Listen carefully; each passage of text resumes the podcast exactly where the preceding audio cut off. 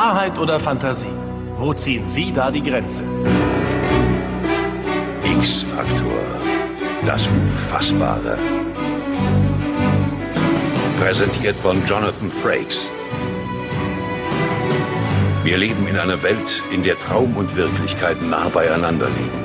In der Tatsachen oft wie Fantasiegebilde erscheinen, die wir uns nicht erklären können. Können Sie Wahrheit und Lüge unterscheiden?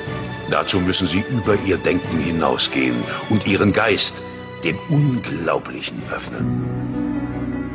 In Thema 1 erfahren Sie von Wissenschaftlern, wie sie aus winzigen Polymerketten beliebige dreidimensionale Objekte erschaffen.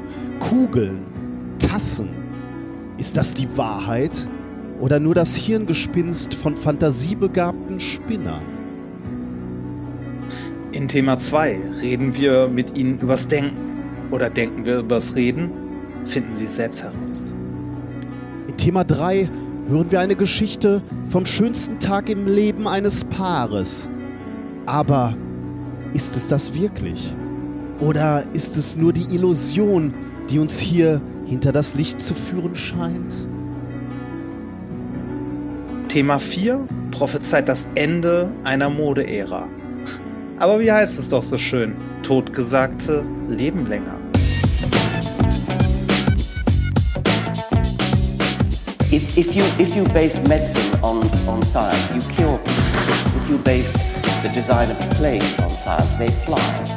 Um, if you base the design of rockets on science, they reach the moon.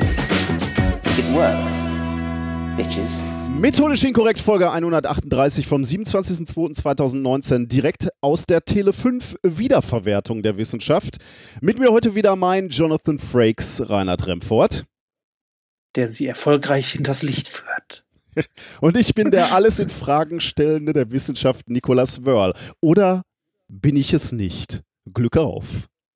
Ist auch irgendwie so ein, so ein Handgriff, ne? so ein ich hätte ja. bald gesagt journalistischer, aber der, der, das wäre wahrscheinlich ein bisschen viel gesagt. Aber dieses alles in Frage stellen, könnte man eigentlich machen in der Sendung. Dann, äh, dann wird alles so ganz. Genau, gar keine, gar keine Aussage treffen. Ja, ne? richtig, Immer ja, nur genau. Fragen genau. formulieren. Also nicht so halbherzig durchgezogen, wie wir das mit unserem Titel gemacht haben, mit methodisch inkorrekt, wo wir schon mal angekündigt haben, wir machen Fehler. Bitte steinigt uns nicht dafür, sondern wir machen das jetzt zum Konzept. Alles ist im Zweifelsfall war nicht Genau, wir machen das so. Zwei Oder machen wir das doch nicht? ja, genau. genau, zwei Themen sind ja, möglicherweise schön. nur gefaked heute. Genau. Ja. oder auch nicht. Ja, man weiß es nicht, ja. Oder, oder wir sind genauso scheiße wie immer. Schauen wir mal. Fängt schon ah. gut an. Ähm, du klingst ein wenig. Ja, oder, oder, ich, ich klinge ich klinge anders. Genau, du klingst ein bisschen äh, wie aus so einer Blechdose. Ähm, das Dosentelefon, was wir hier für euch aber aufgebaut haben, geht tatsächlich über viele tausend Kilometer. Du bist nämlich auf dem, man kann sagen, am anderen Ende der Welt gerade. Ja, das, äh, ja, das passt fast. Ne? Passt, ne? Also passt, ja. äh, fast. Also ich bin ein gutes Stück weit weg. Ich sitze in Thailand. Äh, genau genommen, genau genommen im äh, Bangkok äh, in der 24. Etage eines Hotels mit einem äh, tatsächlich atemberaubenden Blick über die Stadt. Sehr schön hier. Das heißt, du kannst gerade rausgucken. Äh, wenn ich mich umdrehe, kann ich rausgucken und sehe viele, viele, viele Hochhäuser. Da es gerade Nacht ist bei dir, und zwar 24 Uhr, gut, da wacht natürlich Bangkok gerade mal so ja, zum Leben, genau. denke ich. ja, wir, wir waren heute noch äh, kurz vor der Aufnahme so gegen, ich weiß gar nicht, wann es war, neun oder so, also vor ein paar Stunden tatsächlich schon ähm, noch auf einem Blumenmarkt. Äh, Bangkok, äh, warst du schon mal in Bangkok? Nein, war ich noch nicht. Ähm, es ist irgendwie sehr, sehr, also Asien ist ja generell sehr, sehr anders als Europa. Mhm. Und Bangkok ist sehr groß und sehr wuselig. Ich habe ähm, festgestellt, wenn man sich hier im Taxi bewegt, also fortbewegt, dann steht man vorwärts. Also äh, der öffentliche, also nein, äh, der äh, Straßenverkehr hier ist die Hölle. Es ist wirklich die Hölle. Die Ampelphasen gehen so im Schnitt zwei bis drei Minuten. Aber der individuelle Straßenverkehr, ne? Also äh, ja, ja. der, ja. der ähm, organisierte, also ja, aber Metro da, da, und U-Bahn dürfte wieder ganz gut funktionieren da, oder? Ja, also äh, es gibt es gibt hier eine Metro äh, und es gibt so ein Skytrain, die funktionieren tatsächlich ganz gut. Äh, die decken aber nur einen winzigen Teil der gesamten Stadt ab. Mhm. Also die, die Stadt ist halt riesig und äh, es gibt ein paar Metrolinien, aber du kommst bei weitem nicht überall damit hin ähm, und bist immer auf äh, Taxen angewiesen oder Tuk-Tuks. Mhm, ja. Also das Standardding, um sich hier vorzubewegen, ist ein Tuk-Tuk und das war heute sehr witzig. Wir sind vorhin mit vier Leuten in einem Tuk-Tuk zurückgefahren. Oh, das ist So äh, übereinander. Das toppt Ja. meinen Dreimann. Äh, ich war mal irgendwann äh, in äh, Beijing und da bin ich dann mit äh, Frau und Sohn in so ein Tuk-Tuk gegangen und da dachten wir schon, wir wären an der Kapazitätsgrenze. Nee, wir, wir waren zu viert und äh, bei den Vieren war ein dicker, das war ich, und ein großer, das war ein Kollege, mit dem wir hier unterwegs sind, der ist äh, zwei Meter grob. Äh, Das war spannend, äh, sehr spannend. Äh, Vor allem, weil die Dinger, die sind ja schnell, ne? Also es ist irgendwie, wer Motorradfahren riskant findet, ist noch nie Tuk-Tuk gefahren. Ja, insbesondere wenn die, äh, die interpretieren die Verkehrsregeln ja relativ frei dann auch, ne? Also ja, ja, ja, das, äh, in, das Beijing war es dann so, dass man dann halt auch mal äh, rückwärts in so eine Einbahnstraße reingefahren wurde. Das war eher so ein, so ein Serviervorschlag, die Richtung dieser äh, Einbahnstraße. hier für machen den die das Fahrer. auch vorwärts. Ja, nee, ich meine, gerne- meine vorwärts, ich meine, ich meinte in die falsche so, Richtung. also die, falsch die. Einbahn, Ja, ja. Das, äh, ja, das passiert hier auch. Hier äh, fährt man auch gerne mal einfach in den Gegenverkehr. Das ist komplett normal. Die haben ja auch Linksverkehr.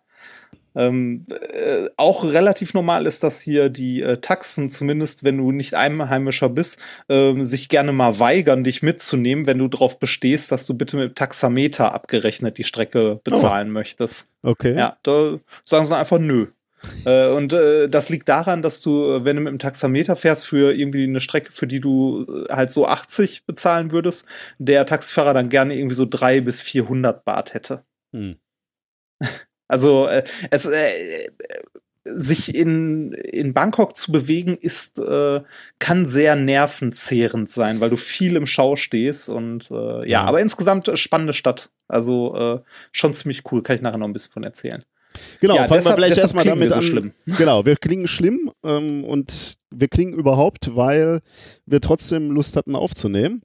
Ja, und äh, ich hier äh, in dem Hotel, in dem ich sitze, kabelgebundenes Internet vorgefunden habe nach einigen Basteleien. Sagen wir so, eigentlich, also eigentlich gibt's hier nur WLAN, aber wenn man hinter die TV-Möbel kriecht und sieht, dass da ein kleiner Rechner dran gehangen ist, den man einfach mal abklemmt, also das Entertainment-System, und äh, mal guckt, was da so aus der Dose rauskommt, dann kann man mit ein bisschen rumbasteln ähm, kabelgebundenes Internet haben, und zwar 100 Mbit symmetrisch. Äh, das ist äh, beachtlich. Äh, ich hatte ja, das, heute, ich hatte ja heute ja. schon bei, bei Twitter geschrieben, unsere Folge ver verschiebt sich um 24 Stunden. Vorausgesetzt, das Internet hält dann. In, in, Ja, das, da- ja, das mit, also WLAN, das ist hier tatsächlich, das klappt so alle Viertelstunde mal zusammen und das ist echt ein bisschen shitty hier in dem Hotel. Aber das Kabelgebundene ist top. Also die haben hier auch überall Glasfaser. Also in der ganzen Stadt liegt Glasfaser. Sieht man wunderschön daran, dass sie draußen an Masten getackert ist. Und äh, ja, Moment, du musst Das- mich auch ausreden lassen. Die, die, unsere Ja. Twitter-Follower zweifelten nicht an deinem Internet, sondern an Ah. dem in Gelsenkirchen. ja, Erfahrung, ne? genau. Komm, kommen wir mal kurz, bevor wir uns verplappern, zu unseren Unterstützern. absolut, ja. ähm, ich äh, habe ein paar kleinere rausgesucht und zwar, äh, wo ein Doktor ist, äh, kann auch ein zweiter sein. Sehr schön. Die aktuellen schön, ja. Ereignisse schon mal angesprochen. Ja, erstmal äh, dann das nächste erstmal ein Euro für jede geschnorte Folge. Das ist sehr, Sehr nett gut, gewesen. Ähm, dann, äh, denn mein Promotionstermin soll auch dein Promotionstermin sein. Glückwunsch. Äh, dann haben wir eine Fibonacci-Spende, äh, 10 von 10 bekommen. Also äh, äh, Fibonacci-Folge ist ja immer die letzten beiden Zahlen addieren und das bis zur 10. ah, Ja, sehr nett. Äh, dann haben wir Bestechungsgeld für eine Live-Show in Wien bekommen. oh, das würden wir sehr, sehr gerne machen. Genauso wie wir unsere Freunde in der Schweiz gerne besuchen wollen würden. Ja, Aber eigentlich schon, ne? aber irgendwie bis jetzt. Äh, wir sind dran äh, mit Hilfe äh, von Unterstützung. Aber im Moment können wir noch nichts sagen. Äh, dann äh, sehr schön fand ich auch äh, von Thomas, äh, XML-Arbeiter dankt für tragbare Funkwellensendungen. Das- ähm, und äh, von Hans sehr schön, ich weiß jetzt, wie er aussieht, dank äh, Urania Berlin, überweise aber trotzdem weiter. ja. Und dann noch die letzten beiden von Laura, von Laura, weil ich auf zwei Packungen Nudeln im Monat verzichten kann. Uh. Sehr schön. Sehr, das, das, da hat man direkt ein schlechtes Gewissen. Ja, ja ne? das hab ich auch gerade gedacht. Ja. Und äh, viel zu spät dafür für immer Danke. Aber ich muss ja auch meine Kinder durchkriegen. Das heißt, äh, die kriegen jetzt zwei Packungen Nudeln mehr. Also vielen Dank dafür. Uh. Okay, prima. Ja. Äh, wir haben ja schon ein bisschen, äh, wir haben schon ein bisschen mit dem Wie geht's uns äh, angefangen, aber wir können da noch ein wenig weitermachen. Ähm, Ja, äh, ich bin im Urlaub. Seit, da, stimmt, das äh, hat man noch gar nicht gesagt. Ne? Du bist im, Nee. im Urlaub. Was hast du denn schon Schönes gemacht? Warte, oh, ich habe viel gemacht. Ähm, ich äh, bin äh, mit der Liebsten nach Thailand geflogen und äh, auf dem Weg nach Thailand haben wir Zwischenstopp gemacht in Dubai, weil wir in Dubai umsteigen mussten. Haben wir gedacht, also, ach komm, nehmen wir einen Flug, der irgendwie morgens in Dubai ankommt und einen, der am nächsten Tag abends weitergeht. Dann haben wir noch einen Tag, um uns Dubai mal anzugucken. Äh, Dubai ist äh, komisch. Sag ich mal. Also wir waren ja, wir sind ja damals auch über Dubai geflogen, ähm, haben aber den Flughafen nicht verlassen. Diesmal sind wir wirklich raus. Und Dubai besteht aus einer Ansammlung von Hochhäusern, aber dazwischen gibt es kaum Straßen oder ähnliches. Äh, das lässt sich sehr schön beschreiben mit der Reaktion der, äh, der Dame am Hotelempfang, als wir sagten, äh, ob wir eine Karte haben können, wir würden gerne ein bisschen rumlaufen und uns Dubai angucken. Da lachte sie nämlich nur und sagte, nobody walks in Dubai. Und wir wussten auch relativ schnell warum, weil die Stadt ist nicht für Fußgänger gemacht. Es gibt Äh, keine. ist für, ja. äh, Genau, also es gibt, äh, also im innersten Stadtkern schon, aber sobald du ein bisschen rausgehst, gibt es einfach keine Fußwege. Da gibt es halt irgendwie Schnellstraßen, die an Hochhäusern vorbeiführen, aber da sind keine Wege und da ist nix. Ne? Also ich meine, ganz Dubai ist ja irgendwie so, äh, ja, künstlich irgendwie in die Wüste gepflanzt und das merkt man dieser Stadt sehr, sehr stark an. Also von dem Ähm, allem, was ich aus dem Flugzeug gesehen habe und so auf Karten und Bildern, ist äh, etwas überzeichnet. Jetzt ist das eine große Straße, wo rechts und links dann große Hochhäuser sind, oder? Ja, das, das trifft es ziemlich gut. Das trifft es ziemlich gut. Da geht auch eine, äh, quasi eine Metro durch. Hm. Äh, also, äh, pff, weiß ich nicht. Also man, man kann, wenn man da so wie wir mal umsteigen muss, kann man sich das mal einen Tag angucken, aber so richtig viel gibt das, finde ich, nicht her, um da irgendwie länger Urlaub zu machen. Wofür ich sehr, sehr dankbar war, ähm, als ich äh, ein, ich glaube, ein Bild vertwittert habe oder so, hat sich Robert bei mir gemeldet, ein Hörer von uns, der äh, in Dubai wohnt Oh, sehr schön. äh, seit ein paar Jahren. Es äh, hat ihn beruflich dahin verschlagen und er ist irgendwann dann nicht mehr gegangen. Ähm, ne, lebt er jetzt mit Frau, Kindern und so weiter. Und äh, der hat uns am zweiten Tag ein äh, bisschen den Stadtführer gemacht, was sehr, Oh, sehr lieb war. Sehr nett. Also super cool, weil äh, wir haben am ersten Tag halt in Dubai die Mall gesehen, das, was man sich halt so anguckt. Das ist ein Riesenteil. Ähm, und ja, halt diesen, dieses höchste Gebäude der Welt, wofür man übrigens knapp 100 Euro zahlt, wenn man hoch möchte. Ja, das ist leider alles. Wenn man hoch will, muss man viel Geld zahlen. Aber, Ja, und das äh, haben wir uns dann auch geschenkt und haben gesagt, ach nö, von hier unten ist auch ganz nett. aber ich dachte, äh, deine Liebste hätte mir gesagt, ihr werdet irgendwie so, äh, zwar nicht nach ganz oben, sondern irgendwie so. Äh, Ja, das, das hatten wir auch vor, aber ähm, da musst du dich wohl rechtzeitig drum kümmern um äh, entsprechende Tickets. Äh, wenn du an dem Tag da bist, kann es sehr gut sein, dass sie sagen, ne, heute gibt's nur noch auf die oberste Etage Ja. und das kostet pro Person irgendwie 150 Euro oder so. Das ist ein bisschen heftig, ne? Ja, genau. Also da haben wir dann auch gesagt, oh ja, ne, dann halt nicht, ne, dann lassen wir das mal. Und äh, am zweiten Tag war es sehr nett, dass Robert uns ein bisschen rumgefahren hat. Wir haben uns, äh, er hat uns zum Beispiel auf diese Palme gebracht, Mhm. äh, auf diese Ja. Insel. Ähm, wo du, du merkst überhaupt nicht, dass du schon auf der Insel bist, wenn Mhm. du es nicht wüsstest, weil Okay. du siehst es halt der Insel nicht an, dass du da auf so einer Palme rumfährst. Die ist einfach zu groß dafür. Der, er, der Robert ähm, hatte ein Auto und hat euch rumgefahren, oder? Ja, ja, genau, genau. Der, der hatte ein äh, großes Auto, ähm, also so ein Familienvan und hat uns äh, ein bisschen durch die Gegend gefahren. Und diese, Und, diese äh, künstliche Insel, diese Palme, da stehen dann Ferienhäuser drauf oder Hotels oder was ist Äh? Hotels, Hotels. Ah. Da stehen ganz, ganz viele Hotels drauf. Und ähm, äh, ein Großteil des sozialen Lebens in Dubai, wie wir von ihm gelernt haben, spielt sich wohl auch in Hotels ab. Also äh, was da vollkommen normal ist, wo wir auch alleine nie hingekommen wären oder nie auf die Idee gekommen wären, ist mit seinem Auto vor irgendeinem dieser Hotels fortzufahren. Dann kommt jemand, nimmt einem das Auto ab, parkt das und man geht irgendwie äh, an die Poolbar oder so Mhm. und äh, isst da was oder trinkt da was, ohne Gast in dem Hotel zu sein. Das ist da wohl recht üblich. Okay. Ja. Also, ne, auf die Idee kommt man ja sonst nicht so. Ist ja, irgendwie komisch, äh, ne? wenn du in einer Stadt bist, wo zwei Gründe gibt zu sein, entweder Urlaub oder Ja. äh, Business, oder?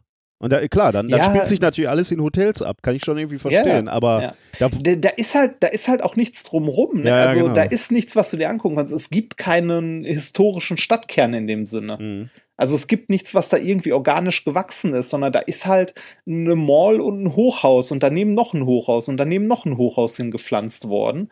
Und äh, also ne, teilweise sind da leerstehende Hochhäuser und dazwischen gibt's nicht mal Straßen. Mhm. Also es ist absurd. Es ist wirklich, also Dubai finde ich relativ absurd. Kann man sich, also mein, meine Erfahrung oder mein Empfinden ist, kann man sich mal einen Tag angucken, reicht dann aber auch. Mhm. Also äh, hätte uns äh, Robert da nicht noch äh, rumgefahren und uns ein bisschen was gezeigt.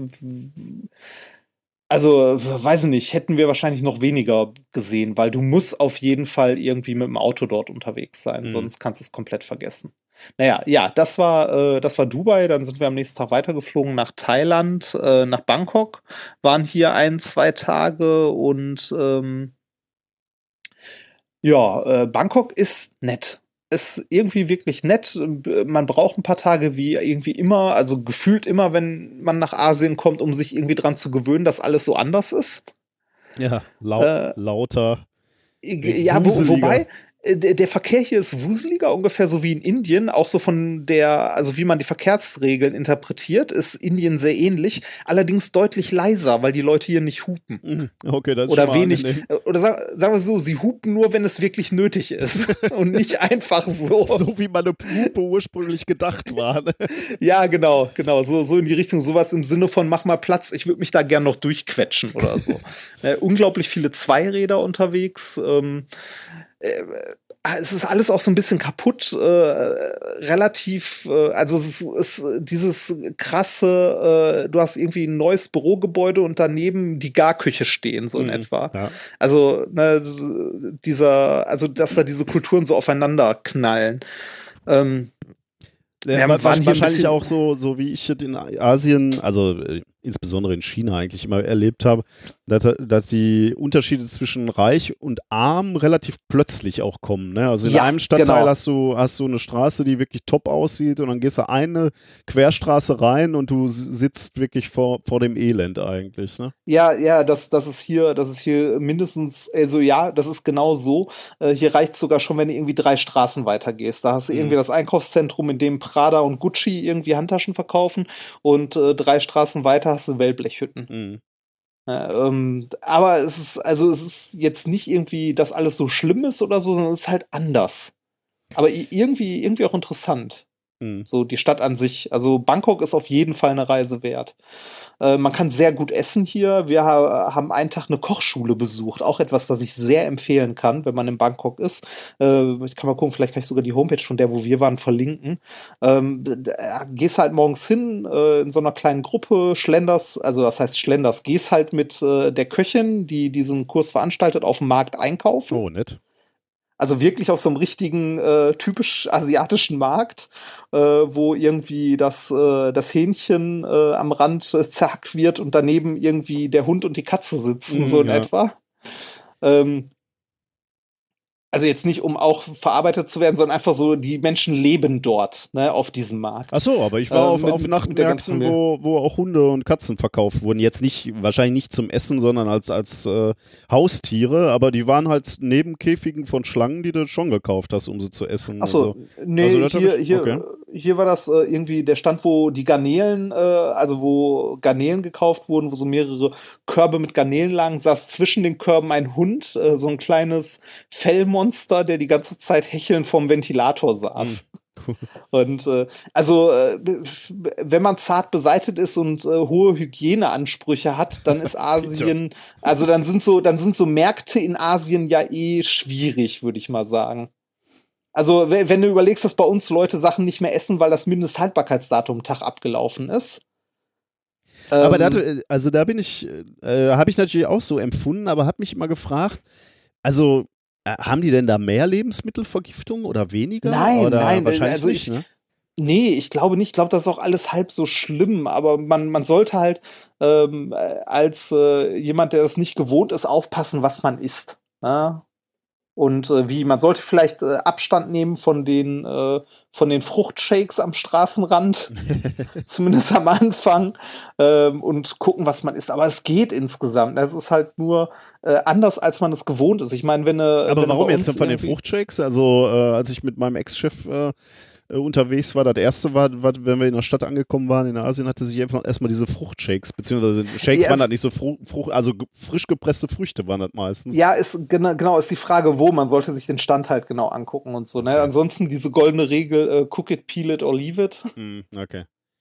Ähm, also, aber es geht. Es geht halt alles. Man, ähm, man gewöhnt sich ja auch schnell dran. Also am Anfang, äh, mir ging es zumindest in Indien so und hier in Thailand war es genauso. Am Anfang ist alles so, wow, okay, krass. Und irgendwie nach einer Woche oder nach zwei, drei Tagen ist das, läuft man über die Straße und alles ist, kommt einem komplett normal vor. Ja, ja. Äh, zum, zumindest ging es mir immer so.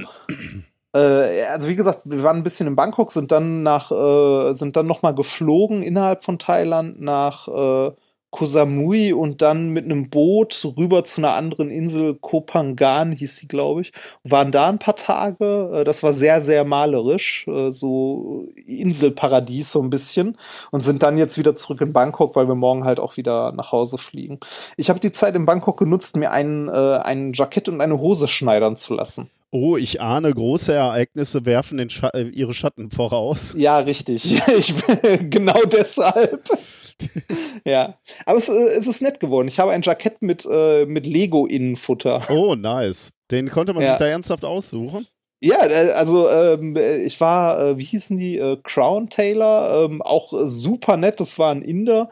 Ähm, du kannst dir wirklich alles aussuchen, aus welchem Stoff irgendwie das Jackett sein soll, was das Innenfutter sein soll, was für Knöpfe, also wirklich alles und ähm, äh, es ist halt bezahlbar, ne? Du hast dann einen quasi maßgeschneiderten Anzug und zahlst dafür irgendwie 350 Euro, so in etwa. Tja.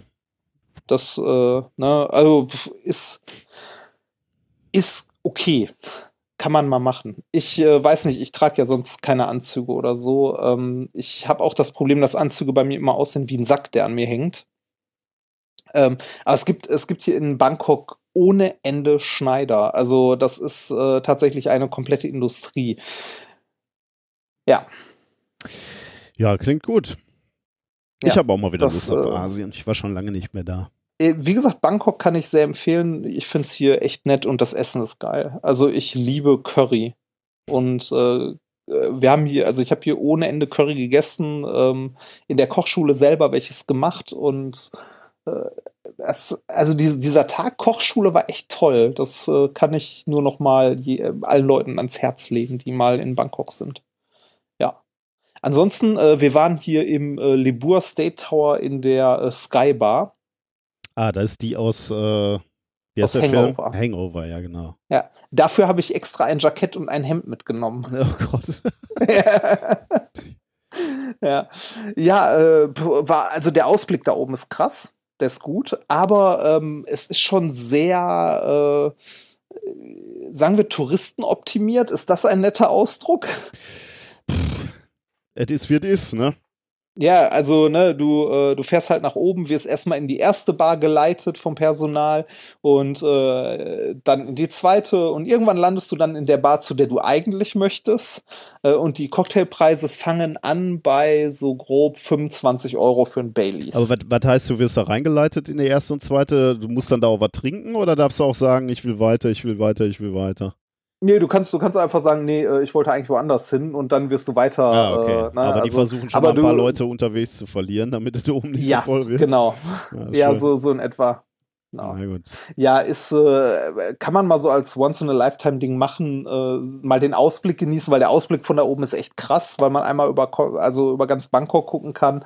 Aber ich würde jetzt nicht äh, da oben mehr Zeit verbringen als äh, Hm. einen Cocktail und dann wieder abhauen. Das reicht vollkommen. Ja, ansonsten ähm, habe ich äh, bei meinem Urlaub sehr viel Spaß. Ja, das Also, äh, soll auch so sein. Du sollst dich ja gut, Ja, das ist äh, gut ist nett. erholen, damit wir danach wieder durchstarten können. Und nichtsdestotrotz habe ich eine Folge vorbereitet. Ja, das, äh, äh, das ähm, kann man, glaube ich, nicht hoch genug preisen. Gerade im Urlaub auch noch weiter arbeiten ist natürlich. Und äh, ich habe mir äh, für unsere Aufnahme heute äh, extra ein, äh, beziehungsweise zwei Red Bull bereitgestellt. wobei. Weil es bei dir wobei, ja schon nach 12 Uhr ist jetzt, ne? Gerade. Ja, halb eins mittlerweile. Ja. Ähm, äh, die Red Bull sind ja auch irgendwie witzig, weil äh, die sind in kleinen Flaschen und sehen aus wie Medizin aus der Apotheke und ohne Kohlensäure. I, das macht's ja, ja da, die, die, Nee, die, das geht. Die sind noch süßer. Also ist wirklich so, also sind gar nicht so übel. Kann man trinken. Oh. Und ich habe mir natürlich ein, ich habe mir natürlich ein Bier bereitgestellt. Oh. Ähm, ich, während ich hier die ganze Zeit Chang getrunken habe, wenn ich mal irgendwo unterwegs war, habe ich äh, für den heutigen Anlass was anderes rausgesucht. Ein Singa. Singa kenne ich nicht. Chang habe ich, glaube ich, schon mal getrunken irgendwo. Ja. Singa ist, äh, kommt aus Bangkok. Also ein sehr, äh, sehr, sehr lokales Bier.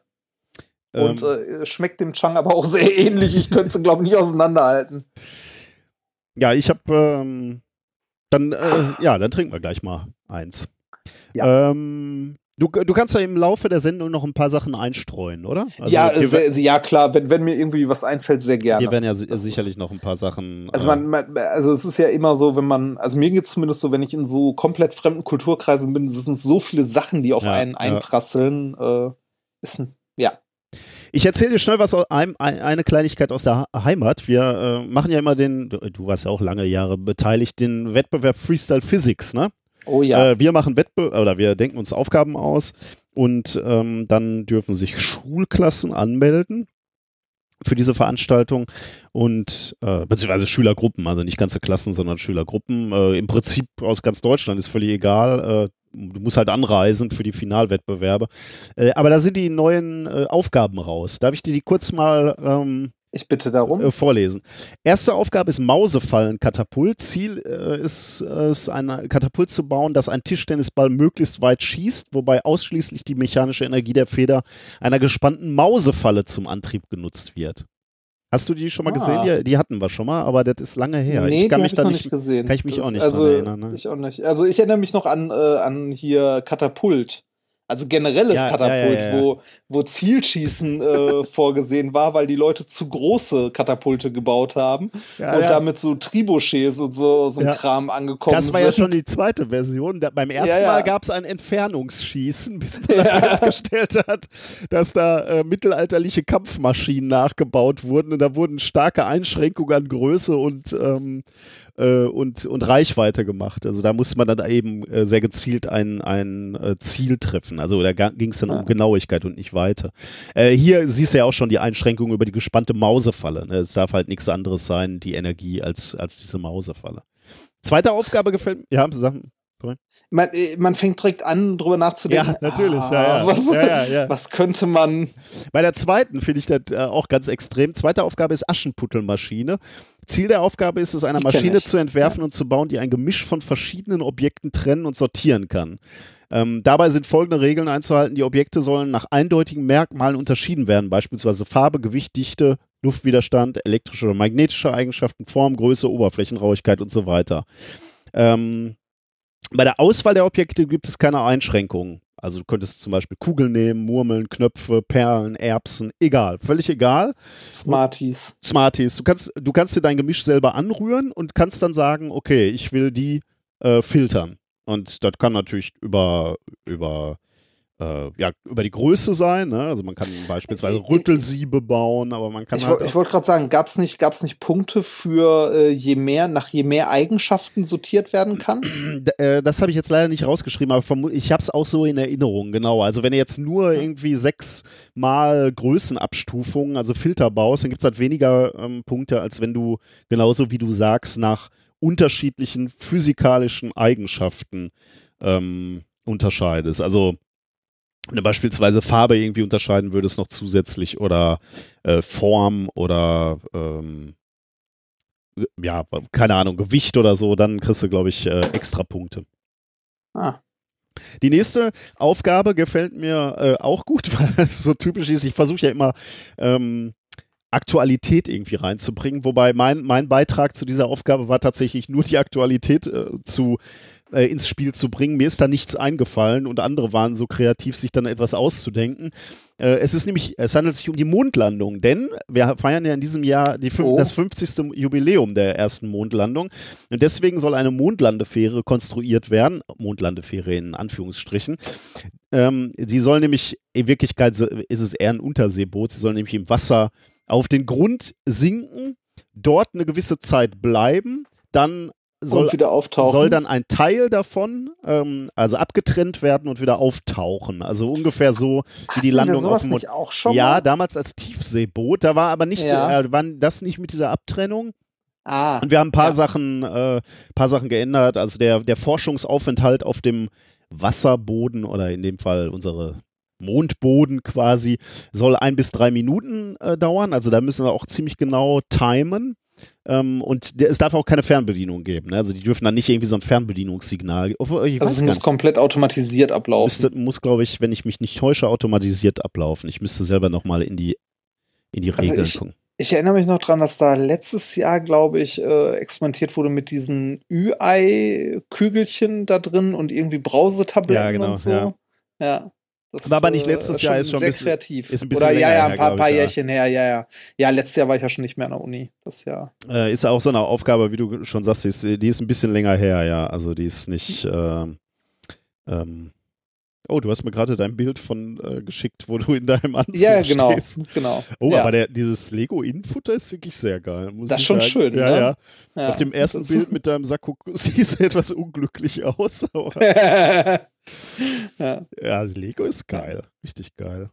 ja, fand ich auch. Ich bin da reingekommen und gesagt, ich will das. Ich hoffe, der Inder zahlt Tantieme an Lego dafür, bestimmt. Ne? natürlich, natürlich. Kann man- da da gehe ich, da gehe ich fest, da gehe ich fest von aus, ja. Eben Freestyle abschließen. Ähm, vor, Ja. Vorletzte Aufgabe ist Windmühle. Ihr sollt eine Windmühle konstruieren, die durch Energiezufuhr einen Lo Luftstrom erzeugt, mit der wiederum eine zweite Windmühle angetrieben wird. Das ist auch eher so ein Klassiker, hatten wir auch schon ein paar Mal. Und der letzte, die letzte Aufgabe ist Wasserrakete. Aber also Ja, der das ist auch ein Klassiker, Ja. ne? Da sind, Ja. glaube ich, wieder ein paar schöne bei. Ich äh, freue mich Wann, schon. wann ist Freestyle Physics? Ähm, irgendwann im, äh, ich weiß es ehrlich gesagt nicht, Juli. Sommer, oder? Ja, ja, im Sommer. Ja. Äh, eine Woche Ja. vor den Sommerferien in Nordrhein-Westfalen. Eine Woche? Ja. Oder vertue ich mich jetzt? Also so in der Ecke da. Vielleicht auch zwei. Also irgendwo da. Ähm, genau. Ich, ähm, dann haben wir in der letzten Folge ja gesagt, dass wir ein T-Shirt versteigern, was uns Robert geschenkt hat. Du erinnerst dich. Ich erinnere mich, ja. Ähm, und das wie, wurde, wird äh, jetzt für eine gemeinnützige äh, Organisation gestiftet, das Geld für die DKMS, also für die ähm, ja, Knochenspender und so Geschichten, ne? für, Ja. äh, für Heilung von Blutkrebs und so, Leukämie. Ähm, da steht das äh, aktuelle Angebot gerade bei 60 Euro. Wir, wir wollten das ja eigentlich bei eBay reinstellen, aber ähm, ich musste dann feststellen, ich, ich habe gar keinen eBay-Account mehr und meine Frau äh, benutzt äh, unseren gelegentlich, um Klamotten für die Kinder zu besorgen. Ähm, äh, Secondhand. Und äh, ich fand es jetzt nicht so cool, dass man unseren gesamten Suchverlauf sehen kann. Ja, Äh, deswegen äh, habe ich mich äh, für einen etwas unkonventionellen Weg entschieden. Also sprich, ihr schreibt uns einfach eine E-Mail oder äh, PMs, DMs, wir, wir, whatever. wir, wir, können, wir, können, wir können es ja einfach so machen, dass wir, ein, äh, weiß ich nicht, die Folge jetzt, äh, wenn die Folge jetzt erscheint, bis zur nächsten Folge Genau. irgendwie mal Gebote sammeln, damit das nicht so eine Endlosgeschichte wird. Auf jeden und, Fall, äh, ja. Ich finde 60 wer- wer- Euro schon sehr, sehr großzügig, muss ich ja, sagen. Ich erwarte ja. da jetzt keine große Entwicklung mehr. Also wenn in der Woche Nee, sich nichts nee, mehr tut. nee, nee. Das, äh, nur, ich wollte nur, dass das Ganze irgendwie so einen Endzeitpunkt Ja, hat. ja, ja, ja. Ne, damit das so. Also nächste, nächste Woche oder nächste, nächste Folge sagen wir, wer da äh, derjenige ist, der das ähm, ersteigert hat und dann verschicken wir es auch schnellstmöglich. Ähm, und ähm, ja, Fotos könnt ihr auch noch hier in unserem in unseren Shownotes, äh, insbesondere von der letzten Folge sehen. Die habe ich da eingebunden. Also da müsst ihr nochmal gucken. ähm, dann muss ich äh, zwei Podcast-Empfehlungen machen, weil ich zwei Sachen ähm, ge gehört habe, die einfach äh, irre waren, wobei zweiteres besser in diese Sendung passt und äh, mich auch nochmal noch mal anders bewegt hat. Aber äh, ist egal, ich fange mit dem ersten an. Ist Faking Hitler. Ähm, da geht es um die Hitler-Tagebücher, Ah. die äh, der Stern veröffentlicht hat. Also die, das, was ist denn das, Magazin? eine Sternstunde, äh, Das eine. Sternstunde des Journalismus, Genau. ja. Ja. Also ich, ich mache mal gleich die Einschränkung, wer äh, möglicherweise damals zu jung war. Also ich habe es ja auch nur so randständig miterlebt. Das war ähm, also am 25. April 1983 ähm, ist das äh, veröffentlicht worden äh, und ist denen dann auch relativ zügig um die Ohren geflogen. Ah, wie, wie hieß der Künstler nochmal? Äh, Konrad Kujau. Ja, genau, Kujau. Und Das ähm, äh, auch ganz interessant, äh, Kujau ist jetzt, weil er ja ganz viel gefälscht hat, auch Bilder und so, ne, äh, gi- gilt er jetzt auch, äh, hat er eigentlich, hat er jetzt auch Fans, also Menschen kaufen von ihm auch ähm, Ja, sehr, ein sehr bewusst, Kujau. genau, ne? ja, genau, ja, genau, äh, sehr bewusst Dinge. Also es ist super interessant, was ich an diesem ähm, Podcast toll finde, ist, ähm, also was, was passiert, ähm, Kujau hat da irgendwie ähm, so Pseudo ähm, Tagebücher von Hitler angeboten, äh, kommt dann an diesen Presse- oder an den Journalisten Gerd Heidemann und der interessiert sich für diese, ähm, für diese äh, Tagebücher und dann entspinnt sich einfach eine groteske Beziehung zwischen den beiden. Also die, die telefonieren immer, ähm, äh, Kujau checkt in diesen Gesprächen so ein bisschen ab, äh, was er anbieten kann, was gewünscht wird, bietet dann Was erwartet was wird erwartet auch, wird, ne? genau, sagt dann erstmal, ja, ich habe Tagebücher von 33 bis 45 und da, ich weiß nicht mehr, zwei pro Jahr und dann stellt er fest, ach, da kann man noch mehr Geld mitmachen ähm, und sagt dann, äh, nachher werden halt einfach auch mehr Tagebücher, die sind aber noch gar nicht da, die muss er dann alle erst schreiben ne? und in diesen Gesprächen mit Heidemann ähm, äh, teasert er auch Geschichten an und schaut so, wie, wie Heidemann darauf reagiert und ob, er, ob ihn das interessiert und ähm, äh, passt daraufhin dann an, was er in diese Tagebücher schreibt. Und dann passieren halt, also Kujau ist halt ein Riesenlügner. Ne? Der, der, der entspinnt sich dann ein Lügengeflecht. Das ist so spannend, äh, weil er sich natürlich auch überlegen muss, warum kann er jetzt dem, dem Heidemann nicht diesen Packen an Tagebüchern auf den Schreibtisch packen? Äh, Was er sich dann ausdenkt, ist, die kommen aus der DDR. Die Bücher liegen irgendwo in der DDR. Da ist irgendwann so, eine, äh, so, ein, so ein Flugzeug abgestürzt in den letzten Tagen des Krieges. Und da waren die Tagebücher drin, weil die sollten ausgeflogen werden zu, äh, zu, zum äh, äh, Berghof, glaube ich, oder ich weiß nicht mehr genau, aber jedenfalls sind sie da abgestürzt. Und ähm, da liegen die jetzt in irgendeinem Lager und müssen vorsichtig aus, äh, aus der DDR rausgebracht werden. Ja, das, das ist halt auch der Punkt so, ne, wenn man etwas zu sehr will, ne, Mhm. wenn, wenn die Geschichte zu gut ist. Ich meine, äh, wie, wie hieß Relotius? War ja, Ja, ja, vor genau. kurzem nochmal, ne? Äh, Ist ja, also jetzt nicht eine gleiche Geschichte, aber schon auch sehr ähnlich äh, im Sinne von, äh, ähm, es ist zu schön. Ja, und ich glaube, als Lügner hast du auch das Problem, dass du immer tiefer reinrutscht. Ne? Du fängst so mit Bagatellen, kleinen Dingen an und dann merkst du, damit kommst du durch. Aber, aber bei, also bei, bei den Hitler-Tagebüchern war es aber auch echt hart. Ich meine, die nicht mal die Initialen passten, ne? Vorne drauf. Also FH, ja. FH, ja, Führer Hitler oder was ist das? Führers Hund, oder wie war das Storm? Ja, es, Aber- äh, Aber ein, eine Sache noch, der, das Besondere an diesem äh, Podcast, ne, das ist nicht nur, dass diese Geschichte auferzählt wird, sondern es gibt Original-Tondokumente, denn, denn der Heidemann hat diese Oh. Gespräche mit Kujau aufgezeichnet. Und das heißt, du hörst den beiden zu, wie die miteinander reden, wie, die, wie sich eine Freundschaft entwickelt, wie die beispielsweise sagen, äh, ja, wenn das hier alles zu zu wuselig wird, wenn das alles vorbei ist, dann machen wir einen gemeinsamen Urlaub oder sie sprechen davon, dass sie möglicherweise nach Chile, glaube ich, auswandern. Da gibt es nämlich so ein paar SS-Führer, die sind da ausgewandert und da kann man gerade Grund, äh, nette Grundstücke kaufen. Das heißt, dieser, dieser skurrile äh, diese Führersehnsucht irgendwie äh, sp spielt sich da vor deinen Augen irgendwie ab. Also, das ist so, ein, so eine latente Sehnsucht noch nach dem Dritten Reich irgendwie so, was bei diesen Sammlern offensichtlich so mitschwingt. Also ganz, ganz komisch. Und dann eben die Tatsache, dass du diese Live-Interviews, äh, oder äh, nicht, also diese, die, diese aufgezeichneten Telefonate äh, hörst und du hörst, wie Kujau improvisieren muss. Ne? Also passieren Dinge so, so, so der, dieser Journalist Heidemann, der sagt halt immer, wo bleiben die Tagebücher? Ich brauche jetzt Tagebücher. Er zieht sich über Jahre, ne, seit der ersten Kontaktaufnahme, weil ich meine, du musst 70 Tagebücher erstmal schreiben. Und ähm, die verabreden sich dann immer und dann sagt Kuya, ja. Und du musst äh, dir halt auch irgendwas ausdenken, ne, was du da reinschreibst. Natürlich, genau, so. ja, genau. Du, du musst dann halt irgendwo auch Quellen haben, wo du irgendwas Sinnvolles, äh, du musst halt so ungefähr wissen, was Hitler in der Zeit gemacht hat. Ne? Du kannst ja nicht nur Ja, Bagatellen schreiben.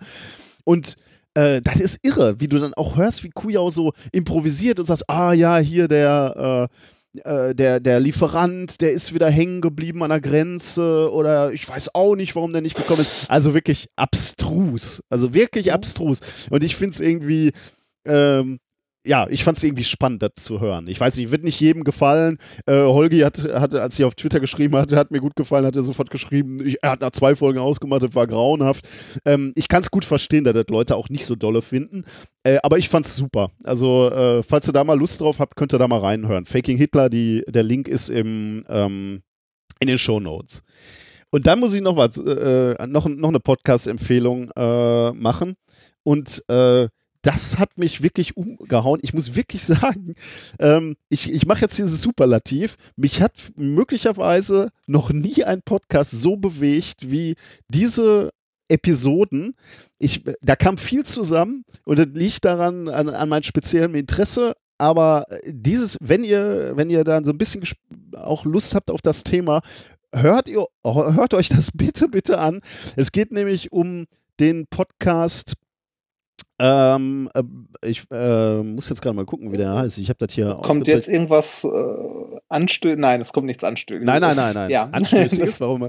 Ähm, ja, weiß ich, ich habe mich noch nie so sehr bewegt. ja, wirklich. Brady Haywoods Podcast, äh, Forensic Engineering. Ähm, und der hat fünf Folgen über Apollo 13, also äh, über die gescheiterte Mission. Ne? Ähm, die, die, Podcast-Beschreibung ist Join Forensic Engineer Sean Brady as he discusses engineering failures and disasters. Sean examines both the technical and human causes of failure, explores failures in a range of professions, and talk about why our decisions making is not nearly as rational as we'd like to think. Ähm, der Podcast ist sicherlich ein bisschen technisch. Ne? Es geht um die um die Technik. Was was hat da was ist da fehl oder wa- was hat nicht funktioniert? Was ist da schiefgelaufen? Es ist sicherlich anspruchsvoll sprachlich, weil es Englisch ist. Aber es ist auch extrem atmosphärisch und der Sean Brady erzählt einfach diese Tage von Apollo 13, quasi vom Start, ähm, wie dann Dinge schieflaufen, wie die Mannschaft darauf reagiert. Er erzählt Dialoge nach. Und jetzt, jetzt könnte man sich vorstellen, ein Mann erzählt Dialoge nach. Ja, der macht das unglaublich spannend, un- unheimlich nah. Dann hat er Original-Tondokumente, also wenn die Astronauten beispielsweise mit, mit Mission Control sprechen äh, und absprechen, wie, wie sie weitermachen. Er erzählt unheimlich viel da, da kommt natürlich viel zusammen, warum ich das so faszinierend finde. Ne? Ich habe ja sowieso eine Faszination von, für Astronauten. Ne? Dieses, ähm, wir riskieren was, diese ganze Apollo-Mission, ne? wir oder, oder auch die Mission davor, ähm, wo, wo ein Land sagt so, wir richten alle unsere Kraft, wir wollen zum Mond. Klar, alles Propaganda und alles auch nicht, nicht aus, aus äh, hundertprozentig ähm, ethisch oder ethisch vielleicht schon noch, aber äh, das war natürlich ein, ein Propagandastand und nicht, weil Ja. wir die Menschheit auf, die, auf den Mond bringen wollen. Aber trotzdem, dass so Menschen zusammenkommen und sagen, jetzt schaffen wir was Großes. Und das waren ja einfach unglaubliche Aufgaben, die vor den Leuten lagen. Und diese Astronauten waren halt ein Teil davon, die gesagt haben, okay, wir riskieren, wir glauben so sehr daran, dass wir das schaffen können mit dieser Technik, dass wir unser Leben auch dafür riskieren. Und in diesem Podcast jetzt, in diesen Folgen kommt dann halt auch raus, wie Dinge schieflaufen, wie sich Teams dann dynamisch finden, wie Menschen zusammenarbeiten, um, äh, um, um, diese, um, dieses, die, um diese drei Leute zurückzuholen. Welche Entscheidungen getroffen werden? Bringt man sie direkt zurück oder lässt man sie erst um den Mond fliegen?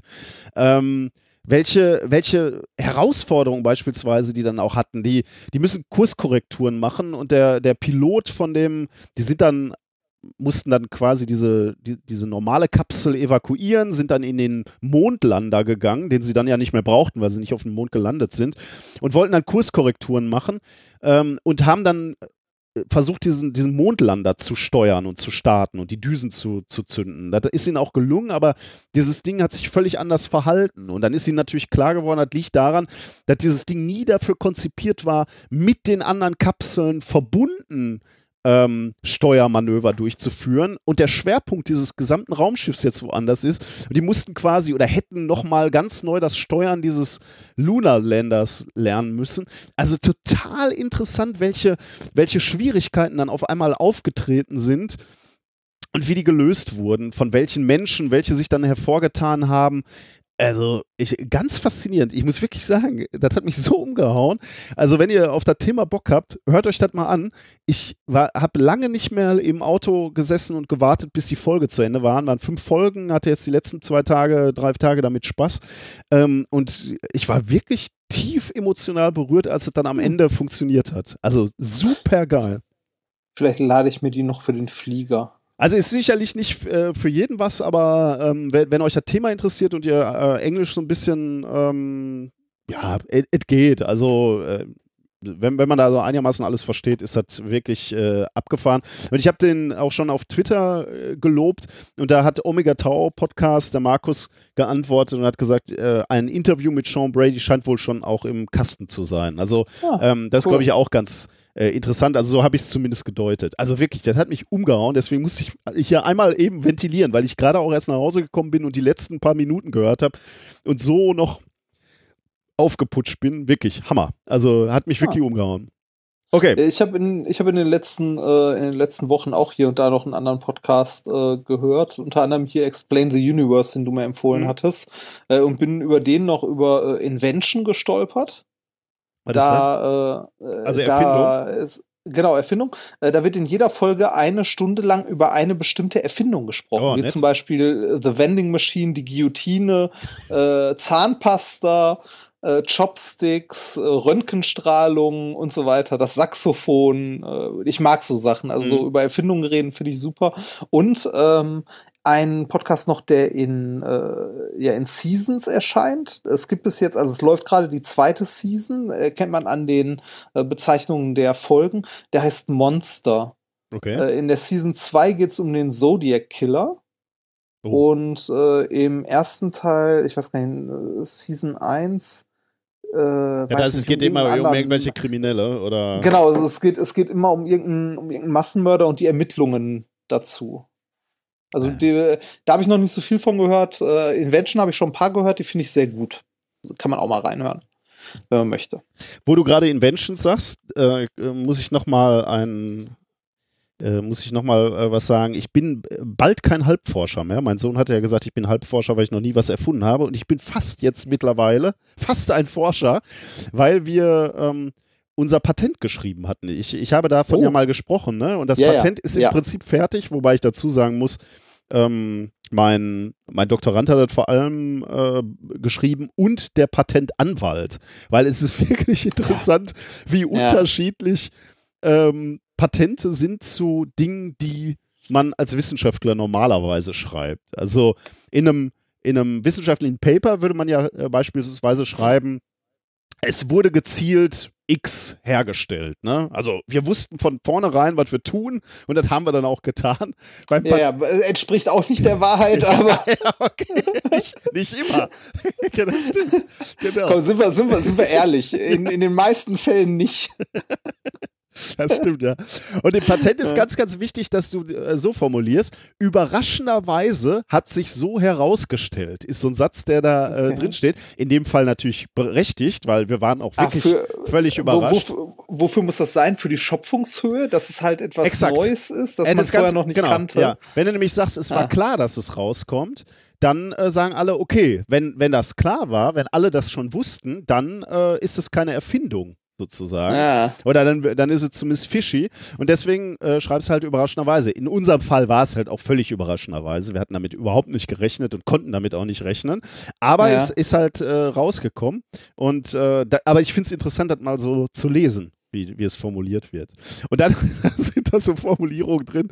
Äh, die, also, mir wurde erklärt, Patente sind immer so Zwiebel, schalenartig aufgebaut. Also so eine erste Schale, wo du schon mal einen großen Claim machst so ähm, und dann weiter nach innen gehst, immer weiter nach innen, um, um das immer härter abzugrenzen, so, damit du, und dann guckst du, wenn das Patent mal angegriffen wird, wie, wie viel Zwiebelschalen du denn durchdringst sozusagen mit deiner Angreifung. Ja. Und dann stehen da so Sätze drin wie, der Term überwiegend im Sinne der vorliegenden Erfindung bedeutet dabei einen Anteil von 95 Prozent, noch bevorzugt mehr als 98 Prozent, ferner bevorzugt mehr als 99 Prozent, sowie am meisten bevorzugt größer als 99,5 Prozent. Was? Was, was soll das denn heißen? Ja, ich habe überlegt, also es ist so, die, äh, beinhaltet das Sonnensystem, insbesondere den Planeten Erde, insbesondere an Land, insbesondere in Städten und ins, ganz insbesondere in Duisburg. Irgendwie so, du, du grenzt immer so weiter. Okay. Ich, ich stelle mir ja so vor, wenn du so Patentanwalt bist, dass du so in ein Restaurant gehst und dann sagst, ich hätte gerne Pasta, insbesondere Spaghetti, bevorzugt insbesondere Spaghetti Carbonara. das kriegst du ja gar nicht mehr raus, wenn du immer so das, schreibst. Genau, wollte gerade sagen, das, das macht dich doch zu einem unerträglichen Menschen irgendwann, das oder? Ich auch, das glaube ich auch. Also mit diesem Menschen, mit dem wir zu tun hatten, der war sehr, sehr nett. Und, und, und, und, und was machen Sie beruflich? Ich bin Anwalt, insbesondere Patentanwalt, insbesondere.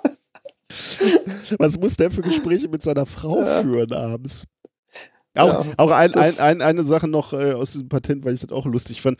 Am Ende zeigst du dann so ein paar Bilder, ne? Und ein Bild war äh, beispielsweise auch von unserer Apparatur, von unserem Experiment ja. sozusagen. Und dann steht da, ich sage jetzt mal nicht, was da wirklich steht, aber da steht eine Apparatur.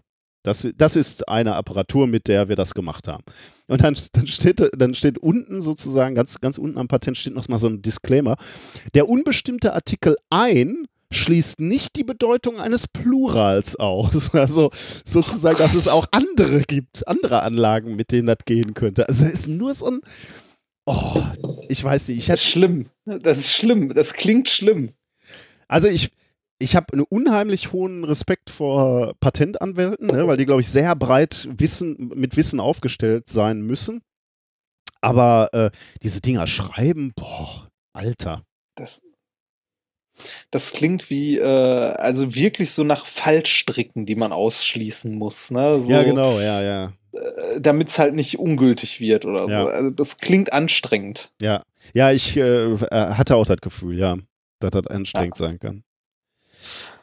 Ähm, ich würde gerne noch mal ganz kurz äh, zu Artikel 13 was sagen. Ja, da wurden wir ja mehrfach auch drauf angesprochen. Zu Recht, ja. Eine, eine ja. der großen Entscheidungen unserer Zeit, eine der großen Weichenstellung unserer Zeit, würde ich hast, auch sagen. Hast du, hast du ein bisschen mitbekommen in letzter Zeit, wie, äh, wie so die Lobbypropaganda äh, mobil macht? Oh ja, also ja. er ist richtig schlimm, äh, mhm. wirklich richtig, richtig schlimm. Aber erstmal, worum geht's? Genau. Artikel 13. Upload-Filter, Plattform, also sowas wie YouTube oder was gibt's noch? Alles Mögliche, ne? Facebook. Ja, eigentlich, eigentlich gilt das für alles. Alles, ne? ne? Alles. Also alles, was irgendwo irgendwie hochgeladen ja. wird. Und das ist ja gerade die, genau, ja. die Krux an der Geschichte. Genau. Es gilt für alles. Genau, alle. Äh, aber das Problem ist halt, äh, dass jetzt nicht nur die Leute, die unrechtlich was hochladen, äh, strafbar gemacht werden können, sondern eben auch die Plattformen. Ne? Also wenn auf YouTube irgendein ähm, etwas hochgeladen wird, was ähm, geschützt ein ist, Urheberrecht verletzt. ein Urheberrecht verletzt, äh, dann sind sie mitverantwortlich. Das heißt, im Umkehrschluss, diese Plattformen müssen prüfen, filtern, zensieren, was Oder ihren, wollen. Ja, müssen also, im Prinzip auch, ne? weil sie sonst saftige Klagen. Ja, genau, genau. Genau, also, also sie, sie machen es, weil sonst, äh, sonst halt schlecht. It is the law. Sie müssen, sie werden ja. dazu angehalten, das zu machen. Also alles, was bei ihnen ja. hochgeladen wird, muss geprüft werden und deswegen werden sie es prüfen. Ähm, das ist kann man, also kann man mit Fug und Recht behaupten, natürlich eine Einschränkung der Meinungsäußerung von, von Usern und äh, man kann auch härtere Worte dafür finden. Man kann sagen, das ist Zensur.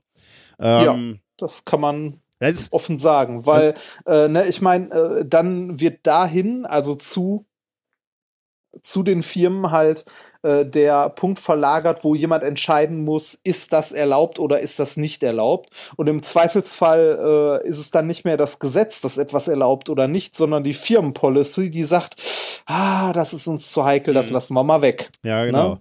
Äh, und davon mal abgesehen, äh, dass es ja noch den, den Nebeneffekt hat, oder einige sagen auch, dass es der eigentlich das größte Problem daran ist, ähm, dass es eben eigentlich auch nur noch große Firmen, große Plattformen sich überhaupt leisten können, diese, diese ganzen Inhalte zu filtern, zu überprüfen.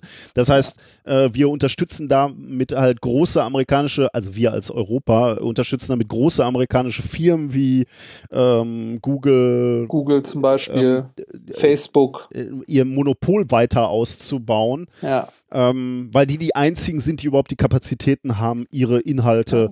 zu überprüfen und ein neues oder, Unternehmen oder generell Genau, oder generell Inhalte zu überprüfen. Ja, ich meine, die ja. haben die Infrastruktur dafür und die Hardware, äh, das überhaupt machen zu können. Wenn du jetzt als kleiner Anbieter irgendwas, eine Videoplattform betreiben möchtest oder was weiß ich, äh, eine Hörspielplattform oder was auch immer, äh, bist du ja in, durch diesen Artikel 13 dann auch äh, genau, indirekt ja. dazu gezwungen, alles zu überprüfen, weil du sonst haftbar gemacht werden kannst. Du selbst kannst es technisch nicht leisten, muss also zu jemandem hingehen, der das als Dienst anbietet, mhm. für dich äh, diesen Content-Filter für dich drüber laufen zu lassen. Ja. Und das sind halt genau die großen, Google, Facebook und so weiter, Amazon, äh, die die Infrastruktur dafür haben und die Technik, um das leisten zu können. Das ja. heißt, äh, am Ende bestimmen dann diese Firmen, was im Internet stattfindet und was nicht. Mhm. Und man muss ja auch nochmal wirklich sagen, also äh, Linus hatte heute ein Video ähm, vertwittert, äh, wo, wo so ein schönes, schöner Vergleich äh, gezeigt wurde. Ähm, irgendwie beim, beim Internet hat man so das Gefühl, äh, ja, kann man mal verlangen, dass irgendwie so äh, über, von oben überwacht wird. Nur wenn man mal äh, das auf ein anderes System überträgt oder damit vergleicht, nämlich mit dem Telefon, ne? also sagen wir mal, wir beide würden jetzt telefonieren und würden sagen, ähm, sagen wir mal, wir hacken irgendwie leicht kriminelle Machenschaften aus, was auch immer äh, wir, wir da telefonisch planen, dann würde, also das Äquivalent zu diesem Gesetz, was jetzt rauskommt, ist halt, ähm, dass man der Telekom vorwerfen würde, ja, über eure Leitungen haben die das geplant, das heißt, du bist mitstrafbar, du hättest überwachen müssen, dass über deine Leitung nicht solche Gespräche stattfinden.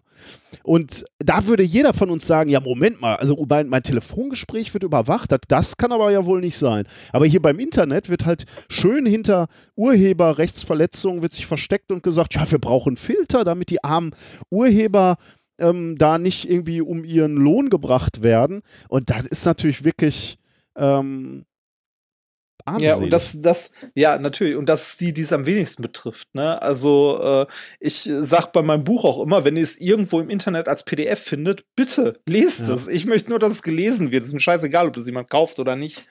Ähm, okay, dem Verlag ist es wahrscheinlich nicht so egal, aber ähm, äh, die, also kleinere, kleinere äh, Leute leiden unter diesen Filtern massiv und es, äh, es macht halt das kaputt, was das Internet ausmacht. Also meinungsfrei. Es ist äh, definitiv ein, ein erheblicher Einschnitt ja. in die Meinungsfreiheit. Und was wir nie vergessen dürfen, ne?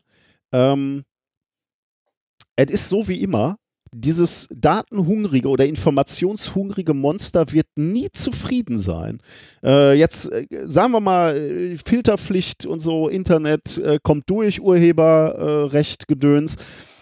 Direkt am nächsten Tag ne, äh, stellt sich äh, Jean-Claude Juncker hin und in seiner Rede zur Lage der Europäischen Union ähm, nimmt, nimmt er gleich schon mal den nächsten Schritt vorweg und sagt so, und für die Terrorbekämpfung brauchen wir auch noch Upload-Filter, die wir ja. auch noch dazwischen schalten, damit auch ja, daraufhin die Inhalte geprüft werden. Also nicht nur ähm, Urheberrechtsverletzung, dann auch noch Terror. Das ist ja auch das, immer so. Da, also man, man sieht ja, man sieht ja, also bei Logbuch Netzpolitik hat man das wunderbar genau, mitbekommen. Ja. Bei, bei diesen ganzen Sachen, die irgendwie mal äh, überwachungstechnisch zur Terrorabwehr eingesetzt wurden, die sind jetzt in den Forderungen oder werden schon äh, hier und da äh, im alltäglichen Ermittlungsverfahren benutzt. Ja die mal als äußerste Ausnahme mit weiß ich nicht wie viel Richterbeschlüssen äh, bei Terrorgefahr bla bla vorgesehen waren, irgendwie äh, ne, Kommunikationsüberwachung, äh, die sind mittlerweile dann doch so weich gespült, dass die äh, quasi all alltäglich eingesetzt werden. Ich glaube, Funkzellenabfrage war so ein mhm. schönes Beispiel dafür.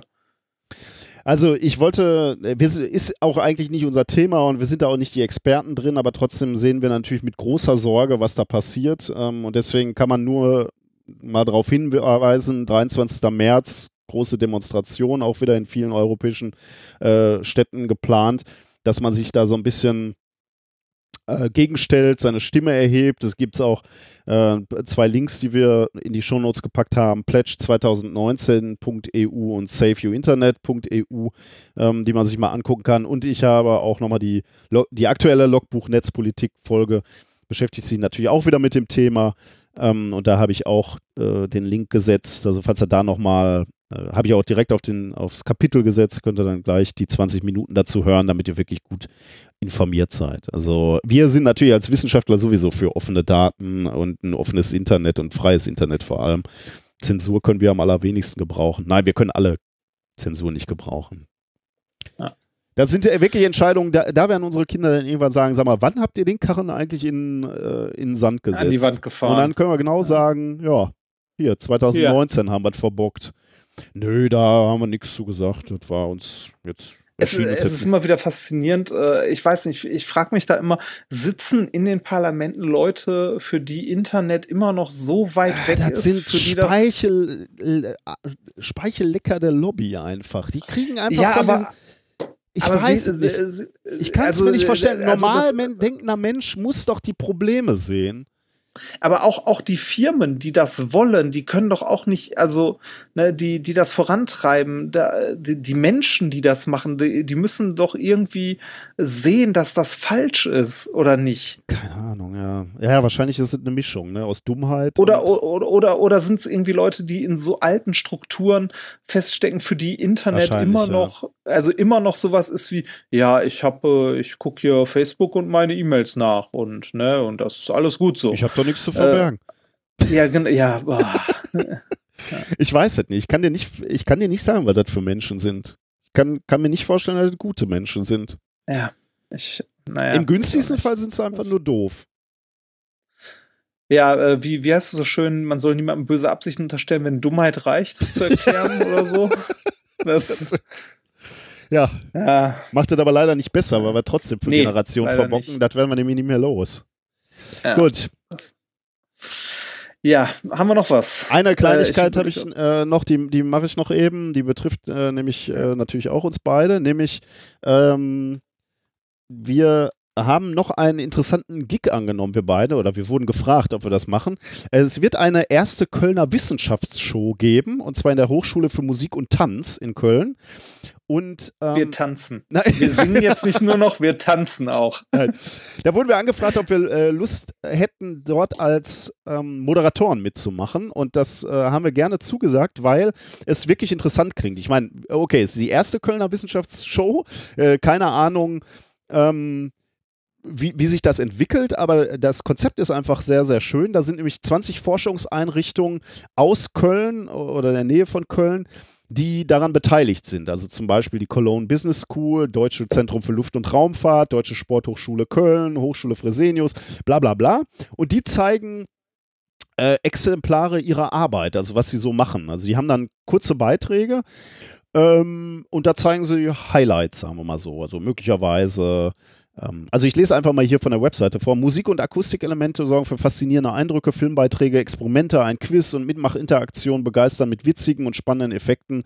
Ein Ehrengast aus der Raumfahrt offenbart einen verblüffenden und außergewöhnlichen Blick auf die Erde. Ich sag, lass, lass mal offen, wer dieser Ehrengast wohl sein mag. Oh, ähm, das, das ist aber schon sehr, sehr, äh, ich habe keine sehr ja, ich weiß auch nicht, ne? Aber es könnte ja so und so sein, ne? Und dann ist es, weiß ich nicht, der, der sechste Mann am Pult von Mission Apollo, weiß ich nicht was. Ich habe da nur vorgelesen, was hier auf dieser Website ja. steht. Ähm, also wird, wird ähm, am äh, 19. Mai sein, 2019 um 18 Uhr. Und ähm, es ist ich hätte jetzt fast gesagt, quasi kostenlos. Es kostet einen kleinen äh, Umkostenbeitrag von 6 Euro. Allerdings sind Kinder bis einschließlich sechs Jahren frei. Ähm, ähm, ja, also müsst ihr mal auf diese Webseite gucken von Köln-Ticket. Wir haben damit relativ wenig zu tun, außer dass wir an dem äh, Tag dabei sein dürfen und, und moderieren ja, dürfen. Außerdem, dass wir ein bisschen moderieren, genau. Genau, aber wir freuen uns da schon drauf und äh, würden natürlich uns auch freuen, wenn ein paar von euch da sind, weil ich glaube, das wird eine sehr, sehr schöne Veranstaltung. Äh, das wollte ich nochmal eben. Äh, also Links zu dieser Veranstaltung auch im, in den Show Notes. Also falls ihr da Lust drauf habt und am 19. Mai mit uns in Köln sein wollt, äh, sehr gerne. Hm. Kommt und trinkt ein Bier mit uns. Ja, wir müssen da ordentlich auf der Bühne Sachen ja, erzählen. Nachher. Da können wir nicht trinken. ja, nachher können wir trinken. Ja. Ja. Äh, hatte ich noch was? Ja, eine Kleinigkeit noch. Ich hatte meine Disputation. Uhu. Richtig. Stimmt. Ja, Erfolgreich ich durfte, auch. Ja, ich durfte äh, meinen Doktorkram vortragen. Äh, ich hätte den Vortrag äh, etwas anders gewichten sollen, glaube ich, im Nachhinein. Aber ist egal. Ähm, ist vorbei, ist durch und äh, jetzt habe ich nur noch ein bisschen Formalitätenkram vor mir äh, zum Veröffentlichen und dann darf ich mich Doktor schimpfen du darfst schon so geschimpft werden, ne? aber du darfst dich selber mich, nicht so ich, nennen. Ja. Ich, ich, darf den Titel nicht führen, genau. glaube ich. Äh, ich habe ich hab so eine vorläufige Urkunde bekommen. Ich muss noch, ich glaube, äh, ich muss noch so ein paar Formalien klären. Also da muss irgendwie das Deckblatt geändert werden und so ein bisschen Kleinscheiß und äh, dann müssen irgendwie noch zwei Exemplare in der BIP abgegeben werden, irgendwie noch was hochgeladen werden. Da muss man noch Passierschein 38 ausfüllen und äh, irgendwie zwei, drei Wochen später bekommt man dann, glaube ich, die Urkunde zugeschickt. Das ging jetzt alles natürlich nicht, weil ich im Urlaub war. Weil der Herr ja einen Tag später sofort nach Thailand fliegt. Der Urlaub war vor den Disputationsterminen gebucht. Ich hätte mir das auch anders ausgesucht sonst. Aber ich habe, ein, ich habe einen wunderschönen Doktorhut bekommen, den, äh, ich weiß gar nicht mehr, wer hat den nochmal gemacht. Ja, ähm, Ahnung, kann ich ja, ist wahrscheinlich auch nicht so wichtig. Das oh. oh. Nein, den hast du wirklich sehr schön gemacht mit, äh, mit Diamanten drauf und so. Den sieht man auch, glaube ich, äh, ich glaube, ich habe den auch auf Instagram. Und du hast ja auch live, äh, live getwittert von der Disputation. Das habe ich nachher gelesen und ich fand es sehr witzig. Und äh, genau, du hast äh, den, den Hut auf jeden Fall auf Twitter in deinem, äh, du hast ja. den, glaube ich, auch vertwittert. Äh, da, äh, ja. Ja. War sehr schön. Äh, so richtig aufatmen kann ich natürlich erst, wenn alles abgegeben natürlich. ist und äh, ne, das, das Übliche halt, die übliche Bürokratie durch ist. Äh, ja.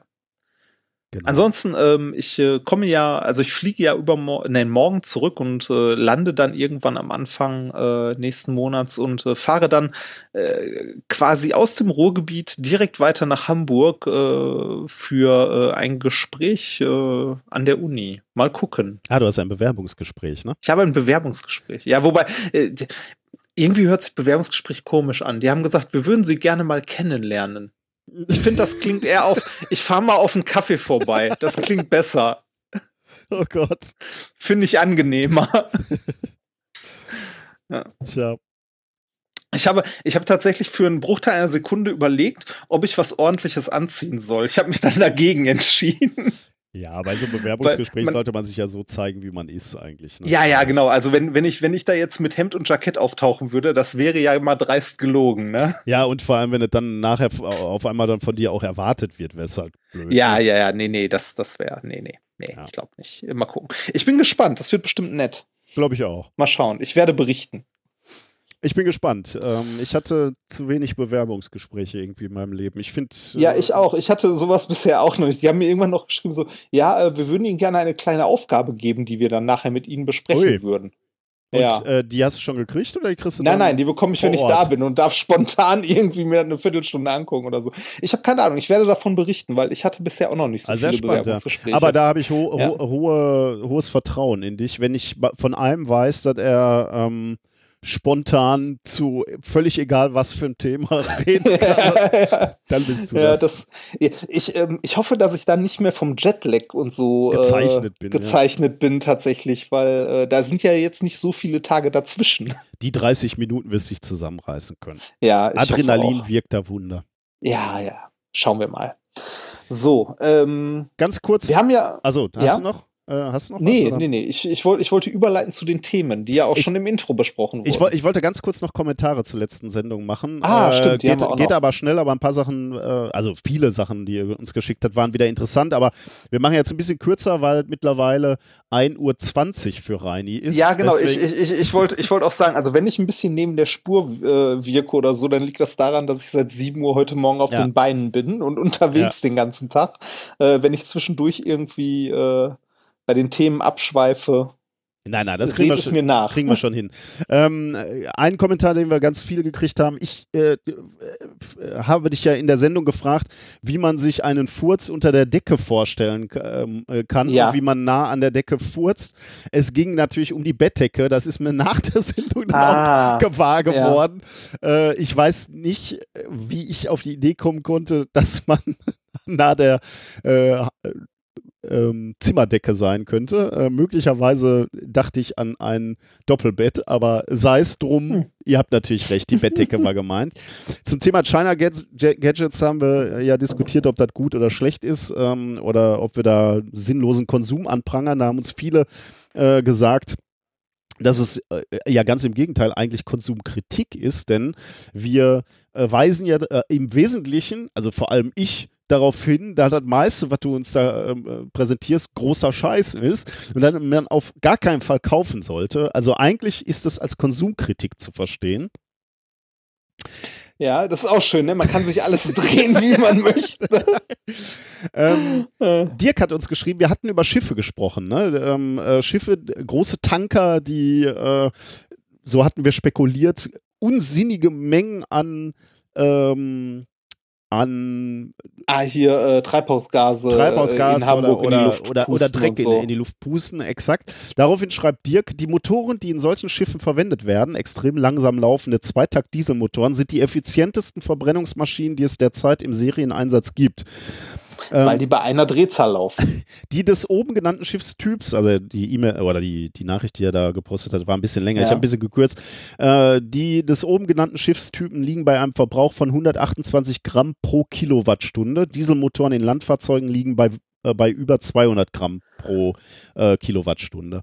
Äh, Problem, darauf weist er allerdings auch hin, ist, äh, dass man eben extrem stark verschwefelte Kraftstoffe verwendet, beziehungsweise verwenden darf und man die Motoren wegen fehlender Vorgaben primär auf Verbrauchsarmut optimiert hat und nicht auf Schadstoffarmut. Da gibt es also durchaus Potenzial. Ähm, und dann hat uns noch jemand geschrieben, der aus verständlicher Weise wahrscheinlich lieber anonym geblieben ist und keinen Namen geschrieben hat.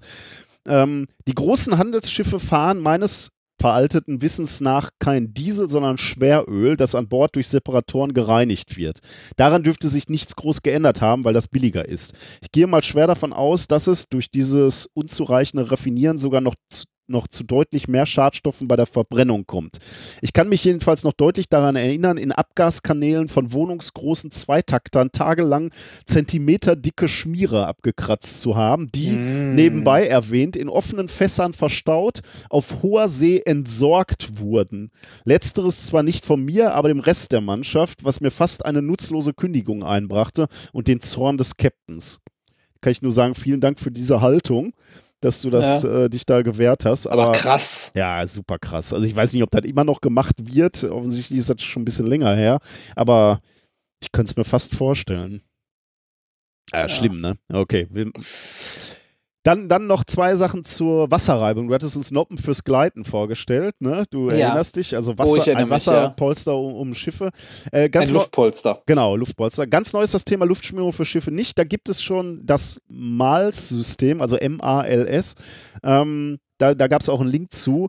Ähm, neu war natürlich, aber, äh, und da wird auch gleich von Ike darauf hingewiesen, von dem ist dieser Beitrag, aber natürlich, äh, dass es einen Lack gab, was äh, den, der diesen Effekt noch weiter Hm. ähm, Mhm. unterstützt hat. Aber diese Luftschmierung für Schiffe, da gibt es auch einen Wi- Wikipedia-Eintrag, könnt ihr euch mal angucken, falls euch das Thema noch interessiert. Ähm, äh, dazu auch von Kay äh, geschrieben, Wasserreibung durch eine Gasschicht zu reduzieren ist noch gar nicht so äh, neu. Schon in den 1970ern gab es einsatzreife Superkavitationstorpedos. Auch wenn durch die Kavitation noch andere Effekte reinspielen, ist das Grundprinzip der Torpedos in einer Glasblase äh, oder ist das Grundprinzip, den Torpedo in einer Gasblase gleiten zu lassen. Cool, ne? Ja. Und, und Mike hat uns geschrieben, auch die AIDA äh, verfügt wohl über ein ähnliches Verfahren, um eben äh, Treibstoff zu sparen. Okay, das waren die Kommentare. Dann können wir jetzt zu den Themen der heutigen Sendung kommen. Thema Nummer eins: Polymer-Lego, von mir präsentiert. Thema Nummer zwei. Erst reden, dann denken. Thema Nummer drei: Der schönste Tag im Leben. Oh. Äh, Thema Nummer vier: Das Ende der Übergangsjacke. Klingt gut. Ähm, Dann können wir gleich starten, oder? Ich bitte darum. Dann fangen wir an mit Thema Nummer eins und da haben wir mal wieder etwas gemacht äh, aus, aus Gründen, was wir schon mal gemacht haben, nämlich uns Gäste eingeladen. Das hat sich diesmal ganz besonders angeboten, weil du ja nicht da warst und wir nicht genau wussten, wie äh, stabil die Leitung. Zeitlich und internetmäßig Genau. ist. Und deswegen habe ich in der letzten Woche oder vielleicht auch schon vor zwei Wochen habe ich äh, ein Interview aufgenommen mit lieben Kollegen aus unserem Institut. Es macht ja immer sehr viel Sinn, Spaß und äh, ist auch sehr lehr lehrreich, wenn man mal in Nachbarlabore schaut. Und da habe ich äh, mit Alexander und Stefanie gesprochen. Beides sind, äh, äh, beide sind Doktoranden in einer AG von André Gröschel. Und André Gröschel ist Chemiker, Polymer, Chemiker. Und der äh, ist insofern interessant. Also einmal ist es natürlich interessant, was die äh, mit ihren Polymeren machen äh, in unserem Nanoenergietechnikzentrum. Die sind nämlich genau über unseren Laboren, aber drei Ich Etagen muss, höher. ich muss übrigens immer, wenn ich den Namen höre, ne, Nanoenergie, also Nanoenergietechnikzentrum, weil ich ihn leider immer noch sehr absurd finde, nur weil jemand das Akronym äh, hier äh, ist ein Akronym, ne? Ja, Oder? ja. Netz, Netz haben wollte, das Ding Nanoenergietechnikzentrum zu nennen. Ich muss immer an unser das Leben des Brian-Intro denken mit dem Energie-Nanotechnikzentrum. Und äh, Ihr Schweine! ich habe das, ja, ich habe das sofort im Kopf, weil ich diesen Namen immer noch so unglaublich absurd finde. naja, aber ja, Kollegen davon. Genau, drei, drei Etagen über uns äh, in den Laborräumen. Und ähm, die haben mir mal erzählt, äh, was die denn da treiben, was überhaupt ihre Polymere sind, was das Besondere an ihren Polymeren äh, sind und was sie damit machen können. Und ähm, ja, da habe ich mich mit denen unterhalten und ähm, da hört doch jetzt am besten einmal rein. Ich habe mal wieder Gäste. Äh, Ich sitze mal wieder in meinem Büro und diesmal habe ich mir zwei Gäste aus einer, man kann sagen, benachbarten Gruppe geholt. Also wir sitzen zumindest, sind unsere Labore im gleichen Institut, im gleichen Gebäude. Und zwar sind es Doktoranden, also ein Doktorand, eine Doktorandin aus der Arbeitsgruppe von André Gröschel. Stefanie Tjaberings und Alexander Tjaberings sind bei mir. Hallo. Hallo. Ähm, ihr arbeitet im gleichen Gebäude wie ich, nämlich äh, im Nanoenergietechnikzentrum und doch macht ihr völlig andere Sachen. Genau. Ähm, und das würde ich äh, mir heute gerne mal von euch erklären lassen. Ich äh, kann vielleicht noch kurz erzählen, ihr seid mir als erstes äh, aufgefallen, weil ihr als sehr, sehr junge Gruppe in unser Institut eingezogen seid. Und mit jung meine ich jetzt nicht nur euch, ihr beide seid natürlich auch jung, Doktoranden sind häufig jung, äh, aber auch euer Professor ist extrem jung, nämlich äh, André Gröschel. Genau, richtig. Ähm, der hat 2012 in Bayreuth seine Doktorarbeit ähm, gemacht, ist dann 2013 nach Finnland zum Postdoc gegangen in die Gruppe vom äh, Herrn Professor Olli Ickerler und ist hier jetzt seit ähm, 2016 mit der Evonik Stiftungsprofessur und hat jetzt hier seinen eigenen ähm, Arbeitskreis, eigene Arbeitsgruppe und ja, sind jetzt am Wachsen und am Gedeihen. Ja, das finde ich ganz spannend. Das ist sicher, also euer, euer Forschungsgebiet ist extrem spannend, weil ihr euch auch mit Nanotechnologie äh, beschäftigt und das eben auch etwas ist, womit ich mich beschäftige, aber ihr kommt halt aus einer anderen Richtung. Ja. Ähm, aber einer der Gründe, warum ich äh, euch gerne eingeladen habe, ist eben, äh, weil ich diesen Karriereweg mal aufzeigen wollte. Ne? Also André Gröschel ist ja ein äh, Juniorprofessor. Äh, Du Genau. hast das gerade schon ganz richtig äh, gesagt. Er hat eine, eine Stiftungsprofessur bekommen. Ne? Genau, richtig. Ähm, und ich glaube, für wir haben relativ viel schon über, über Hochschule gesprochen und potenzielle äh, Hochschulkarrierewege und wo es so hingehen kann. Aber naturbedingt, weil Reinhard und ich dann irgendwann unser persönlichen Endpunkt erreicht haben, ähm, ähm, äh, haben wir noch nie wirklich drüber hinausgeschaut. Und das finde ich ganz, ganz spannend. Also ähm, äh, kannst du irgendwas zu dieser Juniorprofessur sagen? Also ähm, ist das, also wie unterscheidet sich das von einer normalen Professur? Äh, oder ist man dann ein Professor, ein richtiger? Ähm, Also man, man ist ein Juniorprofessor, also wie, wie so ein kleiner Professor, ne? das muss man schon sagen. Es ist, ähm, es ist ein anderer Weg zur Berufung als die äh, klassische Habilitation. Habilitation ist so ähnlich wie, wie eine äh, Promotion schreiben. Also man schreibt nochmal ein Buch eigentlich. Ne? Also über sein Fachgebiet äh, fasst man nochmal Dinge zusammen. Genau, richtig. Man ist dann halt noch einem, ähm, einem Professor sozusagen unterstellt, ne, der einen mhm. dann halt betreut und macht dann halt auch Lehrarbeit und sonst was. Bei der Juniorprofessur ist es ein bisschen anders. Man hat zwar auch nach der Juniorprofessur die äh, Berufungsberechtigung, also man kann Professor werden, aber man hat ähm, ungefähr die, die, denselben Umfang wie ein normaler Professor. Mhm. Also das heißt, er gibt Lehrveranstaltungen ganz normal, also andere gibt Lehrveranstaltungen. Er äh, kann äh, Doktorarbeiten wie von uns betreuen. Er äh, kann Anträge schreiben, all das und hat natürlich die Leitung über die Gruppe selber. Das heißt noch ein paar Pflichten mehr dazu. Ähm, und das Konzept dieser Juniorprofessur ist meistens immer so aufgebaut, dass man eine Zwischenevaluation hat. Also die gesamte Laufzeit beträgt meistens immer so sechs Jahre. Mhm. Nach der Hälfte gibt es dann halt diese Zwischenevaluation, bei der geschaut wird, ob die also die nächste Hälfte angeschlossen werden kann. Äh, also ob die Juniorprofessur auf nochmal drei Jahre weiter verlängert werden kann, was bei uns glücklicherweise passiert ist. Okay, das wäre meine nächste Frage gewesen. Genau, ja. Aber äh, gute Frage, also was würde denn mit euch passieren? Also mal angenommen, er wäre jetzt negativ evaluiert worden, äh, fallt ihr dann äh, ins Leere? Also, also das ist eine gute Frage. Das ist eine gute ne? Frage. Ich weiß gar nicht, wäre die gesamte Zeit trotzdem hier gewesen oder wäre danach vorbei gewesen? Ich glaube, nach der Zwischenevaluation, wenn die negativ ausgefallen wäre, hätten wir ein ganz schönes Problem gehabt. Hm. Aber es wurde in eurer Arbeitsgruppe nicht thematisiert. Nee. Also wir, wir, sind natürlich von dem Erfolg sofort ausgegangen. Ja. Das ist gar keine Frage. so, genau, die, äh, nein, also ähm, also André hat sich natürlich auch extrem viel Mühe mhm. gegeben, mhm. sich hier ähm, in diesen ganzen Hochschulalltag mhm. mit einzubringen. Das heißt, nicht nur neben der Übernahme von einer, von einer Lehrveranstaltung, mhm. natürlich auch nebenbei, sei es ähm, Bachelor, Master, Promotionsarbeiten irgendwie zu übernehmen, dann auch noch ähm, Wissensnacht Ruhe hier mhm. natürlich mit zu organisi organisieren, äh, sich da irgendwie präsent zu zeigen. Das macht natürlich auch sehr viel, sehr, sehr viel aus und äh, hat, denke ich mal, auch zur positiven Bewertung beigetragen. Wie, wie kommt man zu so einer Stiftung äh, oder zu so einer Finanzierung? Muss man sich da bewerben? Oder wird man ja wird man aus dem Pool, kommt jemand und schüttet einen großen Eimer Geld. Nö, das ist, man, man geht aus dem Haus raus und dann hat man wie so einen Ball direkt ins Gesicht und dann so. du musst jetzt. Du musst jetzt, kannst du gucken, was du machst. Ne? Ja, also er hat sich irgendwie nee. beworben. Also genau, okay. richtig. Die mhm. wurde ausgeschrieben hier von der Uni. Das, das Prozedere drumherum, wie man ähm, sich für die Juniorprofessur bewirbt, ist auch sehr kompliziert. Ähm, es gibt dann eine, ein ganz normales Bewerbungsverfahren, wo man sich dann vorstellt. Mhm. Ähm, dann kommt man auf eine Rankingliste, die wird dann halt von den Professoren der Hochschule erstellt. Dann wird halt geschaut, welcher Bewerber passt am besten in das Profil rein. Mhm. Dann wird ein externer Gutachter oder Gutachten halt erstellt, wird geschaut, ob diese Liste mhm. auch wirklich äh, richtig ist. Und dann wird nochmal eine neue Liste erstellt, wo man dann halt im Endeffekt ganz oben steht oder halt nicht. Ne? Äh, noch eine allgemeine Frage, ja. die äh, so, eine, so eine junge Gruppe, wie finanziert die sich? Also er hat auch einen Haushalt zur Verfügung, ne? Also ein bisschen, ein bisschen Geld, was ihm von der Universität zur Verfügung gestellt hat, damit kann er frei äh, arbeiten, aber hat ja auch Drittmittelprojekte.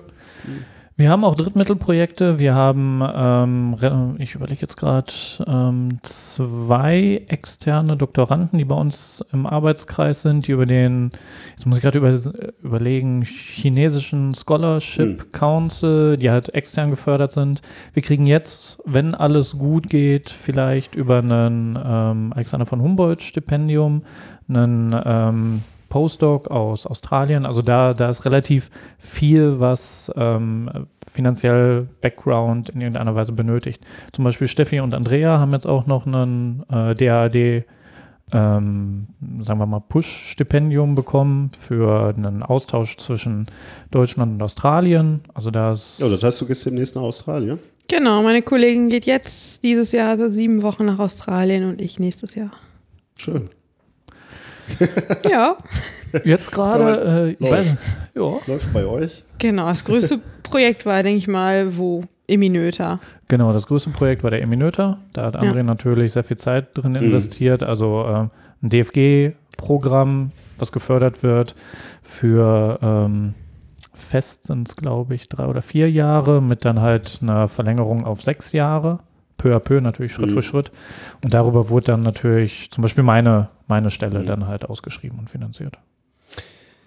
Ähm, jetzt seid ihr im, im gleichen Institut oder im Mhm. gleichen Gebäude wie ich. Äh, ich vermute mal, unsere Labore sehen sehr unterschiedlich aus, weil ich ja eher so ein physikalisches Labor habe. Also Ja. ich habe viel große metallische Anlagen, in denen ich Vakuum erzeuge, um dann da Plasmen, äh, Plasmen ähm, zu zünden. Ja. Äh, wie sieht ein chemisches Labor bei euch aus? Wie, ist das so eine Hexenküche, wie ich mir das vorstelle? Irgendwelche Gläser, die blubbern und Alles ist bunt, alles ist Rauch. Genau, natürlich. Ja, natürlich, der kommt rein. Der magische Staub legt sich dann über die Bench und. nee, bei uns ist es eigentlich klassisch, wie man sich so ein Labor vorstellt. Wir haben sehr, natürlich Rührplatten, die überall rumstehen. Wir haben da die Bechergläser drauf. Wir sind natürlich nasschemisch ausgelegt. Also das heißt, wir haben, ähm, wir haben so eine Schlenklein, so nennt sich das, dass wir halt unter ähm, Sauerstoffausschluss arbeiten können, dass wir da halt eine Verbindung für Vakuum und Inertgas haben. Ähm, wir haben ein, ein Gerät, das das Netzgebäude sehr vermisst hat und wo man uns gesagt hat, dass es das hier überhaupt nicht gibt. Wir haben nämlich eine hochmoderne Eismaschine. die ihr natürlich äh, für eure Experimente braucht. Aber Natürlich. Die, die glaube ich, auch schon bei Festivitäten zum Einsatz gekommen ist. Kann das sein? Äh, davon weiß ich nicht. ja, doch, doch auch, weil ähm, wir machen natürlich auch ähm, Synthesen und da dann natürlich auch Synthesen, ähm, die bei 0 Grad oder Mhm. sonst was durchgeführt werden. Mhm. Dafür brauchen wir halt natürlich Eis. Mhm, Plan, okay. Plan B wäre äh, in irgendeiner Weise den, die Lanze vom Stickstofftank in so einen Mhm, Becher okay. zu halten, Ja, aber das ist halt weniger gut. Ne? Okay. Ja. Ähm, ja, dann nähern wir uns jetzt dem, was ihr tatsächlich da drin macht. Also Genau. äh, lasst uns doch mal ins, in die Vollen gehen. Was macht ihr so allgemein da in euren, äh, in euren Laboren? Ja, du bist ja eher aus der Syntheseabteilung. Und ich äh, verarbeite dann mehr oder weniger das weiter, was die äh, Synthetiker bei uns halt herstellen. Also, wenn du anfangen möchtest. Genau, wir beschäftigen uns ja mit äh, Polymeren, Mhm. Synthese, Charakterisierung davon. Im Speziellen haben wir ähm, also ABC-Triblock der Polymere, das hört sich immer so schön an. Ähm, Das, Poly- dann sag uns erstmal, was äh, Polymere sind. Weil, Genau. Stelle ich mir jetzt einfach als äh, Atom- oder Molekülketten vor. Ist, äh, ist das okay? Kann man, also für einen Physiker ist das okay, oder? Nee, äh, gen generell trifft das eigentlich ganz gut. Das sind, ähm, also man könnte sagen, beinahe unendlich lange Ketten von halt Aneinanderreihung, Bausteine, Monomeren, wie du halt schon sagst, Mhm. Molekülen, Einzelmoleküle, die dann halt äh, hintereinander geschaltet sozusagen eine lange Kette ergeben. Und die stellt ihr, diese Ketten stellt ihr her oder die? Genau, genau, richtig. Entweder ähm, stellen wir die her oder können die halt miteinander verbinden. Das machen wir da halt. Und was bei uns halt der Schwerpunkt ist, wir beschäftigen uns halt mit ABC, Triblock Terpolymeren. Das ABC deutet schon darauf hin, dass irgendwas damit los ist. Das sind nämlich dann äh, Polymere, die halt aus drei unterschiedlichen Blöcken Ah, deswegen bestehen. ABC. Genau, deswegen ABC. Gibt auch noch andere, gibt auch so ABA-Blöcke. Dann hat man halt sozusagen auch drei Blöcke, wovon Mhm. halt zwei dann identisch wären. Aber was heißt jetzt Block? Also ABC-Polymer heißt jetzt, äh, diese Kette besteht aus drei unterschiedlichen Blöcken, die sich immer wiederholen? Oder? Nee, die, der, du hast einen Block, der sich dann halt wiederholt. Dann hast du sozusagen einen, einen also kein Ende, sondern eine, einen Übergang Mhm. zum nächsten Mhm. Block. Ah, Der okay. wiederholt sich wieder. Das ist dann B? genau, das quasi? ist ein B. Und, dann, kommt wieder ein Übergang. Genau, und dann Ah, hast okay. du den C. Mhm. Genau. Theoretisch kannst du das noch weitermachen, aber das ist für unsere Forschung erstmal bisher noch nicht interessant. Und wie lang jetzt die einzelnen Blöcke sind, das, das könnt ihr irgendwie definieren. Genau, richtig. Das können wir dann halt über unsere Synthesebedingungen einstellen Okay. ähm, und dann halt beliebig, sage ich mal, mehr oder weniger vorsichtig, ne, ähm, können wir das dann halt modifizieren. Ja, dann, dann kommt der Schritt äh, oder dann kommt der nächste Schritt, den ähm, wir dann damit machen, das sind diese Selbstorganisationsprozesse, Self-Assembly nennen wir das dann. Also wir haben dann das Polymer, das in irgendeiner Weise unterschiedlich gestaltet ist. Wir haben ähm, verschiedene, eine verschiedene Chemie da drin. Mhm. Dadurch ähm, gibt es halt Wechselwirkungen zwischen diesen einzelnen Blöcken. Und dann können wir halt über diese Wechselwirkung das Polymer in verschiedene Phasen separieren, sagen wir es mal. Oder in verschiedene Phasen sich selbst organisieren lassen. Und dann entstehen Fancy Strukturen. tatsächlich. Genau, dann, dann entstehen, entstehen wirklich Sachen, die äh, man so jetzt im ersten Augenblick sich nicht vorstellen würde. Klassischerweise die, ähm, sagen wir mal, die was man immer kennt, sind Sphären. Ne? Mhm. Also wenn man Kugeln. Sphären oder mit genau Kugeln. Ähm, wenn man jetzt beispielsweise allein vom Überlegen jetzt mal denkt, wenn man eine Kugel hat und man wird jetzt eine Seite der Kugel verlängern, Mhm. würde aus der Kugel ein Zylinder werden Mhm. oder halt einfach noch ein Stab, würde man noch eine Seite weiter verlängern, ähm, würden wir dann wie eine Art Blatt bekommen. Wenn wir das immer weiter verlängern, können wir in Richtung Vesikel gehen, also Hohlkugeln. Und das sind nur so die groben Geometrien, die wir beispielsweise ähm, herstellen. Und wenn wir können. jetzt über diese, diese Körper sprechen, dann sprechen wir ja immer äh, auf der Nanoskala darüber. Ne? Die sind Genau. winzig. Also, Genau, das, okay. das ist dann halt das, wofür ähm, wir halt arbeiten und was halt der Forschungsschwerpunkt ist. Also gibt da klassischerweise zwei Synthesevarianten, die nennen sich dann Bottom-up und Top-down. Mhm. Ne? Das heißt, entweder machst du von was Großem, was Kleinem Mhm. oder wie wir, wir gehen vom kleinsten Grundbaustein. Genau, deswegen wird das auch sehr gerne als Nano-Lego bezeichnet. Ja, also, passt aber auch wirklich gut. Ja. Genau, richtig. Da hat der André auch, ähm, weil wir, wir probieren das halt natürlich vielen Leuten irgendwie anschaulich beizubringen und ähm, da hat der André eigentlich ein sehr, sehr schönes Bild auch in seinen Präsentationen drin. Der zeigt dann, dass wir halt ähm, Lego-Bausteine nehmen und denen halt eine Aufgabe zuweisen. Mhm. Und dann schmeißen wir diese ganzen Lego-Bausteine in einen großen Top rein und dann hat er ein Bild von so einem, äh, jetzt, boah, jetzt darf ich mal Star Wars wissen. Oh, Jetzt, kann jetzt, nicht jetzt, ist, jetzt ist ganz, ganz schlimm. Also es ist kein X-Wing-Fighter, aber das ist das Ding, womit Han Solo fliegt. Boah, jetzt kriege ich voll einen drüber. Millennium Falcon. Millennium Falcon, genau, richtig. Und dann wird da halt so ein fancier Millennium Falcon drauf aus ganz, ganz vielen unterschiedlichen Bausteinen.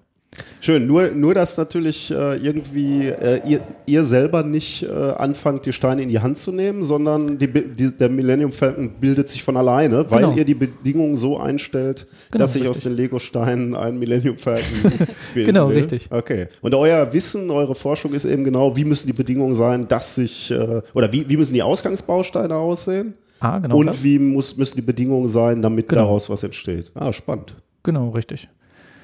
Ja. Ähm, diese, ähm, diese interessanten Strukturen, also Hohlkugeln äh, oder Zylinder, wofür, wofür brauche ich die dann, wenn wir über Nano, Nano-Kügelchen sprechen? Was, äh, also ihr macht es ja wahrscheinlich nicht einfach nur, weil ihr Bock habt, äh, den Millennium Falcon zu bauen. Äh, nee, da, da bin ich dann beispielsweise raus. Da kommt dann halt äh, Steffi ins Spiel. Ah, okay. Genau. Ja, also ich m, beschäftige mich dann eher damit, dass ich diese Triblock-Polymer äh, ähm, ja, als Templat, als eine Art Schamblone verwende, die ich dann unter verschiedenen äh, Synthesebedingungen weiter verarbeite und dann Metalle reinlade, sowie ähm, Platin, Palladium, Kupfer. Also in der Kugel wäre dann plötzlich äh, Platin, sagen wir mal. Genau, also meine Struktur ist zum Beispiel einfach äh, eine Doppelhelix. Also aus meinem Polymer kann ich äh, durch Modifikation ähm, eine Art Doppelhelix herstellen Mhm. und da lagert sich dann beispielsweise das Platin an, so dass ich dann eine Doppelhelix aus, Aus Platin, Platin. habe. Also das ist komplett umzogen dann. Genau, also das lagert sich dann in einem Teil von meinem Polymer an und äh, dann bilden, setzen sich da halt kleine Platin-Nanopartikel rein und die ergeben dann im Ganzen hinterher dann eine Doppelhelix. Wo kommt das Platin her? Das ist dann auch wieder irgendeine. Genau, das Chemikalie? sind, genau, also das äh, gebe ich dann als Ausgangsverbindung speziell dazu und dann über äh, Synthese wird es dann hinterher zu Platin-Nanopartikeln. Synthese heißt dann bei euch auch wieder, äh, du, du wählst den Prozess so, dass äh, es. Genau, über Temperatur, über andere Chemikalien, Mhm. über ähm, Aufreinigungsprozesse Mhm. und so weiter. Warum will ich eine Helix mit Platin überziehen? Warum Weil Ja, ja eigentlich ist das eine dumme Frage. Ja, eigentlich.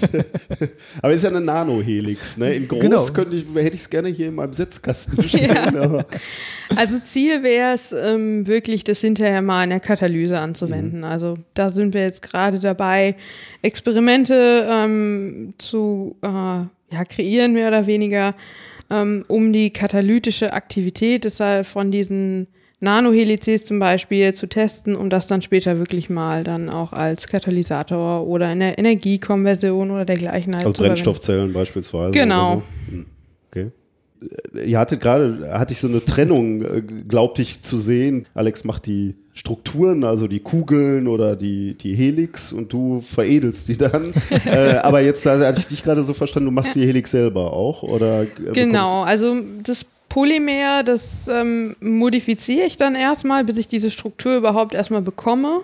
Also das habe ich dann, diese Struktur habe ich während zum Beispiel meiner Masterarbeit einfach Mhm. entdeckt durch unterschiedliche Synthesebedingungen und daraufhin habe ich dann weitergearbeitet und versuche jetzt halt dieses Polymer praktisch als Schablone zu benutzen und ähm, dann irgendein Teil davon halt mit einem zum Beispiel Metall vollzuladen und es wäre halt schön oder ein Ziel auf jeden Fall, dieses Polymer dann hinterher dann auch zu entfernen, sodass Mhm. man wirklich dann nur das äh, Metall zum Schluss übrig hat. Also dass Ah, ich das okay. praktisch nur als Schablone verwende, die ich dann hinterher entferne. Die, okay, das heißt, muss ich, ich muss dann wieder in irgendeine Säure oder Lösungsmittel kippen. Äh, Und, oder einfach verbrennen. Ja. oh, Das ist halt genau das, äh, der, der Vorteil, den wir halt haben. Also ähm, wir können die Sachen theoretisch einfach verbrennen. Also es gibt natürlich auch Möglichkeiten, ähm, komplexe Strukturen herzustellen, ähm, die auch in irgendeiner Weise Mhm. Template Mhm. haben, aber das sind dann halt alles keine ähm, weichen Materien. Und sind natürlich nicht auf dieser Nanoskala, auf der wir arbeiten. Also theoretisch Aber bei dir ist es ja auch dann was anderes. Also bei dir wäre es ja abbaubar zum Beispiel. Was genau, ist, richtig, ja. Das geht dann auch. Also bei mir wäre es jetzt in dem Fall zum Beispiel, ich würde es einfach verbrennen und du beschäftigst dich ja noch mit anderen Genau. Polymeren. Wenn ich jetzt so die, die Möglichkeiten sind ja quasi unendlich. Ne? Äh, Wie, Ja. wie ist denn eure Doktorarbeit jeweils definiert? Also gibt es dann irgendein Ziel oder also natürlich gibt es Ziele, sollte jetzt nicht so negativ klingen, aber also, Nein, nein, nein. also ich, ich könnte mir vorstellen, da kann man ja unendlich spielen, ne? wenn, wenn du sagst Ja. so, so, so äh, Zylinder, Kugeln, äh, Helix, äh, wo, wo ist denn da das Ende? Da will man ja immer mehr bauen eigentlich, oder? Äh, Theoretisch ja, aber ähm, man ist natürlich auch limitiert bei vielen Sachen. Also das Thema bei mir ist, ähm, ich glaube auf meinem Antrag steht äh, Synthese und Charakterisierung von ABC-Triblock-Terpolymeren für die Anwendung in späteren Überstrukturen. ja, das aber das heißt, äh, okay, aber Überstruktur heißt dann ja auch nur, wir bauen den Millennium Falcon noch, noch genau, weiter. Ja, genau, richtig. Okay. Das, das ist halt genau das Problem, weil ähm, was, was wir halt, oder was ich versuche zu erzielen, sind äh, Patchy Particles. Also Okay. das sind dann ähm, sozusagen wie so ein Fußball, eine Kugel, die dekoriert ist mit einzelnen Punkten, wie er halt auch ein Fußball Mhm. weiß hat und hat dann die Mhm. schwarzen Punkte drauf. Und da gibt es äh, von der Geometrie her natürlich unheimlich ähm, eine große Bandbreite von wo kann, wo kann der Patch sitzen. Ne? Mhm. Am einfachsten wäre natürlich, ähm, wir machen einfach ein Patch dran, dann sitzt er auf einer Seite und auf der anderen Seite haben wir dann eine Polymer. Wir machen zwei dran, dann haben wir so eine lineare Kette und dann können wir von Tetraeder zu Oktaeder, Dodekaeder und äh, irgendwann sind natürlich auch da die Grenzen Mhm. erreicht, aber das ist dann halt so eine, ein Baustein auf dem ganz langen Weg der Doktorarbeit. Und äh, bei dir? Wenn wir jetzt schon den einen Titel gehört haben, will ich auch noch den zweiten Titel. Also es ist wirklich ähm, komplexe ähm, Blockopolymer-Nanostrukturen als Template für neuartige Hybridmaterialien, für die Katalyse oder Energiekonversion. Okay, ja. Ja. Und die, die werden dann tatsächlich auch in der Anwendung getestet oder baut ihr die jetzt erstmal nur auf und sagt, okay, hier haben wir, na, ich meine, vieles sieht man ja wahrscheinlich, man will möglichst wenig oder hohe Oberfläche Genau. wahrscheinlich haben. Ne? Und also, was kann man natürlich auch, äh, ohne jetzt wirklich Messung zu machen, kann man da relativ schnell beurteilen. Also man muss sich natürlich die Materialien angucken, aber Ja. Genau, also ich, wie gesagt, ich habe sie, ähm, wie, wie das Beispiel der Helix jetzt während meiner Masterarbeit praktisch entdeckt, ähm, während ich die, das Polymer mit ähm, Platin-Precursor, also einer Platin-Ausgangsverbindung beladen habe.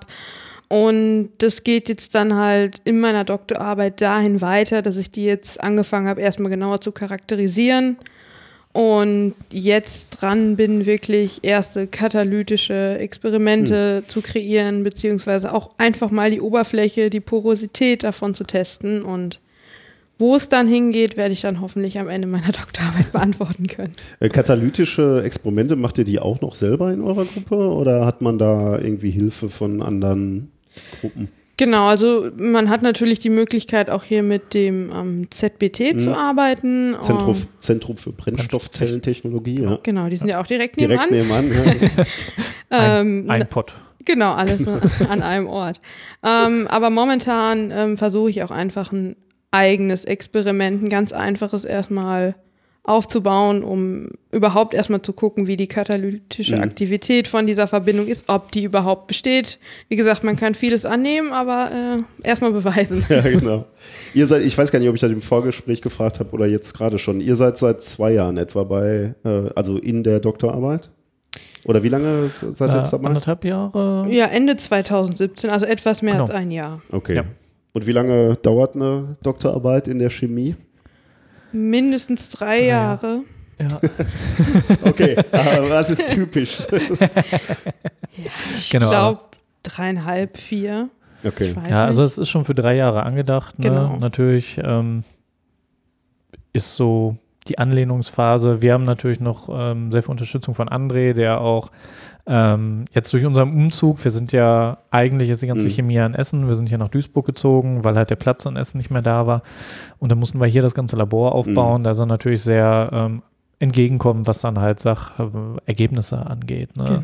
Also wir sind, haben hier von null angefangen und sind uns jetzt am Hocharbeiten. Das ist nett, dass er da halt nicht nach zwei Wochen gesagt hat, ja hör mal, wo sind denn die ersten Polymere?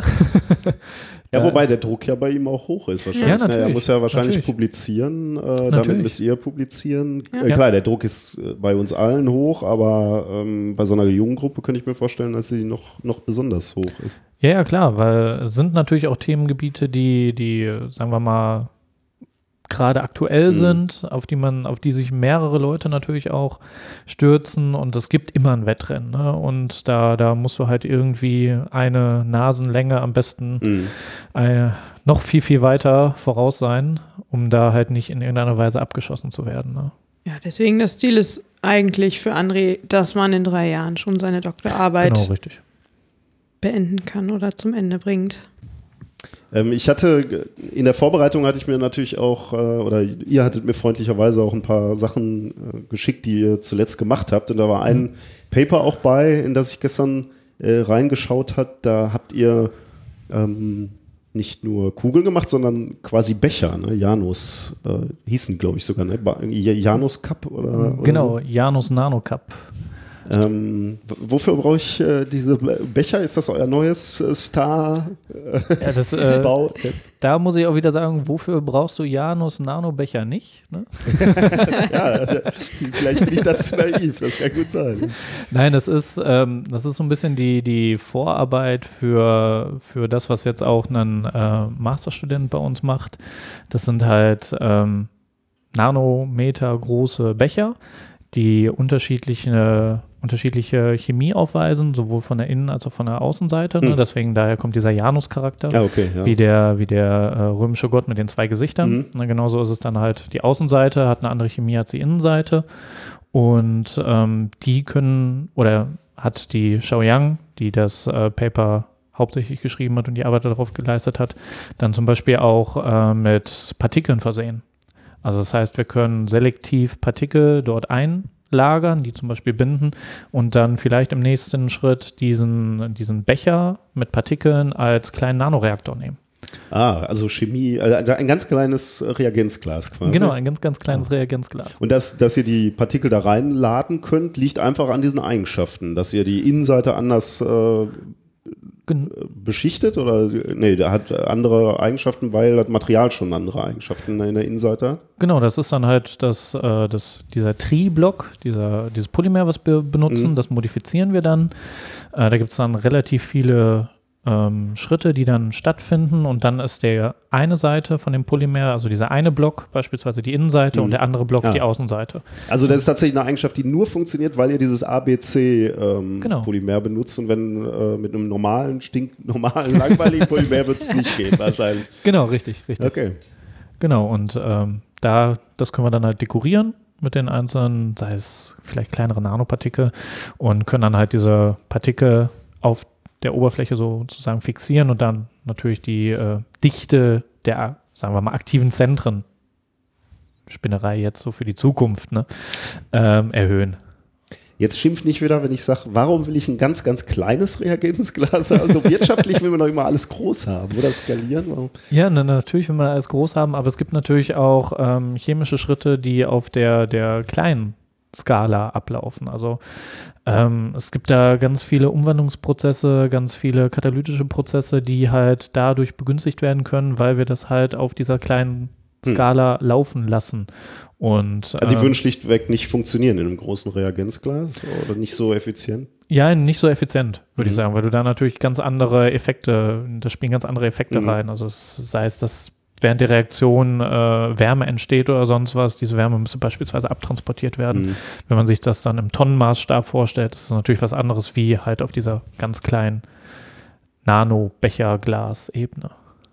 Gibt es in Zukunft äh, Gelegenheit, die Arbeiten von äh, André oder eure, das ist ja eine Teamleistung, ne? Ja. aber zei also ein Teil seiner Aufgabe wird es ja jetzt sein, diese, diese Forschung halt nach außen zu zeigen ne? und damit Genau. sich zu präsentieren, aber auch äh, unsere Uni.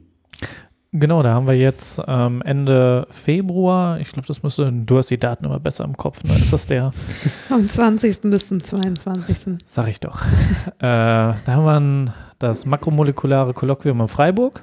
Das ist so das äh, größte oder die größte Anlaufstelle für Makromolekularchemiker aus ganz Deutschland, aber auch natürlich übergreifend. Äh, und da hat André die, die äh, große Ehre, einen Talk geben zu dürfen mit dem wundervollen Namen Block Copolymer Nanostructures Directed by Curvature and Topologic Defects. Okay. Genau, wer, wer sich darunter jetzt nicht so viel vorstellen kann, ihr seid herzlich eingeladen, vorbeizukommen. Ehrlich, ist öffentlich oder? Ähm, Wahrscheinlich nicht, oder? Ist im Also, Rahmen einer genau, Konferenz. Ist im Rahmen einer Konferenz, aber äh, mit einem guten Presseausweis kommt man da auch gut rein. Okay. oder dreist genug, muss man sagen. Ne? Ja, genau, richtig. Nein, das nicht. Nee, aber das ist äh, natürlich mit Anmeldung und alles. Das ist Ich finde es ja immer ein bisschen schade, dass solche äh, Vorträge dann nicht, Nicht irgendwie live sind. gestreamt sind oder Genau, zumindest ja. aufgezeichnet werden. Das, ähm, das, das stimmt leider. Das, ähm, das finde ich auch, weil wir waren letztes Jahr schon da und da habe ich dann einen Vortrag ähm, gehört von, ähm, ah, jetzt fällt mir der Name nicht ein. Joseph Desi, Desimone, Desimon, ich will mich jetzt nicht zu weit aus dem Fenster lehnen. Auf jeden Fall der, der ähm, Gründer und Founder von Carbon Inc., Mhm. der ähm, ein Verfahren entwickelt hat und dann auch mit Adidas zusammenarbeitet, um die neue no, New Generation Shoes herzustellen. Das ist wie so ein 3D-Drucker, der aber äh, eine Flüssigkeit innen drin hat. Und da wird ein Trägermaterial auf diese Flüssigkeit ge gelegt und dann von unten wird ein Laser in einem definierten Gitter oder in definierten Form auf, der, auf die Flüssigkeit geschossen und dann kann halt der Schuh sozusagen aus der Flüssigkeit rausgezogen werden. und das sieht super spektakulär aus und äh, leider war ich bei dem Vortrag nicht da und den, da war ich echt so ein bisschen traurig, dass ich den nicht sehen konnte komplett. Und dann habe ich meinen Laufschuh auf meinen Fuß angepasst. Genau, richtig. Das, das ist dann halt so die Idee, dass du dann beispielsweise in so einen Adidas-Store gehen kannst, wirst dann halt Boah. vermessen. Shut up and take my money. richtig. da wäre ich schon dabei. Ja, schön. Ja, das, das sieht wirklich fancy aus. Wobei ich mich da immer noch frage, die haben dann innen so ein ganz wirr gewobenes Gitter, was dann auch offen ist. Und dann Mhm. überlege ich mir, du als Läufer, der dann wahrscheinlich auch mal über die äh, nicht nur Straße oder Tatanbahn rennt, ne, wie Mhm. kriegst du das wieder richtig sauber? Ah, ist ganz schwierig, ja. Immer diese Ja. Steinchen drunter, ganz ärgerlich. Äh, genau, richtig. Ja, ich, ich finde es natürlich irgendwie, also solche Vorträge, ne, die, Ja. die, also häufig werden die natürlich auf so Fachkonferenzen und äh, makromolekulares Kolloquium klingt jetzt sehr äh, fach, äh, fachspezifisch, aber ähm, also die, die Frage ist, wie, wie relevant das wirklich für die interessierte Öffentlichkeit wäre. Äh, Ja, ich ich wird sich ja wahrscheinlich fachlich da profilieren. Ähm, auf der anderen Seite sind natürlich interessant, äh, fände fänd ich es eigentlich ganz interessant, wenn bei so Konferenzen eben auch Beiträge wären, die äh, sich an die Öffentlichkeit richten würden, zumindest als Ja. Abendveranstaltung oder so.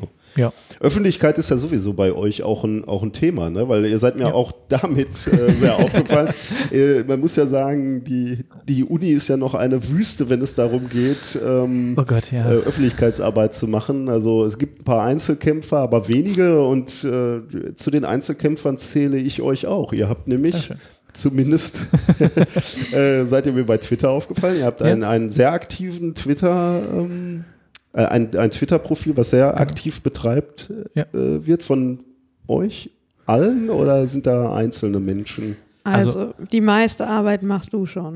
Ja, genau. Also, Also, ganz ich, klar. Ich, ich habe so, ich habe das Passwort dafür. Das ist dann genau. Aber wir arbeiten natürlich zusammen. Das heißt, ähm, sei es irgendwas, was erwähnungswert ist, wird mir dann zuge äh, zukommen gelassen mit dem Betreff. Na, Mhm. wäre das nicht was? Mhm. Ah, aber tatsächlich, das, das Ja. heißt, ja, du hast da Unterstützung, weil da, daran Ja, scheitert es ja schon häufig, Ja. dass die Leute überhaupt keinen Wert darin sehen, irgendwie äh, Dinge zu kommunizieren. Nee, nee, das gar nicht. Jetzt äh, Andrea beispielsweise, eine Kollegin von uns, äh, hat mir jetzt nach ihrer TEM-Session, also die saß am äh, Transelektronenmikroskop ähm, und hat dann halt durch Zufall ein, ein wunderschönes Bild geschossen, äh, was dann betitelt wurde als Batman. Das habe ich gestern gesehen, ja. genau. Äh, noch mit so den zwei Fledermausohren noch da dran. Also auch dann- wieder Nano-Batman, muss man natürlich dazu genau. sagen, Natürlich, ganz winzig. Ne? natürlich ganz klar. Ähm, da passt dann auch der Vergleich mit Batman The Lego Movie, ne?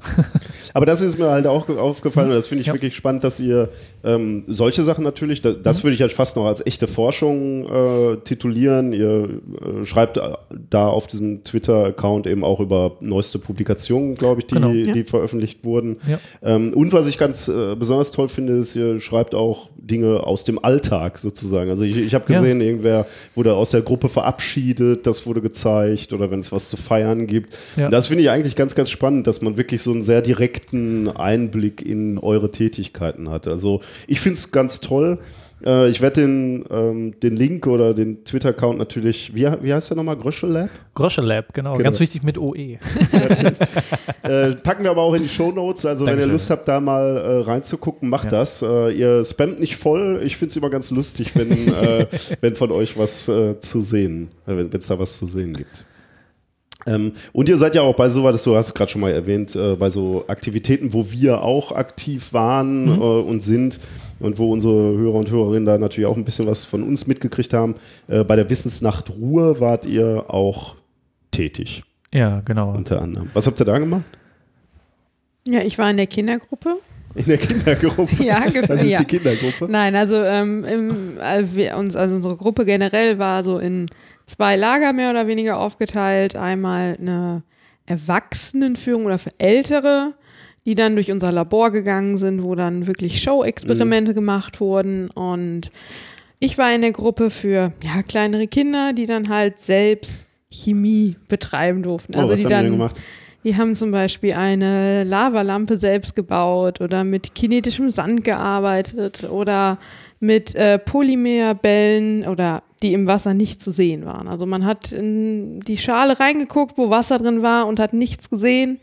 Und dann haben die Kinder ihre Hand da reingetan. Oh, und da war auf einmal was drin. Und dann haben wir noch, ich glaube, Hatten, hatten wir auch schon mal als Experiment der Woche, nur so nebenbei. also ich ich habe jetzt leider die, äh, die Nummer nicht mehr von unserer Folge. Ja. ja. Und was heißt Show-Experimente? Weil Ja. gerade noch hieß äh, Show-Experimente für Erwachsene. Was sind Show-Experimente?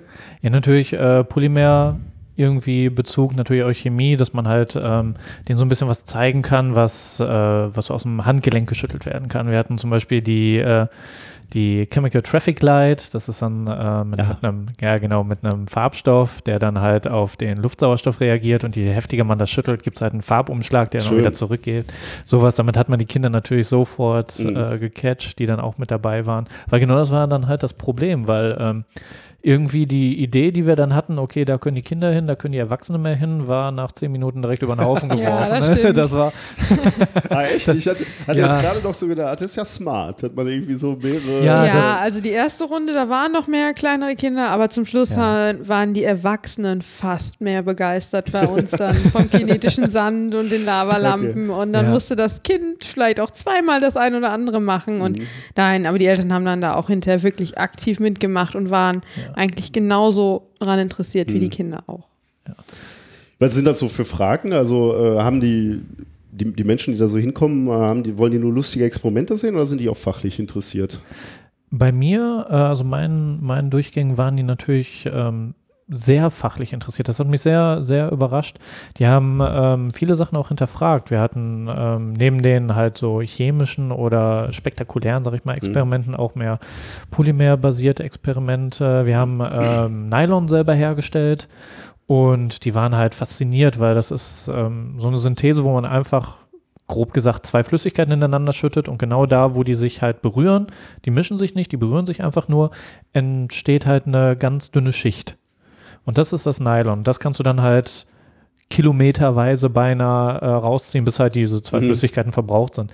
Und die waren halt so fasziniert davon, ähm, dass, dass man so viel da rausziehen mhm. konnte und das konnten die halt nicht glauben. Wir haben dann auch ein anderes Experiment gemacht. Wir haben äh, Babywindeln aufgeschnitten und dann da halt das äh, Polymer, was mhm. da halt auch drin ist, was so saugfähig ist, rausgenommen. Und das sind ja, ich glaube, ich hatte es mal auf der Waage, das sind unterhalb von fünf Gramm, ne? das ist nicht allzu viel, was da drin ist. Und dann halt einen kompletten Liter Wasser darauf geschüttet, einmal umgeschwenkt und dann ist das halt sofort fest geworden. Ne? Das ist dann halt, warum passiert das jetzt auf einmal? Ähm, passiert das mit meinem Kind dann auch? ne, das ist, ähm, die waren schon sehr interessiert und fanden das halt auch echt, echt spannend. Auf jeden Fall ein guter Grund für mich, nächstes Mal bei euch vorbeizukommen ja, und nicht so viel sehr eigenes Angebot zu machen. Da muss ich mal vorbeikommen. Also klingt, klingt super spannend. Ein Grund mehr, ähm, in unser Institut zu kommen oder an die Uni ja. Duisburg-Essen, wenn hier mal wieder Tage der offenen Tür sind. Mhm. Ja, dann würde ich sagen, vielen Dank. Sind wir, glaube ich, durch. Vielen Dank, dass ihr hier wart. Das war super interessant. Danke, Dankeschön. dass wir hier sein durften. Genau, Dankeschön. Ja, da sind wir wieder zurück, Reini und ich. Ähm, Interview zu Ende. Man müß, er hätte so ein akustisches Signal vielleicht setzen müssen, aber sag du so mal was, Tusch. Rainer. Genau, wenn du jetzt wieder da bist. ähm, ja, das war das Interview. Ganz spannend, was äh, da gemacht wird mit Polymeren, also welche Strukturen damit aufgebaut werden können. Ähm, Davon abgesehen sind die auch so schrecklich innovativ. Die haben äh, dann so äh, Poster beispielsweise, also diese äh, üblichen Konferenzposter, aber gleich mit 3D-Bildern äh, und Brillen, damit du eben die Strukturen auch gleich dreidimensional auf diesen Postern sehen kannst. Oder, äh, das habe ich ja auch gerade schon anklingen lassen, sie haben einen Twitter-Account und das ähm, dem folgt doch mal bitte. Ich werde den, äh, der, der ist auch in den Shownotes, da könnt ihr dann sehen, ist halt spannend, weil die nicht nur über ihre Forschung äh, schreiben, aber eben auch, also ihr seht dann auch ähm, ja, neueste Errungenschaften, Paper oder halt Objekte, die die aus ihren Polymeren äh, gemacht haben. Aber ihr nehmt eben auch quasi sozusagen teil, wenn die Gruppe mal wieder auf Konferenzen ist und wichtige Vorträge hält oder wenn die irgendwelche Posterpreise abräumen und so oder wenn Leute verabschiedet werden in der Gruppe. Ich finde es ganz schön, weil man so ein bisschen auch Einblick äh, gewinnt in den Arbeitsalltag es, einer Gruppe. Das finde ich irgendwie spannend. Es ist, es ist ja generell eine nette Idee, so äh, Poster, äh, um eine Ebene zu erweitern, ne? wie zum Beispiel so ein 3D-Druck drauf. Ich frage mich, was so die nächsten Punkte sind, dass du an der Seite so Laschen rausziehen kannst und dann Dinge aufklappen und so. Oder ein Kläppchenbuch. ja, Geil. ja, ja, genau. genau. Geile, das, geile Idee das, eigentlich. Ja, das, das mal auf dem Post, also hast zumindest äh, Gesprächsstoff. Oder irgendwann bist du an dem Punkt, wo einfach nur noch vier iPads auf das Foto klemmst. ja, genau. Und äh, so Präsentationen Präsentationen darauf laufen. Ja. Ich habe übrigens gerade ähm, äh, die Gelegenheit genutzt, mir ein zweites Red Bull zu holen äh, aus dem Kühlschrank, auch ohne Kohlensäure, diesmal in der Dose. Und ich muss sagen, ohne Kohlensäure kann man das Zeug echt trinken. Also ist halt so. Wie kannst du denn nach zwei Red Bull gleich noch schlafen? Äh, äh, hast du mal auf die Uhr geguckt? und wir haben noch ein bisschen was vor uns. Ja, aber äh, halb zwei außerdem, ist bei dir. Ja, außerdem habe ich hier Konterbier stehen. das wird es bei mir jetzt nicht besser machen. Okay, komm, damit ja. es nicht so spät wird. Thema Nummer zwei. Thema Nummer, Thema zwei, Nummer zwei, der schönste Tag. Nee, Quatsch, das war mein zweites Thema. Nee, das war dein.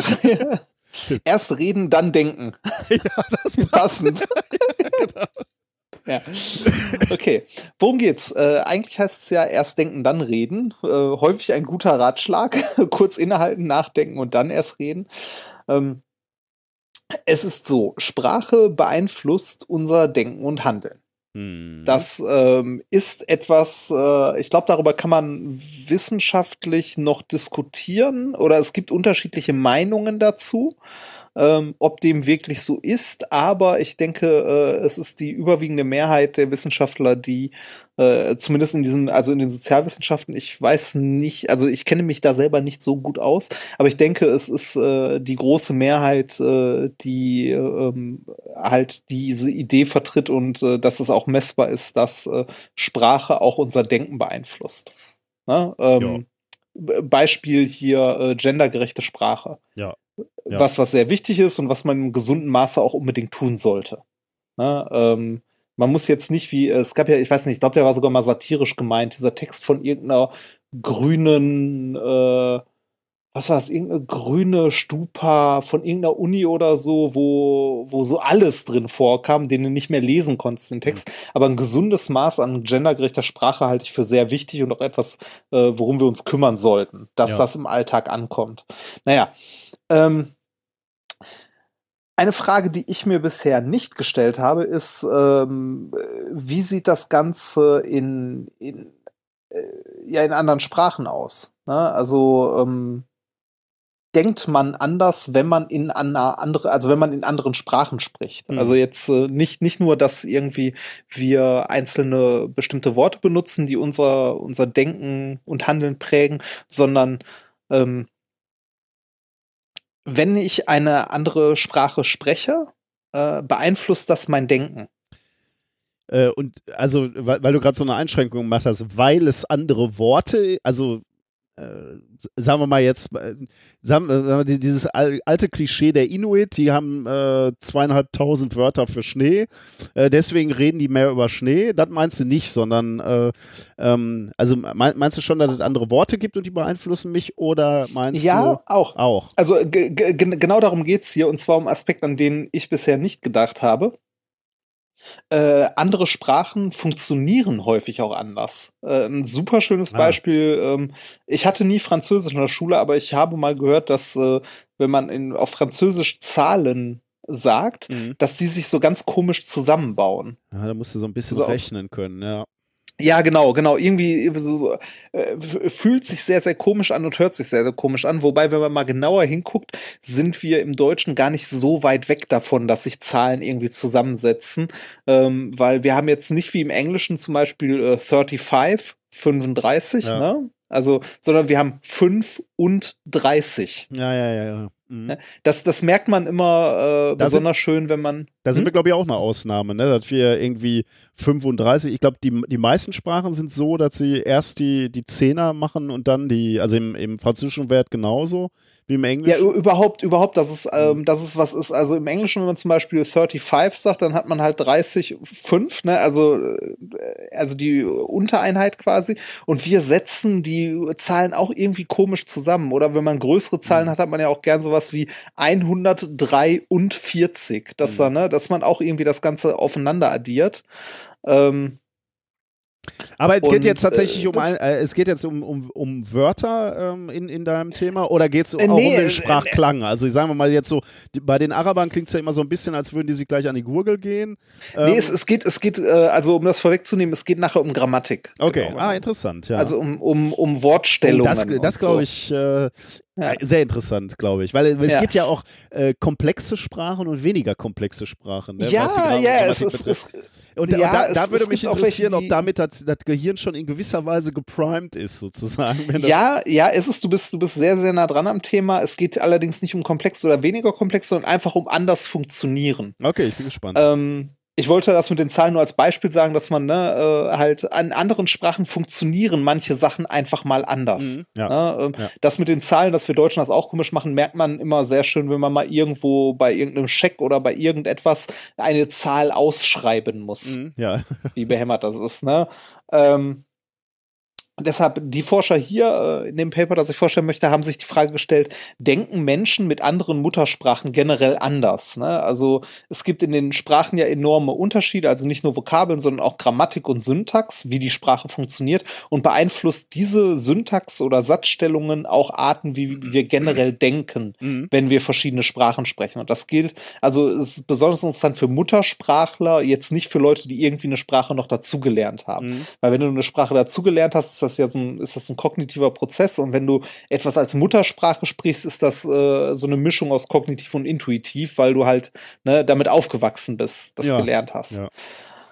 Ähm, das, äh, was sich die Forscher hier in dem Paper genau angeguckt haben, im Speziellen ist der Satzbau. Mhm. Ähm, also äh, ist ja, also, also die, die haben angeguckt, wie sich der Satzbau, also die Syntax, wie Sätze aufgebaut sind, auf das Gedächtnis auswirken, das Menschen haben. Also ob äh, Menschen mit anderen Sprachen, ob deren Hirn anders funktioniert. Mhm. Also die, vor allem, also Schwerpunkt hier das Gedächtnis, das, äh, so, also die sogenannte Working Memory. Das ist der Teil unseres Gedächtnisses, der Informationen kurz behält, um sie zu verarbeiten. Kann man sich vorstellen, wie das RAM im Rechner. Mhm, okay, ja. Also irgendwie, ähm, äh, wenn du Kopf rechnest zum Beispiel, hast du ja auch äh, Zahlen, die du irgendwie im Hinterkopf behältst. Äh, wenn man dich aber nächste Woche fragt, weißt du nicht mehr, welche Ja, ja, Zahlen das ja, waren. ja. Ne? Also Zahlen, die im Kurzzeitgedächtnis für Verarbeitung quasi Mhm. abgelegt sind.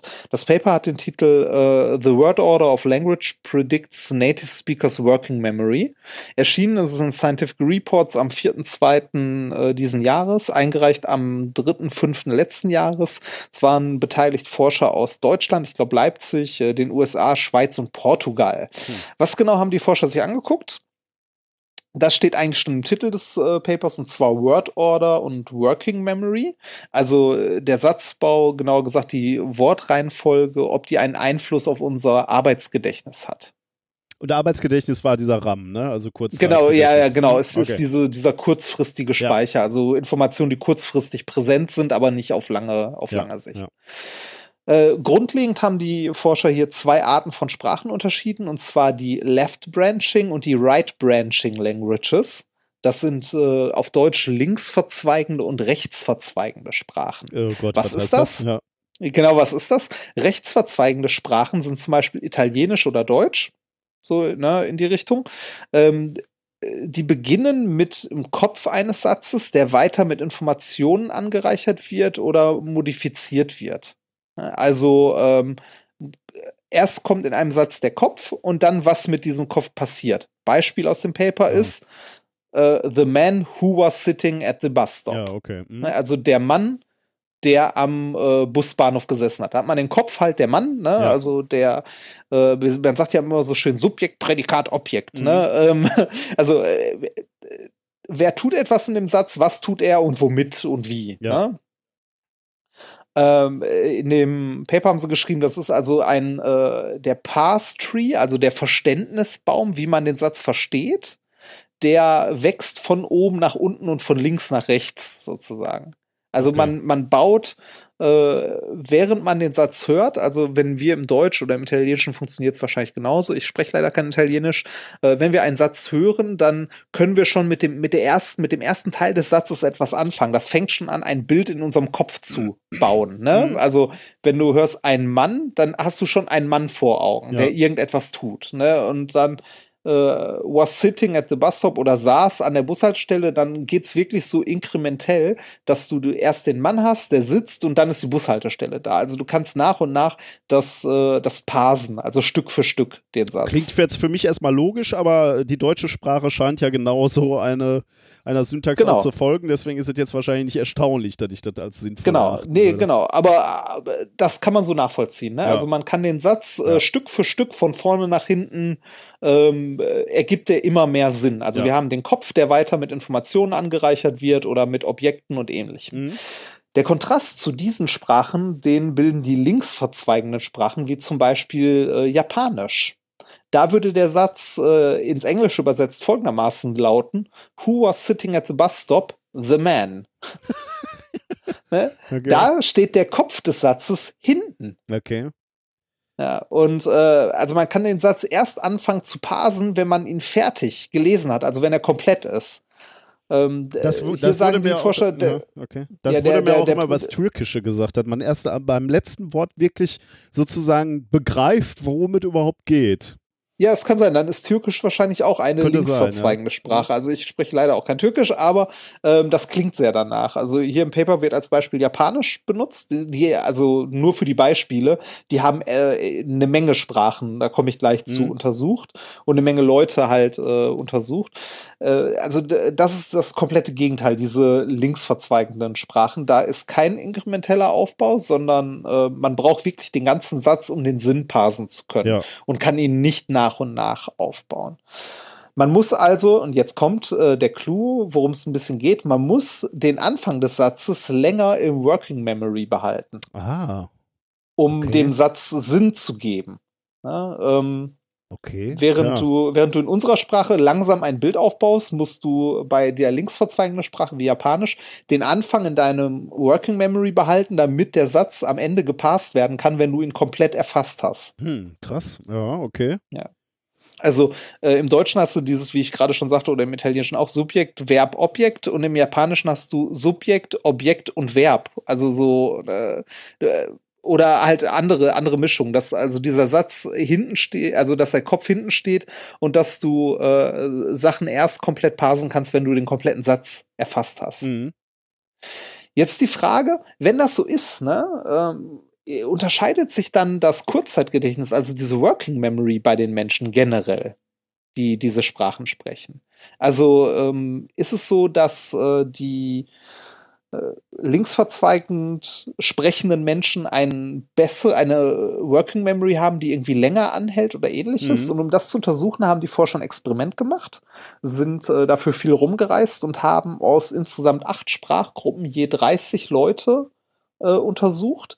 Und äh, aus diesen, also acht Gruppen, je 30 Leute, haben die äh, sechs Gedächtnisaufgaben bekommen zur Durchmischung der Gruppe, es waren Männer und Frauen, unterschiedliches Einkommen, unterschiedliche Bildung aus Dörfern, aus Städten, also wie man kann wortwörtlich sagen, bunt gemischt. Mhm. Ne, Also es war versucht, möglichst alle anderen Variablen auszuschließen, deshalb wirklich bunt gemischt.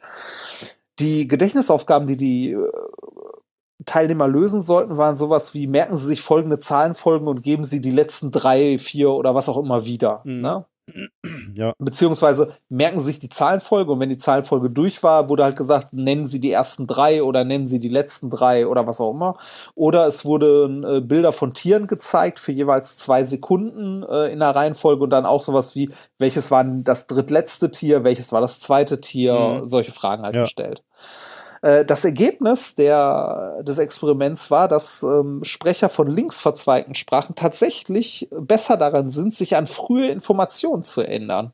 Hm. Also äh, die Informationen am Anfang der Zahlenfolge oder die Tiere am Anfang konnten die deutlich besser erinnern als die Leute, äh, die rechtsverzweigende Sprachen gesprochen, äh, gesprochen haben. Das heißt, Bei äh, denen, bei denen war es aber genau andersrum, interessanterweise. Also bei den Rechtsverzweigersprachen, die konnten die Informationen vom Ende besser behalten als die vom Anfang.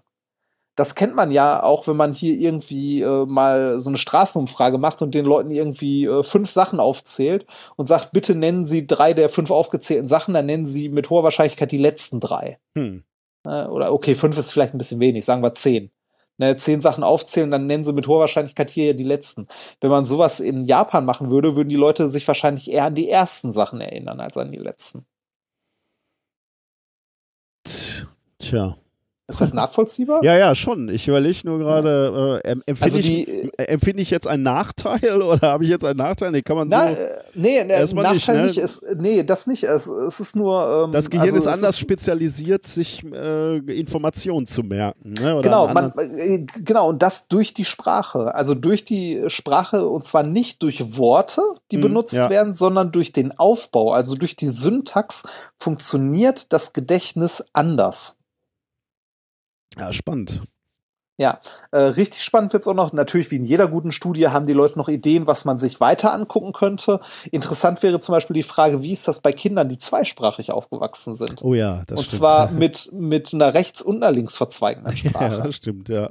Oder ähm, äh, ja, oder, oder wie ist das bei Leuten, die irgendwie lange schon in einem anderen Land wohnen und diese Sprache sprechen und so weiter und so weiter. Also da gibt es noch etliche Sachen, die man untersuchen kann, aber ich finde es generell interessant, dass man hier tatsächlich ähm, äh, ja quantitativ zeigen konnte, dass ähm, Syntax, also Sprache, äh, messbar Auswirkungen aufs Gedächtnis oder auf die Funktion unseres Gehirns hat.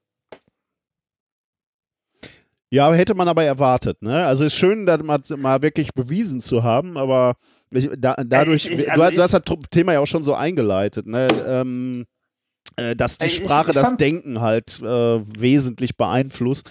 Also hätte, äh, hätte ich mir vorstellen können, aber ist natürlich super. Ich wär, hätte überhaupt keine Idee gehabt, wie man, wie man das quantifiziert. Also ich, finde es beeindruckend, dass es nicht nur die Sprache ist, also die, die Worte, sondern auch die Grammatik, also die Syntax, wie die Ja, Worte angeordnet sind, dass das auch ähm, die Funktion, wie unser Hirn funktioniert, Mhm, beeinflusst. Wie, wie du schon sagst, ist jetzt nichts, wo man nicht hätte drauf kommen können, aber äh, trotzdem finde ich ziemlich cool. Das unterscheidet ja äh, Wissen von Glauben, ne? dass man Ja, Man wirklich kann es sich auch, überprüfen. genau, dass wir ein Experiment uns erdacht haben, womit man das ähm, überprüfen kann. Ja. Sehr spannend, ja. Dann ähm, kommen wir zum Experiment der Woche, oder? So schnell schon? War da, kommt davor? Nein, danach kommt die Musik, ne? Ja. Das Experiment der Woche, vorgeschlagen von Lukas. Der hat uns eine Mail geschrieben. Und zwar geht es äh, um rollende Rollen. ja, stimmt. Es geht um rollende Rollen und zwar äh, beliebig, also eigentlich fast beliebige rollende Rollen. Ähm, äh, man kann das wunderbar machen mit einer Garnrolle, das Experiment, Ja. oder mit äh, einer Rolle mit Geschenkpapier oder so. Wichtig für das Experiment ist, ähm, dass es etwas Aufgerolltes ist, wo äh, das Aufgerollte nicht direkt Kontakt zum Boden hat. Also keine Klopapierrolle zum Beispiel. Ja, ja. Ne, Das ist, äh, kann man da, da kann ich gleich auch noch was zu sagen, aber ist für die, für den ersten Teil des Experiments, das wir machen wollen, ähm, äh, halt ungeeignet. Wir brauchen also etwas, das irgendwo auf eine Rolle aufgerollt ist, um es rollen zu lassen. Ja. Beispielsweise eine Garnrolle, die am Rand noch so dicke, dicke Die habe ich jetzt hat. auch vorliegen, ja. Sehr schön. So, wenn wir die jetzt mal auf die Seite legen, so dass äh, der Faden sich abrollt, wenn wir sie irgendwo hinrollen lassen und den Faden nehmen, Mhm. dann können wir den entweder gerade nach oben ziehen. Dann also senkrecht die- zur Oberfläche. Genau, genau, sen äh, ja, genau, senkrecht zur Oberfläche. Dann rollt die Rolle nach vorne, also weg Ja, vom Faden ja, und rollt sich weiter ab. ja. Wenn wir jetzt aber parallel ziehen zum Grund, was du mal machst Ja, am besten, dann rollt Dann rollt in die sich- andere Richtung, ja. genau, dann rollt die Rolle in die andere Richtung und rollt Dann sich rolle ich wieder auf. auf. ja, tatsächlich. Ja. Und wenn man jetzt äh, das mal vorsichtig mit verschiedenen Winkeln macht, also es waren jetzt die beiden Extremer, Ja. ne, also 90 Grad zueinander, einmal senkrecht nach oben, einmal äh, parallel zum Untergrund, dann findet man irgendwo einen kritischen Winkel, wo die eine Rollrichtung in die andere übergeht. Den kann, Ja. man, den kann man sogar ausrechnen, wenn man möchte, aber Weißt du, wo äh, der das ist? Äh, ist, der, ist er jetzt einigermaßen flach? Kann er, der ist noch relativ flach, oder? Kann das sein? äh, das hängt von der Rolle ab. ah, okay. Das ist gar nicht tatsächlich, so die du hast. Ne? Ah, okay. Nee, das ist, das ist nicht so pauschal sagbar. Das hängt äh, vor allem ab von dem Abstand äh, des Auflagepunktes und äh, des Angriffspunktes des Fadens. ah, okay. Hm? Das ist, äh, es gibt dazu ein schönes Video von äh, Phil's Physics, ähm, beziehungsweise ich glaube, die, die haben den Kanal irgendwann mal umbenannt. Äh, verlinken wir auf jeden Fall. Haben wir wo der sch- ja. ja, wo, wo der es äh, sehr schön erklärt und äh, auch so eine kleine Animation mit Pfeilen macht, wo mal die Kräfte eingetragen sind. Aber vereinfacht kann man sagen, ähm, das, was hier für eine Rechts- oder Linksdrehung sorgt, ist das Drehmoment. Mhm. Und äh, zwar ähm, in dem Moment, wo wir an dem Faden ziehen, üben wir eine Kraft aus. Ja, und die Kraft geht immer entlang des Fadens. Ja. Der Punkt, um den sich die Rolle in dem Moment dreht, wo wir ziehen, ist der Auflagepunkt. Ja, also da, also da, da, da ist das, da, da ist im Grunde da, wo der Hebel ansetzt. ja, ja. Und wenn wir jetzt, wenn wir eine Verbindungslinie mal ziehen von dem Auflagepunkt der Rolle zu dem Punkt, wo der Faden angreift, also sich abrollt an der Rolle, ja. äh, dann haben wir ähm, da im Grunde sowas wie einen kleinen Hebel. Und wenn wir von da aus den Winkel messen, indem wir den Faden wegziehen, dann können wir einmal oberhalb dieser Verbindungslinie sein und einmal unterhalb dieser Verbindungslinie. Wenn wir unterhalb dieser Verbindungslinie sind, dann rollen wir die Rolle auf. Wenn wir oberhalb dieser Verbindungslinie sind, dann rollen wir die Rolle ab. Ah. Ja, ich habe jetzt Ist das tatsächlich. verständlich ja, ich habe ich, ich so habe halbwegs? jetzt äh, tatsächlich habe ich dieses Video mal eben aufgemacht. Deswegen, äh, da ist es sehr hilfreich, wenn man äh, ja, das wenn man die also es Pfeile ist schwer sieht. nur mit Worten ja, zu ja, erklären. Ja, ja. Das stelle ich auch gerade fest. Also es, ja. aber man kann also sich dieses Video einfach mal dazu angucken. Das ist wirklich sehr, sehr schön äh, gezeichnet. Ja, also wüsste ich nicht, wie man das besser mit Worten erklärt, aber Ja. die, äh, die Zeichnungen machen es wirklich super einfach. Ähm, Also man, man, man, kann sich, man, man kann sich das so vorstellen, man nimmt den Auflagepunkt unten, zieht eine Verbindungslinie zu dem Angriffspunkt des Fadens, also da, wo der Faden sich abrollt, und ähm, verlängert diese Linie einfach ins Unendliche. Wenn wir den Faden dann oberhalb, also rechts davon wegziehen, rollt die Rolle nach rechts. Wenn wir die, den Faden links davon wegziehen, rollt die Rolle nach links. Mhm. Und jetzt sehen wir auch, warum das mit zum Beispiel einer Klopapierrolle nicht funktioniert. Also so. Weil da Weil der Auflagepunkt äh, und der Angriffspunkt, Angriffspunkt der der gleiche, gleiche ist. ist, ja. Mhm. Und zwar, und zwar, solange wir äh, parallel ziehen zur Auflage, also zur, ähm, zum Boden. Wenn wir gerade nach oben ziehen bei der Klopapierrolle, dann rollt die sich ja ab. Ah, ja, ja. Ne? Mhm. Das tut sie, weil da, wenn wir da jetzt wieder gucken, da ist der Angriffspunkt dann, äh, wo die gleiche. Rolle abrollt, nicht mehr der gleiche, da ist der hochgerutscht. Ja. Und wir haben wieder einen Hebel, Mhm, ja. Mit dem wir halt die Rolle äh, wegziehen. Wir werden es mit einer Klopapierrolle aber nicht schaffen, ähm, die so flach zu ziehen, dass die sich aufrollt. Mhm. Das Ja. geht mit einer Klopapierrolle nicht, weil da äh, in dem Falle der Auflagepunkt gleich dem Angriffspunkt ist und da kein entsprechender Hebel und daher kein Drehmoment wirken kann. Aber tatsächlich äh, ist das, glaube ich, auch der Grund, warum äh, mein Winkel zum Rücklaufen gerade sehr, sehr flach war, weil bei mir tatsächlich auch die Garnrolle noch sehr voll ist und dadurch die, äh, der Ja. äh, Angriffspunkt sehr nah am Auflagepunkt ist. Deswegen hat das hier mit Mhm. meiner Garnrolle nicht so gut funktioniert. Ähm, aber ich glaube, dieses Video, äh, was du verlinkt hast, ist, glaube Das ich, sollte wirklich man sich gut, auf jeden ja. Fall angucken. Ja, Ja, ja, wenn- das sollte man gucken. Aber ist wirklich das faszinierend. das Also- erklärt es leichter. Äh, Es ist ein schönes Experiment, das man zeigen kann, so auf dem Tisch und dazu was erklären. Also er macht es hier wirklich mit dieser Geschenkrolle, wie, wie heißt das, Geschenkbandrolle? Geschenkband. Und da ja. sieht es wirklich faszinierend aus. Ne? Also wenn, Ja. das ist schon irre, dass, dass diese, diese Rolle so in deine Richtung gelaufen kommt, wenn du da dran ziehst, ist schon Mhm. unexpected, würde ich sagen. Yep. Sehr schön. Finde ich auch. Simpel, aber sehr schön. Genau. Also äh, gerne mal nachmachen und äh, anschauen. Gut, dann hast du ein Verbrechen aus dem Internet gesucht. Oder ist das nicht von dir? Doch, ne? Du hast das rein. Doch, äh, da- das habe ich, glaube ich, auf die Schnelle gemacht. Also ich habe halt, äh, ich wollte, da wir äh, ja zeitlich diesmal etwas knapp waren, habe ich gedacht, ich fülle mal den Sendungsplan und habe äh, Musik rausgesucht. Und äh, hast du mal reingehört? Grauenhaft. Das ist Hammer, oder? Ich habe mich auch gefragt, warum er das. Das ist von einer indischen Schulklasse, glaube ich. Science Song von Ja. einer indischen Schulgruppe von drei, zwei Mädels, einem Jungen. Kann man sich auch gerne mal angucken. Die tanzen auch noch dazu. Ja. Geht, Naja, äh, ich glaube, eine Minute 50 oder so oder eine Minute 30. Da, da höre ich jetzt einige von euch sagen, ach, das geht ja noch. Nein, das reicht auch. Das ist so gerade das Mensch, das, das was man menschlich überstehen Aber ein kann. bisschen hart. Es ist grauenhaft. Es ist grauenhaft. Sollen wir es spielen? Ja, mach. Wir machen es mal an.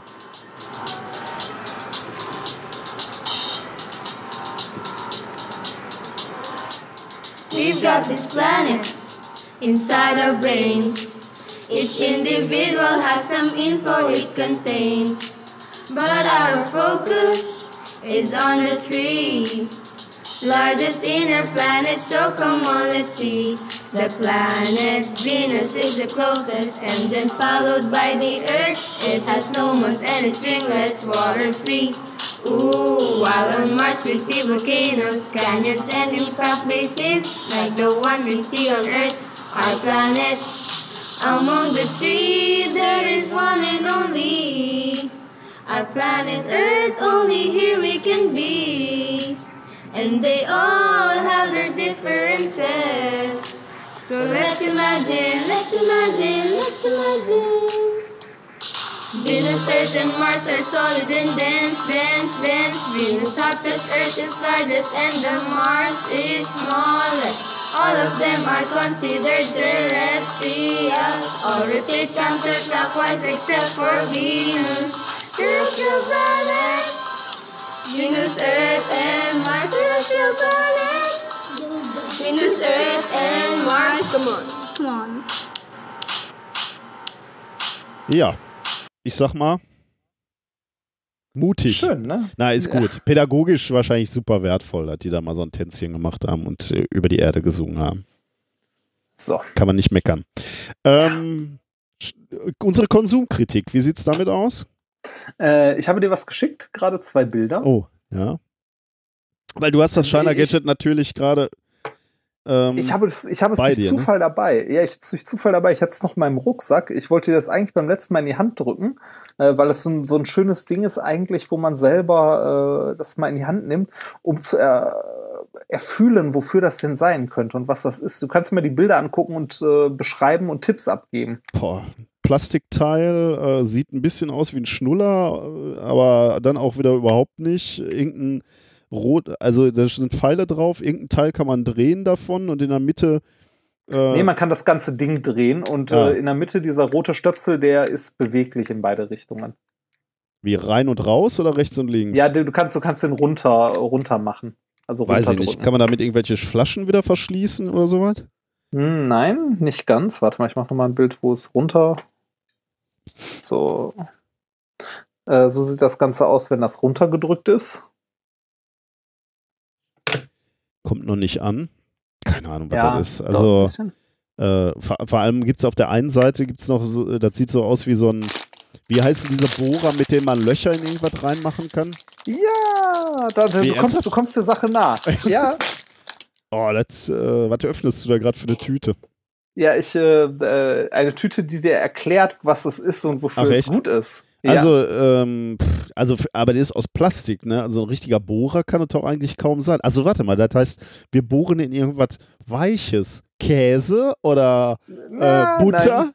Nein, nein ich, schicke dir, ich schicke dir die Auflösung. Ich bohre in was rein und du hast auch gerade noch irgendwas geöffnet. Was, was könntest du jetzt geöffnet haben, wo ich mit einem Mit einem weichen Plastikteil äh, reinbohren, reinbohren kann? kann. Was könnte es sein? Und es ist, es ist ja auch noch, das Rote ist ja auch noch, äh, auch noch da, ne? Zum, um den Bohrkern quasi wieder auszu, Irgendwelche Früchte? auszu. Nee, Aber dann hättest du es nicht aus einer Tüte jetzt geholt, ne? Ähm, boah, was könnte das sein? ach, und das Bild dauert hier so lange, bis es rausgeht. Das ist. Ah, da ist es, oder? Äh, du hast mir einen Muffin geschickt. Ich, was soll Ja. ich denn? äh, Ich soll einen Muffin äh, anbohren? Warum, warum das? Das, was du dort vor dir siehst, ich mach mal weitere Bilder äh, und schicke dir die gleich mal alle in Summe, ist ein Cupcake-Corer. Warum sollte ich einen, einen Bohrkern aus einem Cupcake holen? Anfänger. Um, Um ihn zu Um befüllen, oder? ja, richtig, richtig. Um ihn zu befüllen. So. Und womit? Das äh, okay, ja. Anfänger. macht er. Sinn, oder? Nein, aber äh, okay. Aber womit würdest du das jetzt also ein Sch Schokoladenmuffin und da bohrst du gerade, machst du eine Kernbohrung im Zentrum ja. und was, womit würdest du den jetzt befüllen? Mit, äh, mit Sahnecreme zum Beispiel. Es gibt in Das dieser Welt tatsächlich einen Muffinbohrer. ja, es gibt einen Muffinbohrer. Das kann doch nicht wahr sein. Es ist ein Cupcake-Corer. Ähm, den äh, habe ich auch in den Shownotes mal verlinkt. Du kannst mal gucken. Äh, den, ich glaube, ich habe einen, äh, einen Amazon-Link oder so mit dazu geworfen. Ja, genau. Da siehst du das Teil nochmal. Etwas genauer. Ähm, es ist, um formschöne Löcher in Cupcakes zu machen, um sie dann zu befüllen. Und äh, ja, Dieser Kontrast, ne? Ich bin gerade nach Hause gekommen und habe einen, äh, einen Podcast gehört, wo Menschen zum Mond geflogen sind, beziehungsweise Ja, Menschen wieder ja. zurück vom Mond geholt haben, die fast nahezu gescheitert sind. Und jetzt erzählst du mir die So, gleiche, was- was- diese gleichen Menschen haben jetzt so viel Langeweile, dass sie sich Cupcake-Bohrer ausdenken. Was ist aus uns Das, geworden? das, das hat ja nichts mit Langeweile zu tun. Das ist Doch. äh, Backperfektion. Ähm, Cupcakes, äh, also äh, ich äh, bin ja immer froh, wenn ich ein bisschen Wissen noch mit äh, bei diesem Quatsch äh, unterbringen kann. Ähm, Cupcake äh, sind, also Cupcakes an sich sind ein sehr, sehr altes Gericht schon, ähm, tauchen das erste Mal in einem Kochbuch von 1796 auf. Ui, das hätte ich nicht gedacht. Ähm, ja, und zwar äh, aus England, da hießen die allerdings noch anders, und zwar Fairy Cake oder auch Queen Cake ich genannt. Small Cakes, dachte ich.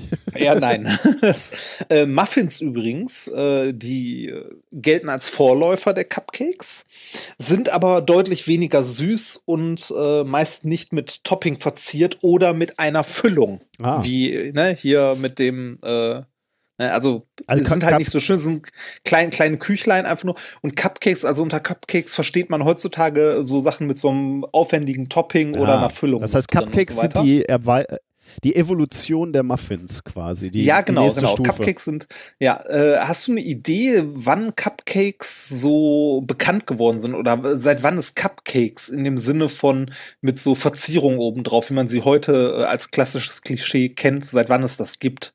Also ich kann es mir nur vorstellen, nach 1969, nach der Mondlandung, haben Menschen angefangen, ihre Zeit in irgendwas anderes zu stecken. Äh, Ich hätte tatsächlich auch gedacht, so 50er, 60er Jahre, irgendwie sowas, ne? Und dass da irgendwie so mit dem Donut oder so auch so Cupcakes entstanden sind. Tatsächlich viel, viel später. Ähm, Cupcakes äh, sind berühmt geworden oder wurden das erste Mal verkauft äh, als Cupcakes mit so Verzierungen 1996. Ui, das ist aber wirklich spät. Das hätte ich gedacht. Ja. Und zwar in, äh, im New Yorker West Village äh, in der äh, Magnolia Bakery. Aber man war, Die man haben das erste Mal- wo, wo die Leute angefangen haben. Ja, Ja, genau. Das, äh, das steht auch im Wikipedia-Artikel. Das ist was äh, relativ außergewöhnliches, weil man sehr genau sagen kann, wann und wo Cupcakes, äh, also wie wir sie kennen halt, Mhm. ne, jetzt nicht die bla, Ja, ja. ähm, wo und wie die entstanden sind und wie die langsam Berühmtheit, äh, also wie die immer bekannter geworden sind, weil in diese, also zur äh, Kunden dieser Bäckerei gehörten äh, mehrere äh, Leute aus dem Filmbusiness und so, die halt etwas bekannter waren. Und ähm, ja, die haben es dann. ja, äh, ein Jahr später, also 97, haben sich schon Schlangen vor dieser Bäckerei ähm, gebildet, weil die Leute halt äh, explizit diese Cupcakes haben wollten. Krass. Und äh, 2003, also so als kleine Marke mal, 2003 hat diese Bäckerei durch die Cupcakes ungefähr 40.000 Dollar pro Woche umgesetzt. pro Woche. Ne? Also, äh, und der, der endgültige Durchbruch der Cupcakes, also dass sie wirklich international äh, quasi durchgestartet sind, äh, haben die äh, einer Fernsehserie zu verdanken, und zwar Sex and the City. Oh Gott, okay. Ja, und zwar äh, der Folge No Ifs, Ands or Buts. Da essen die Cupcakes, oder? Da kommen Cupcakes irgendwie in so einer 20-Sekunden-Sequenz vor und da ging es dann richtig durch die Decke. Hammer. Ja, hätte ich- faszinierend, ne? hätte- Fand ich Hätte auch. ich völlig falsch äh, zeitlich eingeschätzt. Ja. Es gibt, gibt ja auch so Gesellschaftsspiele, wo man historische Ereignisse. ähm, ja, ähm, wie heißt nochmal? Anno, Domini. Ja, genau. Da äh, Super Ding. wäre ich völlig, äh, hätte ich Ja. völlig daneben gelegen. Ja, und um diese Wissenslücke aufzufüllen, also diese, diese, ne, mit, mit leckerer Creme, Dafür gibt es jetzt den Kernbohrer. Den, ja, ja, dafür gibt's den, den Cupcake-Bohrer.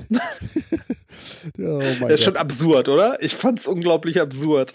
Aber Aber die, schön. aber die Rezensionen auf Amazon sind gar nicht schlecht. Ne? Die Leute sagen, das ist unverzichtbar, wenn man in, ins, ins, also Muff- du, ins Also du kriegst, Cupcake-Milieu ich meine, ich mein, du, du, du hast, du hast ja das Bild gesehen. Du kriegst damit wirklich ordentliche, hübsche Löcher in den Cupcake, ne, so die man dann füllen kann.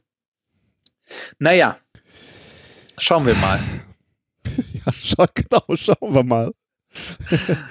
was daraus noch so wird. Gut, machen wir noch ein bisschen Wissenschaft. Ja, bitte. Endspurt, wie spät ist es bei dir, junger Padawan? 2 Uhr 10. Oh, du Armer. Also da muss man Mhm. wirklich dir mal ein äh, Fleißsternchen aussprechen, dass du das Danke. durchziehst. Du isst jetzt erstmal ein Cupcake. Deshalb ne? esse ich jetzt auch, genau. Muffin. Es ist ein Muffin. Da darf sich hat diesmal, da darf sich diesmal keiner, ähm, keiner beschweren, finde ich. Diesmal darf sich keiner beschweren, dass du kurz isst, so spät. Mhm. Wissenschaftliches Thema Nummer drei, der schönste Tag im Leben. Übrigens empfohlen von Bernd vom Wirkstoffradio. Auch ein sehr empfehlenswerter Podcast äh, von eben besagten Bernd Rupp und von unserem Freund André Lampe. Ähm, Das heute so ein bisschen die Podcast-Empfehlung, Stell ich gerade oder? auch, ja. Es gibt da noch diesen Podcast Alliteration am Arsch, aber den muss man nicht hören. ja, genau. Aber jetzt haben wir auch alle durch, oder? Viel mehr Ja, ich glaube auch. Ähm, also, ähm, der schönste Tag im Leben. Lieber Padawan, wie zufrieden wirst du in fünf Jahren mit deinem Leben sein? Auf einer Skala von 0 bis 10. 0 beschissen, 10 super. Wird super sein. Also, wenn, wenn ich ganz ehrlich bin, ist für mich äh, fünf Jahre ein Zeitraum, der so lang ist, dass ich ihn sehr schwer abschätzen kann. Ja, kann ich verstehen. Also ich finde, ja. ich finde, ich finde, fünf Jahre in die Zukunft ist krass weit. Weil, ähm, weiß ich nicht, jetzt fünf Jahre zurück, 2014. Wann kam das iPhone raus? Ja, schon ein bisschen länger her. Ähm, Ja. Ich, ich frage mich gerade, ob das bei mir ein bisschen anders ist, weil ich natürlich ein bisschen, ich sag mal, ähm, Verbindlichkeiten eingegangen bin mit Kindern, äh, wo, man, wo man sagen kann, ähm, es mögen sich Dinge in meinem Leben ändern, aber da sind erhebliche Konstanten, die Ja, Ja. also, also ich finde, ich finde, ich finde fünf, äh, fünf Jahre wirklich einen langen Zeitraum. Also wenn, Ja, wenn ich jetzt, äh, also vor fünf Jahren haben meine Eltern zum Beispiel noch gelebt. Ähm, Mhm. Das äh, äh, ist eine andere Zeit dann, ne? Für Ja, dich. richtig, Ja. genau. Ist Ja. eine andere Zeit. Ist, also da, da, auch wenn ich mir meine letzten fünf Jahre angucke, ich bin relativ häufig und viel Mhm. umgezogen. Äh, ich habe meine, äh, meine zukünftige Frau kennengelernt Mhm, ja. und äh, also fünf Jahre, da kann so viel passieren, aber wenn ich jetzt extrapoliere von dem, was bisher so war, ich denke ziemlich zufrieden. Ich sag Ja. mal so eine neun. Oh, das ist aber äh, tatsächlich sehr, sehr zufrieden. Die Ich, Liebste schläft, sonst hätte ich zehn gesagt. ähm, nein, ich äh, äh, hätte gar keine Zahlen nennen müssen, weil das ist ja immer so eine Frage, wo du dich überhaupt einsortierst, ne? wie, zu, Genau. wie zufrieden Wo, ist man. wo sehen Sie sich in fünf Jahren? Ja, ja, genau. es geht nämlich eigentlich viel mehr um äh, die Frage, ähm, wie, äh, wie zufrieden bist du äh, oder wie zufrieden bist du heute mit deinem Leben und wie zufrieden wirst du in fünf Jahren mit äh, deinem Leben sein. Und vor allem die Frage, wie sind Lebenseinschnitte oder, oder Ereignisse, die ähm, Einschnitte in deinem Leben sind, wie beeinflussen sie diese Wahrnehmung? Also stell dir zum Beispiel vor, heute ist dein Hochzeitstag oder meinetwegen gestern hast du geheiratet. Wie würde das deine Antwort beeinflussen? Also wie würde da, das die, die Antwort auf die Frage, wie, wo siehst du dich in fünf Jahren, wie beeinflusst das deine Antwort? Oder andere, anderes Extrem, du bist gestern arbeitslos geworden. Wie würde das deine Antwort beeinflussen auf die Frage, wie zufrieden wirst du in fünf Jahren mit deinem Leben sein? Ähm, diese Fragen wurden Menschen gestellt und ähm, das ähm, die, die meisten Leute haben äh, geglaubt, dass diese Ereignisse einen sehr großen Einfluss auf ihr zukünftiges Leben haben werden. Also beispielsweise die Hochzeit oder sagen wir arbeitslos geworden, krank geworden. Ähm, sie haben sich nämlich verschiedene Faktoren angeguckt, um genau zu sein. Ähm, Verwitwung, ist das ein Wort? Also du bist Witwer geworden, dein, dein Ehepartner ist gestorben. Äh, dieses Ereignis haben Ja. sie sich angeguckt. Arbeitslosigkeit haben sie sich angeguckt. Behinderung haben sie sich angeguckt. Ehe haben sie sich angeguckt, also Hochzeit, Trennung und Scheidung haben sie sich angeguckt und haben sich dann eben angesehen, wie beeinflusst das, wie du dich in fünf Jahren siehst. Ja. Und die, die, die, äh, die, die Ergebnisse zu dieser Studie haben sie veröffentlicht in einem Paper, ähm, die sie genannt haben Mispredict, äh, Mispredicted Subjective Wellbeing Following Life Events. Und Live Events sind eben genau diese Events, äh, von denen wir gerade geschrieben haben. Veröffentlicht im Februar 2019 im Journal of the European Economic Association.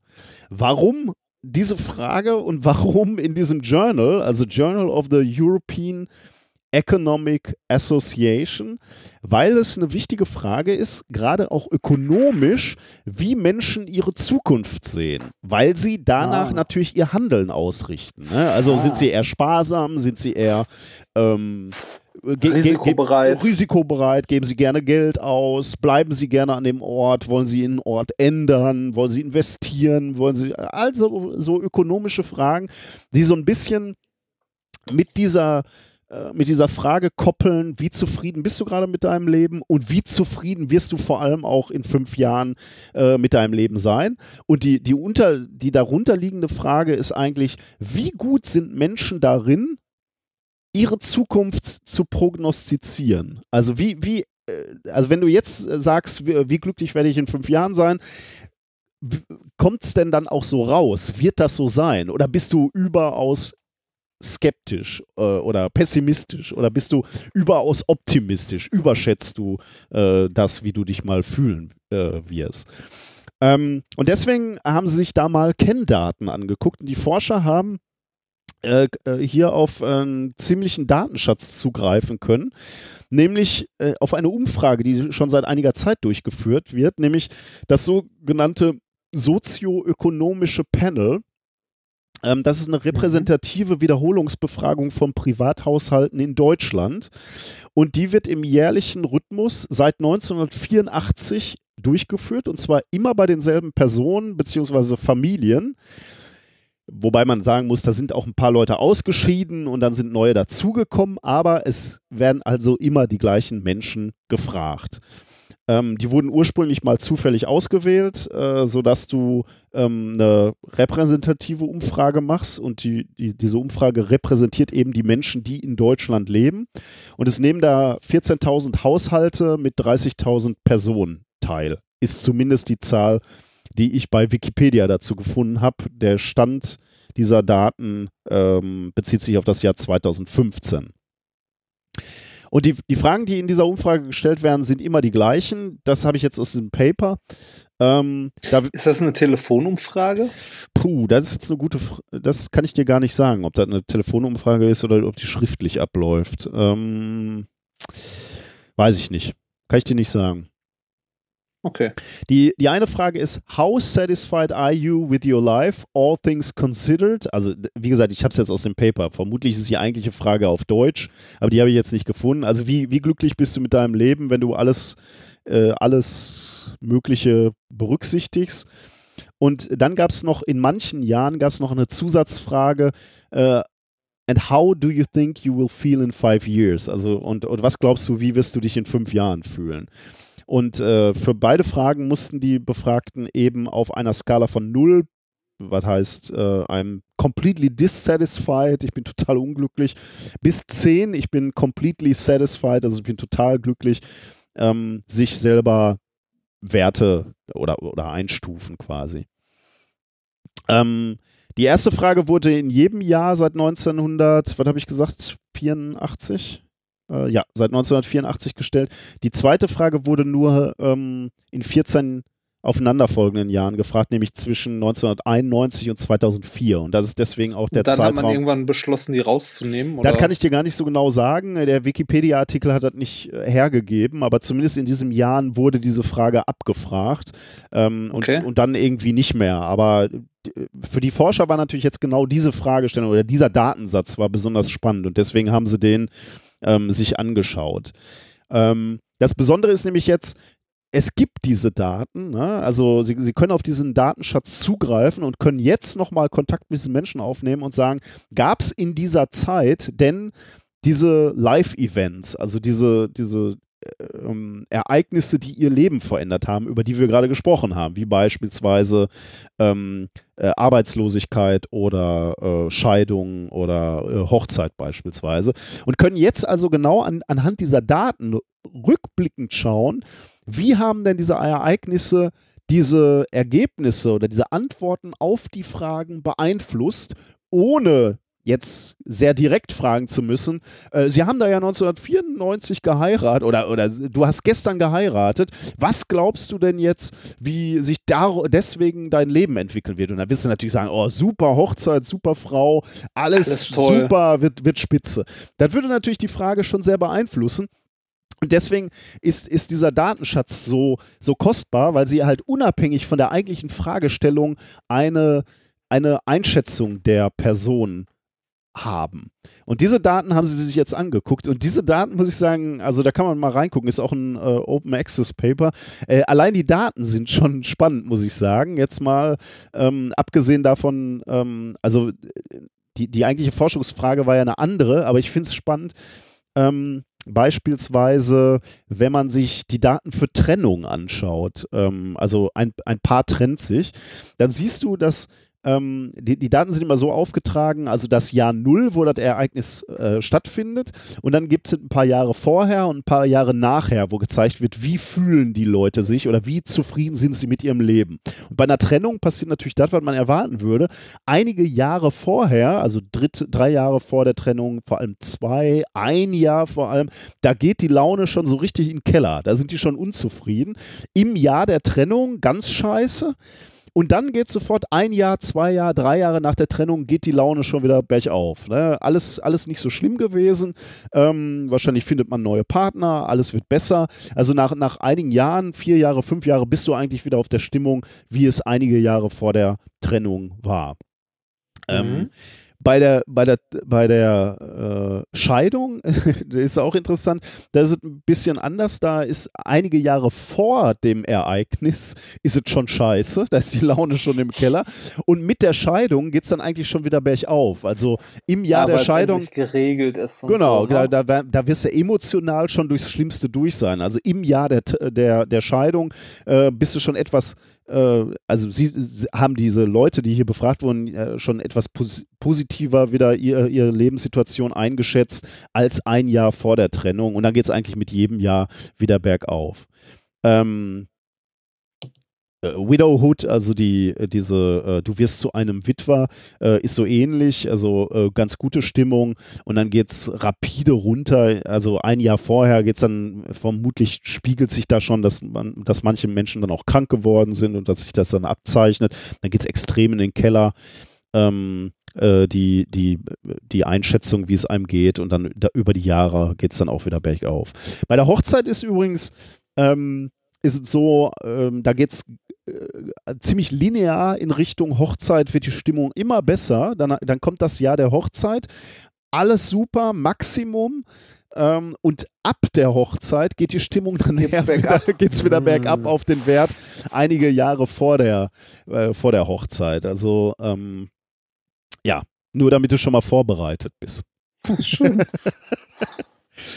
Ähm, also eine gewisse Ernüchterung stellt sich offensichtlich nach der Hochzeit ein. Aber daran, daran, darum ging es jetzt gar nicht so sehr. Es geht hier, hier sind die Daten eben auch äh, dargestellt, aber das fand ich auch schon spannend, dass man eben so, so Ereignisse dann auch sehen kann in diesen Daten. Ne? Also rückschauend, du nimmst ja diesen Datensatz, guckst du den an und stellst dann fest, oh ja, da hat sich so äh, beispielsweise auch die Arbeitslosigkeit schon angekündigt. Im Jahr vor der Arbeitslosigkeit war die Stimmung schon im Mittel, das ist jetzt nicht bei- jedem, kündigt sich dann natürlich nicht an, aber bei dieser großen Umfrage ähm, wurde die Stimmung da schon schlechter. Ähm, und Was lernen wir daraus? Wir sollten schon mal so als Vorrat alles an Daten speichern, was man irgendwie finden kann.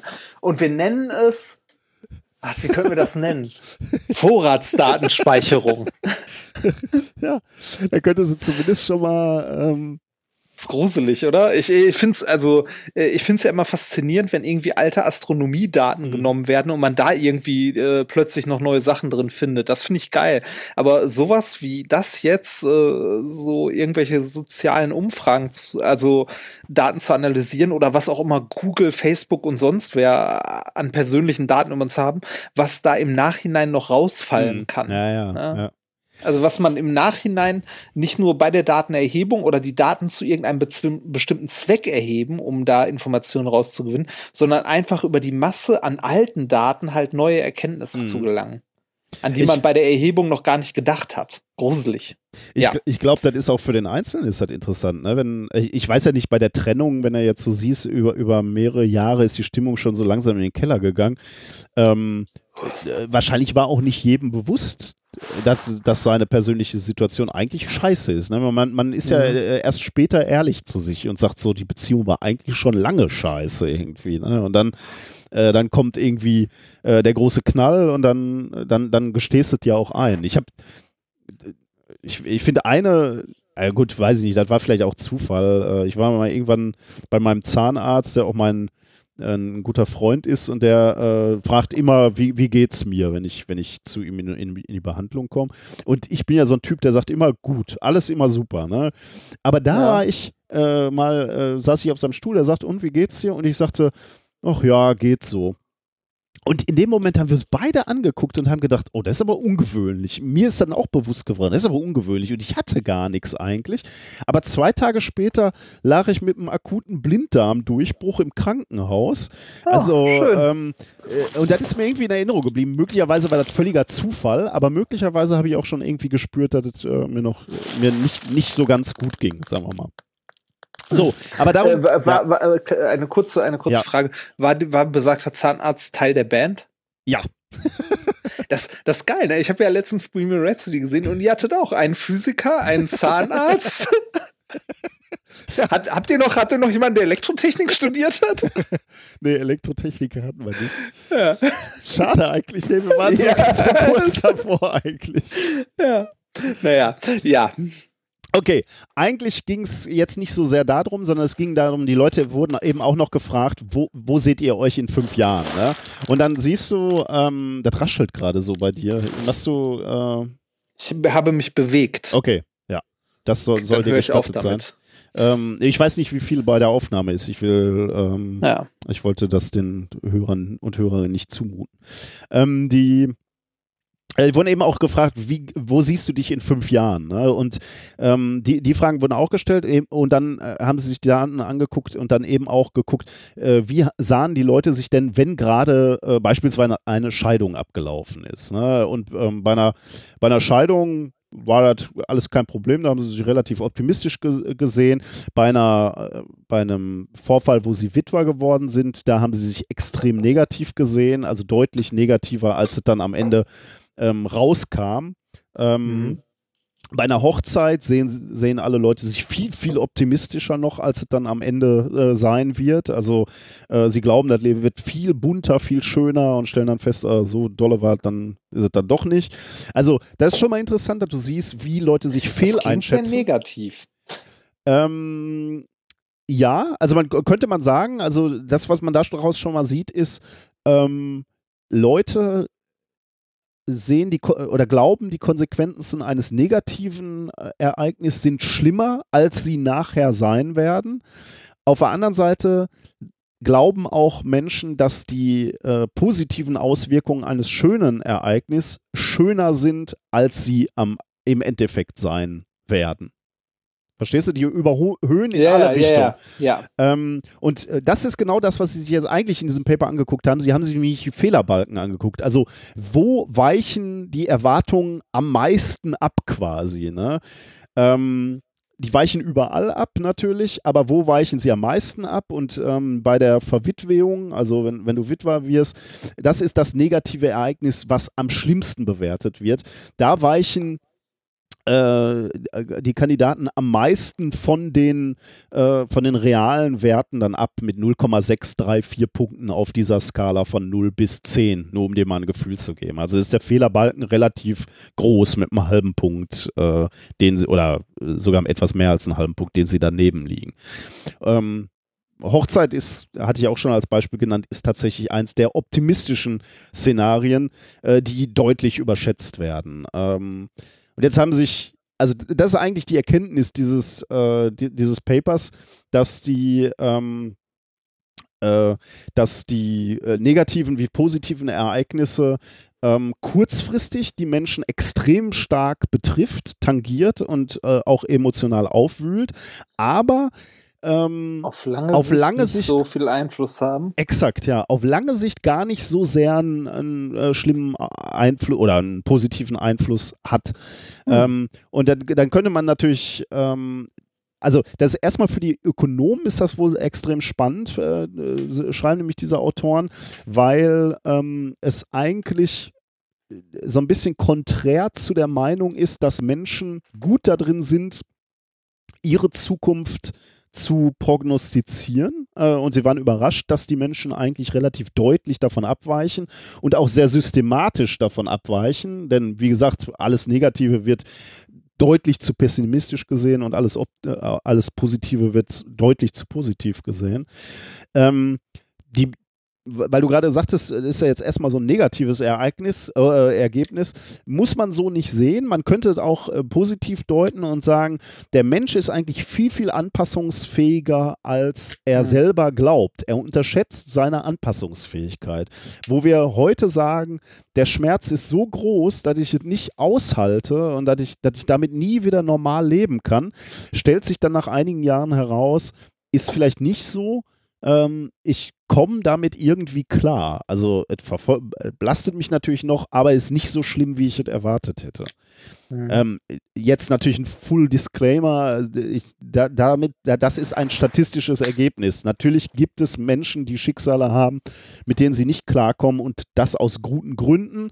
Aber hier ist halt, ähm, ist Das halt die, genau, das Mittel äh, betrachtet worden. Und da sieht man eben, dass Menschen sich zu oder relativ schlecht einschätzen können, wo sie in fünf Jahren stehen werden, emotional. Ja, also wie gesagt, ich finde den Zeitraum fünf Jahre schon so lang. Also, Ich finde es interessant. Also da habe ich mir noch gar keine Gedanken zu gemacht. Also für mich sind fünf Jahre nicht so lang. Ehrlich gesagt, ich, ich frage mich gerade, woran das liegt. Daran, dass ich älter bin und ich einfach die Jahre nur so an mir vorbeirauschen sehe.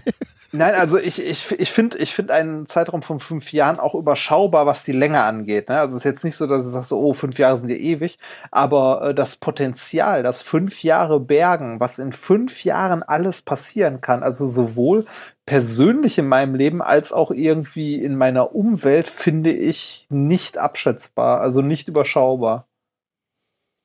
Hm. Vielleicht, äh, weiß ich nicht.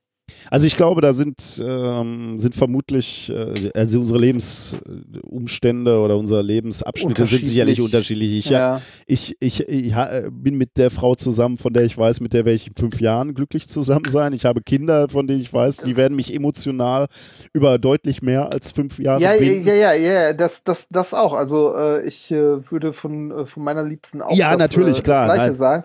Aber ich meine, ich meine halt andere Sachen, die halt passieren können. Ne? Aber einen festen Äh, Job habe ich auch, wo ich weiß, ich werde auch in fünf Jahren noch sein. Ja, klar, äh, Podcast, da hast du natürlich recht, der war vor, vor fünf Jahren äh, kaum da und äh, der ist natürlich groß geworden.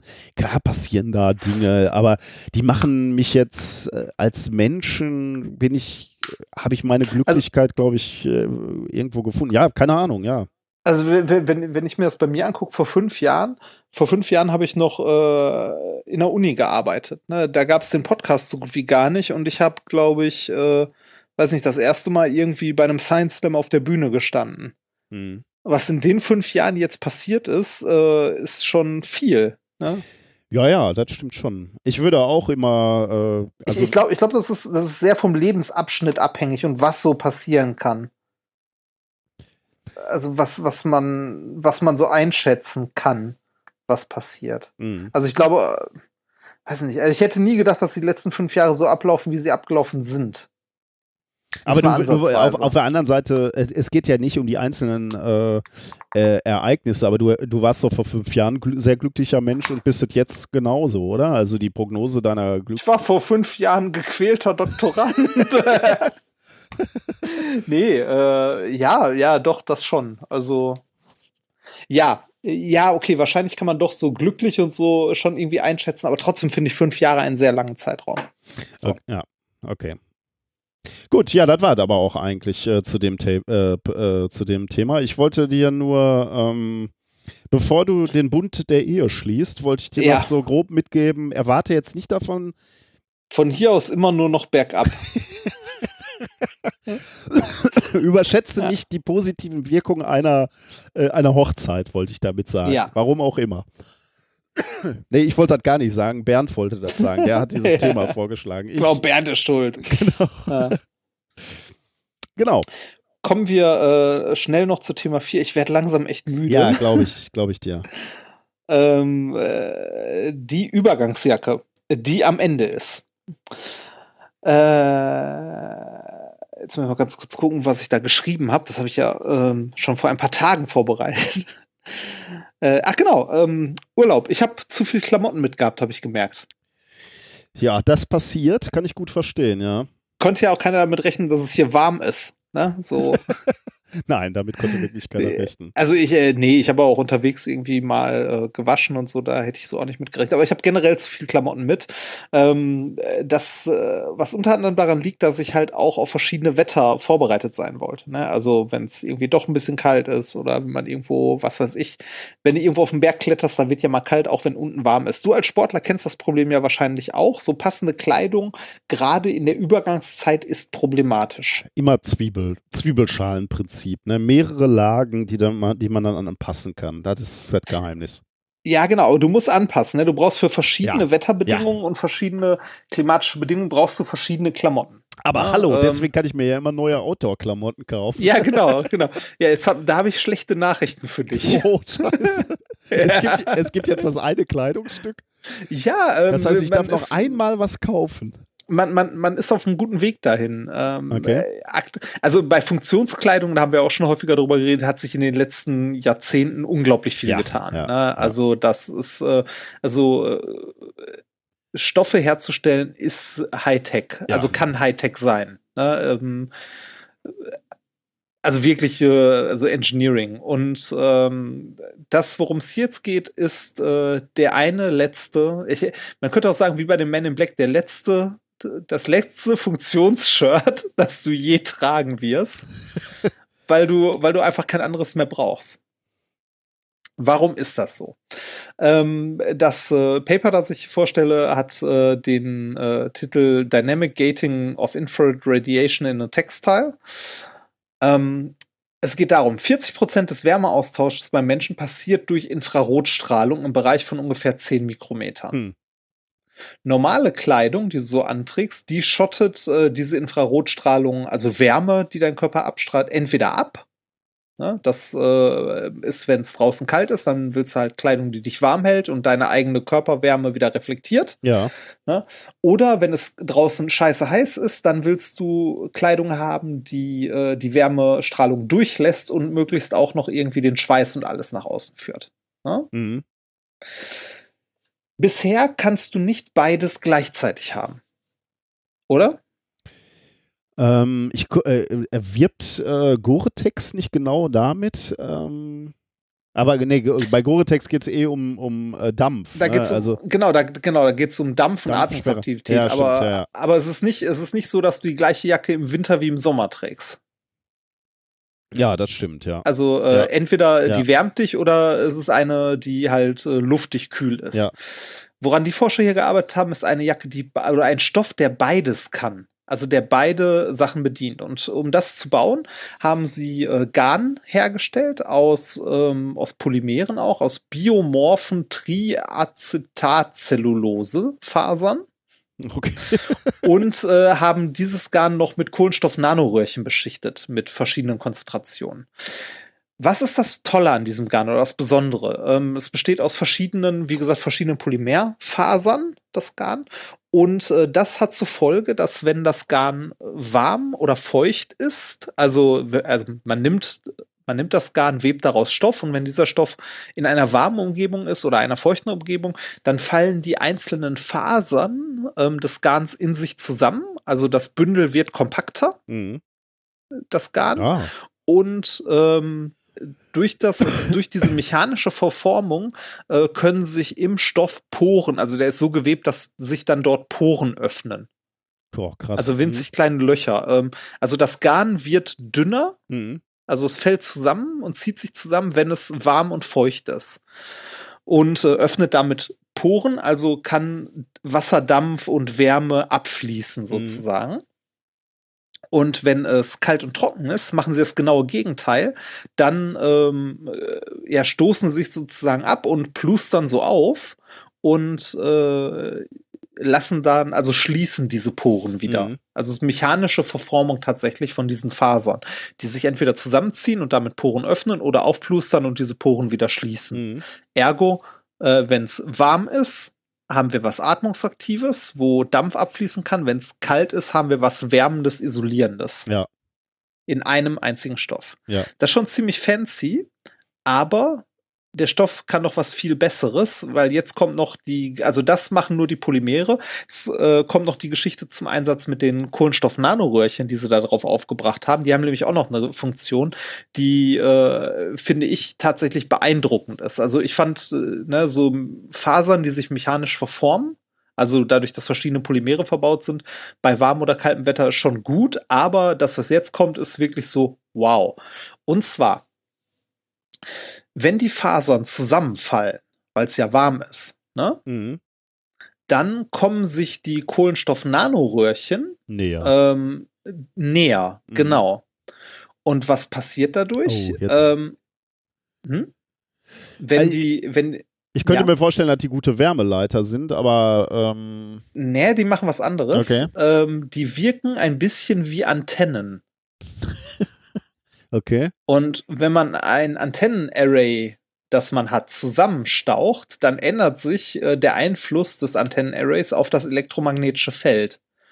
Und hier ist es die Kopplung äh, zwischen den Kohlenstoff-Nanoröhrchen. Und zwar, wenn die sich, wenn die sich näher kommen, dann äh, gibt es dort eine resonante elektromagnetische Kopplung, was dazu führt, dass die Transmissionseigenschaft des Stoffes sich ändert. Und zwar Ui. der für das elektromagnetische Spektrum.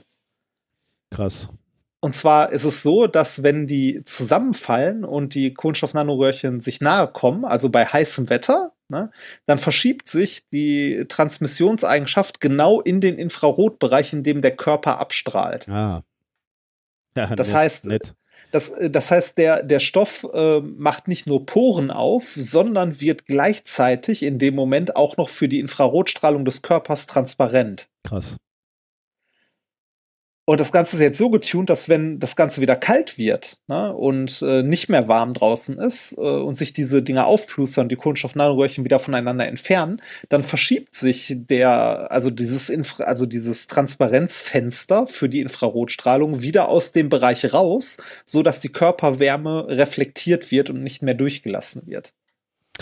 Jetzt muss ich natürlich ganz ketzerisch fragen, ist, äh, womit wurde das denn getestet? Gibt es da schon irgendwelche Stoffbahnen, woraus was gebaut wurde, oder sind das Quadratzentimeter, wo das gezeigt wurde? Äh, das müsste ich noch mal kurz im Paper nachgucken tatsächlich. Das Ganze ist in, äh, in Science erschienen. Wenn ich das hier richtig sehe, warte mal, C, was ist C? Vermutlich Bild? Das eher kleine. Sieht, äh, nee, das ist schon groß. Echt? Äh, Photograph of fabric knitted from the biome of fibers. Das ist, ah, wie groß ist das? Meter mal ein Meter? Oh, okay. Also schon ordentlich.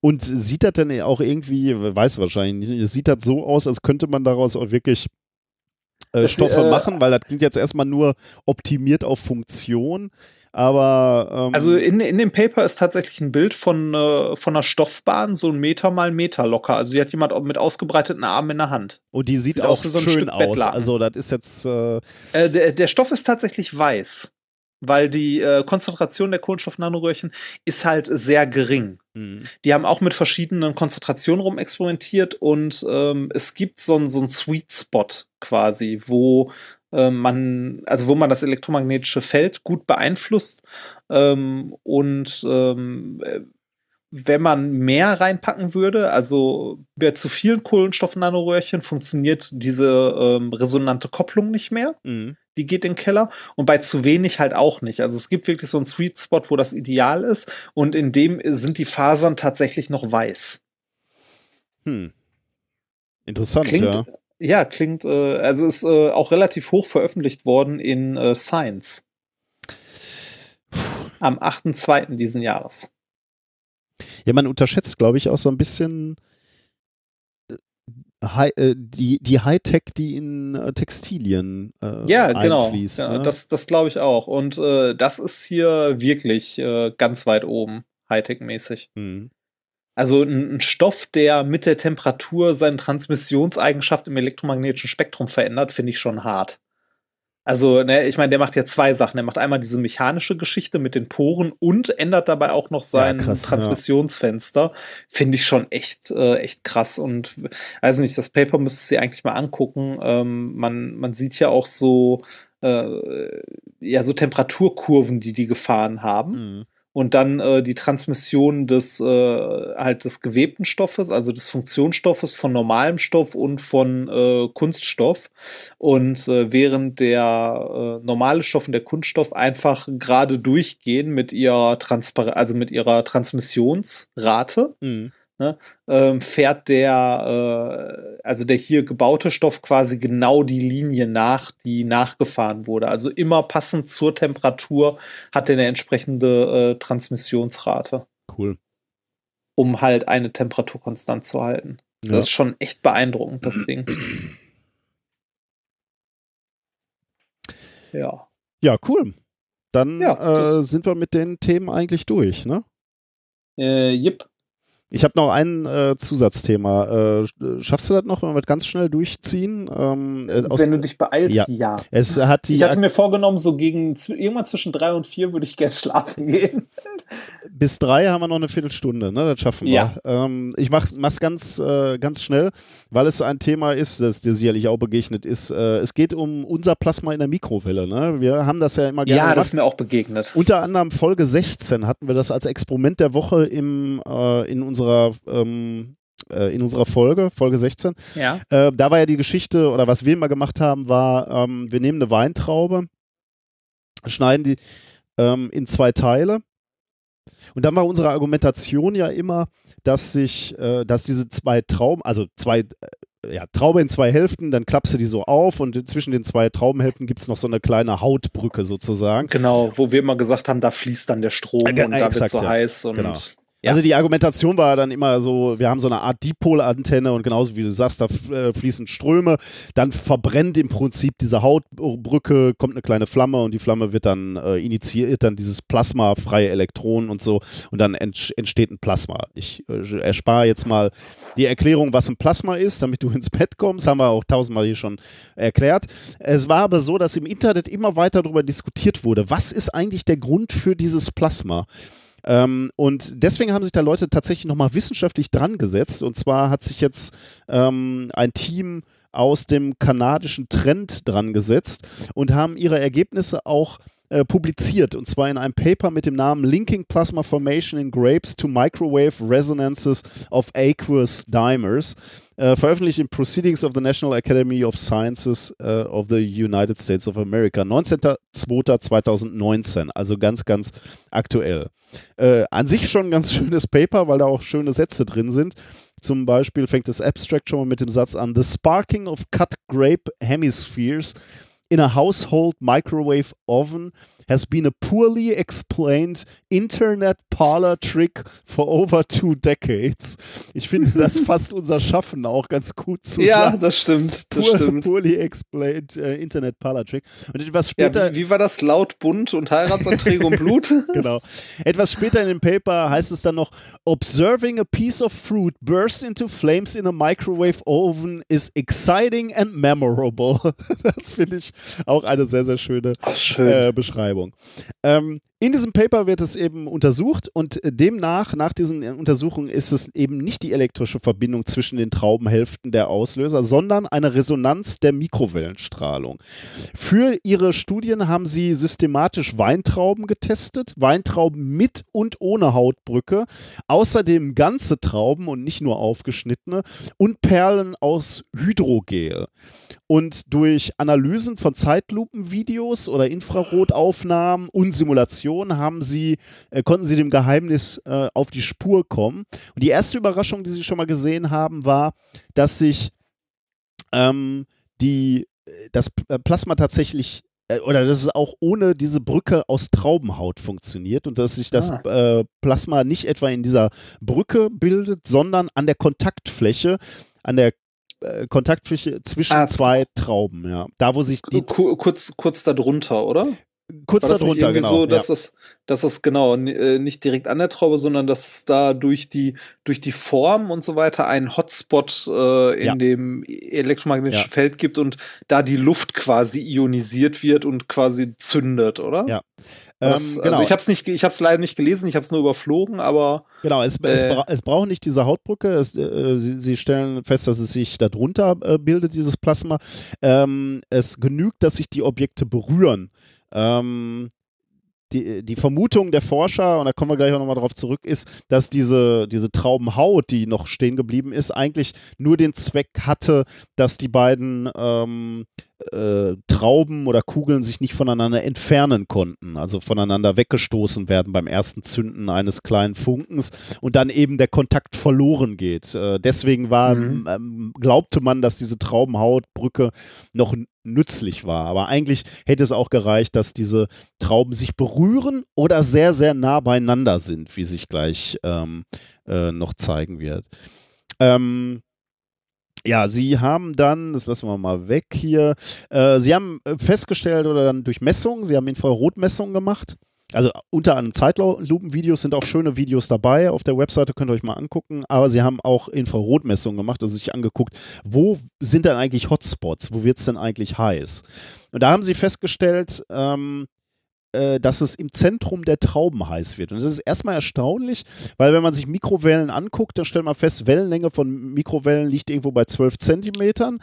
Ähm, und man würde jetzt sagen, da kann sich keine Resonanz in den Trauben ausbilden. Aber dann stellt man fest, ähm, Trauben bestehen ja nicht aus Luft, sondern äh, die bestehen aus Wasser. Und das bedeutet, die haben einen anderen Brechungsindex und damit auch eine andere ähm, Wellenlänge in den, oder die Mikrowellen haben eine Mhm. andere Wellenlänge in den Trauben. Und wenn man sich das ausrechnet, kommt man äh, darauf, dass die Wellenlänge dann etwa bei einem Zehntel liegt, also bei 1,2 Zentimetern. Und plötzlich sind wir damit also in einem Bereich einer Traube. Ne? Das ist ja so eine Größe, wie man sie von einer Traube erwarten würde.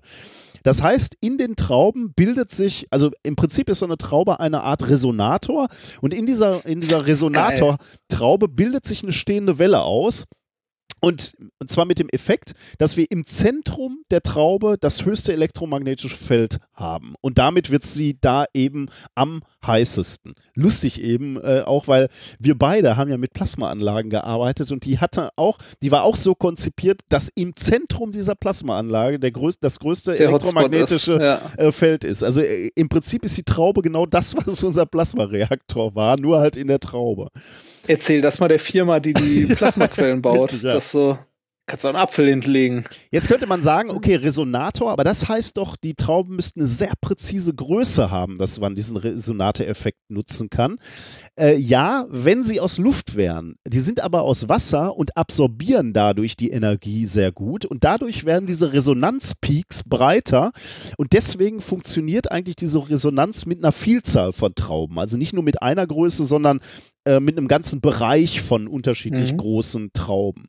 Und jetzt haben sie eben gesehen, mit diesen Infrarotaufnahmen, okay, wenn wir einfach äh, Trauben reinlegen oder Wasserkugeln reinlegen mit dieser Größe, sieht man diesen zentralen Hotspot.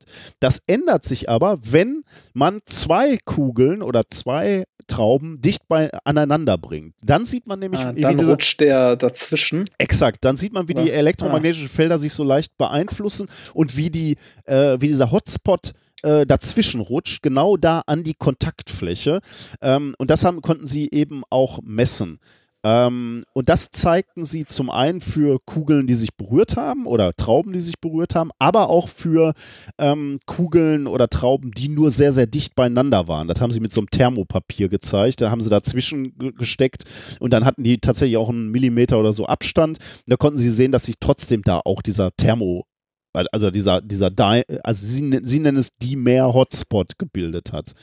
Ähm, und sie, sie glauben also jetzt, das ist der eigentliche Grund, ähm, dass sich da die, dieses Feld mit der höchsten Elektromagnet oder dieses, ja, die, die höchste Feldstärke ausbildet zwischen den beiden Kugeln und dass sich deswegen dort, wo die Kugeln sich nahe kommen, äh, eben dieser Hotspot ähm, bildet und da zündet dann eben auch das Plasma. Und wie gesagt, deswegen sagen die, war es für uns auch immer gut, wenn wir diese, diese Haut, dieses Stück Haut da noch hatten, weil nämlich dieses erste Zünden, dieser erste Funken, die, die, die Kugeln oder die äh, Trauben auseinandertreiben würde und deswegen dann eben äh, sich kein Plasma ausbilden mehr kann. Und deswegen siehst du bei vielen, vielen Videos auch, wie Trauben beispielsweise auf Uhrengläsern liegen, weil die dann auch kurz abgestoßen werden, aber wieder aufeinander zulaufen. dadurch. Quasi, ja. Ah, Okay. Ein, ein ganz kurzer Fun-Fact noch: ähm, die, die Wissenschaftler haben sich dann überlegt, okay, komm, ist das jetzt, haben wir jetzt nur erklärt, wie Trauben äh, im Plasma oder in, in einer Mikrowelle Plasma erzeugen oder kann man damit auch was anfangen?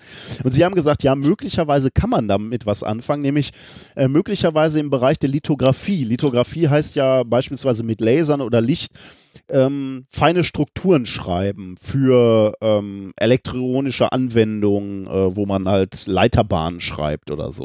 Jetzt könnte man sagen, okay, was hat das mit Mikrowellen zu tun? Nix mit Mikrowellen. Hier wurde jetzt nur gezeigt, wie man Mikrowellen, die relativ langwellig sind, also mit 12 Zentimetern, ähm, wie man die fokussieren kann auf eine Fläche, die etwa ein Quadratzentimeter groß ist. Jetzt könnte man sagen, mit anderen Antennen, anderen Kugeln, anderen Strukturen kann man Ah, möglicherweise man Lichtwellen. Genau, die viel, viel kleinere Wellenlängen haben, fokussieren auf noch kleinere äh, Flächen Ah. und damit noch feinere Strukturen schreiben. Ich weiß ehrlich gesagt nicht, ob das ein bisschen weit hergeholt ist und ob sie dem dann nur noch so ein Das bisschen. klingt ehrlich gesagt so ein bisschen weit so her. Also, bisschen- ja, ist ein bisschen hart. Also klingt ein bisschen weit hergeholt. Weil ich meine, wir, wir sind ja bei Lithografie, wo sind wir mittlerweile? Bei 12 Nanometer Strukturen Ja, oder so ja. angekommen. Wie Und weit äh, wird's dann auch runter, ne? Ich wollte gerade sagen, also da, da wird es ja jetzt schon so mit quantenmechanischen Effekten und so Ja. langsam äh, haarig. Ja, genau. Ja. Okay, Naja. das war das Zusatzthema. Was haben wir heute gelernt? Äh, ach, jetzt muss ich wieder zurückgucken. Was haben wir denn gemacht? Was haben wir gelernt? Wir haben gelernt, dass äh, es im Netz noch andere Arbeitsgruppen gibt außer uns. Oder gab. Und Genau. zwar welche, die, pu- die mit Polymeren äh, Lego bauen. Also Sehr ein bisschen. Ja, du hast uns erklärt, wie äh, Sprache das Denken beeinflusst, insbesondere unsere Kurz, äh, unser Kurzzeitgedächtnis. Ja, dann äh, haben wir noch gelernt, dass nach dem schönsten Tag im Leben immer nur bergab geht. Nicht immer, aber im Mittel schon. Und, yes, ja, und du hast mir die nächste Jacke vorgestellt, die ich mir unbedingt kaufen muss. Dann äh, habt ihr äh, wieder fleißig über ähm, unseren Affiliate-Link eingekauft. Vielen Dank an dieser Stelle. Also äh, wir haben zum Beispiel mein Buch auf äh, unserer Seite verlinkt. Und äh, wenn ihr darüber ähm, was einkauft, bleibt ein bisschen was bei uns hängen. Äh, vielen Dank dafür. Diesmal wurde unter anderem auch gekauft ein Buch und zwar von Make, vom Make Magazine. Mhm. Äh, und zwar Make Rockets, äh, Down to Earth Rocket Science. Das ist ein Buch, das beschäftigt sich mit äh, dem Bau von Raketen, also Modellraketen, ähm, mit äh, Luftantrieb, Wasserantrieb bis hin zu Feststoffantrieb. Antrieb. ich ich habe nicht reingeguckt, aber ich nehme an, mit Feststoff ist sowas gemeint wie irgendwie Candy, äh, es gibt ja hier so Candy Fuel, dass man irgendwie sich selber anmischen kann. Äh, wo im Wesentlichen Zucker verbrennt Mhm. als Energieträger. Ah, ja, ja. Und halt, äh, aber das, äh, also in den Rezensionen zu dem Buch steht, dass es, also es generell sehr gut bewertet, dass es auch äh, unglaublich gut für Anfänger, die sich mit Raketen beschäftigen, gut geeignet ist, weil es äh, auf dem ersten Drittel des Buches erstmal so die physikalischen Grundlagen erklärt und so. Das, ähm, ja, klingt sehr spannend. Ich habe selber von äh, aus dieser Make-Reihe ähm, ein, zwei Hefte zum Thema Drohnen. Man kann auch mal die Augen aufhalten, die gibt es auch häufiger beim Humble Bundle, wenn es irgendwie so Bücher gibt, Hm. mal für einen günstigen Euro. Sehr zu empfehlen. Was heißt denn Bücher zu Drohnen? Also äh, wie man selber Drohnen baut oder wie man. Ach so, warte mal, die, die könnte ich, die könnte ich dir, du bist ja gerade Drohnen begeistert, die könnte ich dir mal äh, zuschicken, tatsächlich. Hm, kannst du mal machen. Äh, beziehungsweise demnächst mal geben. Ich muss nur mal gucken, wo ich sie habe. Äh, ja, es sind äh, Make-Magazine zu Drohnen, wie man, also so allgemeines äh, Würde mich mal interessieren. Ja. rundrum und wie man die, ähm,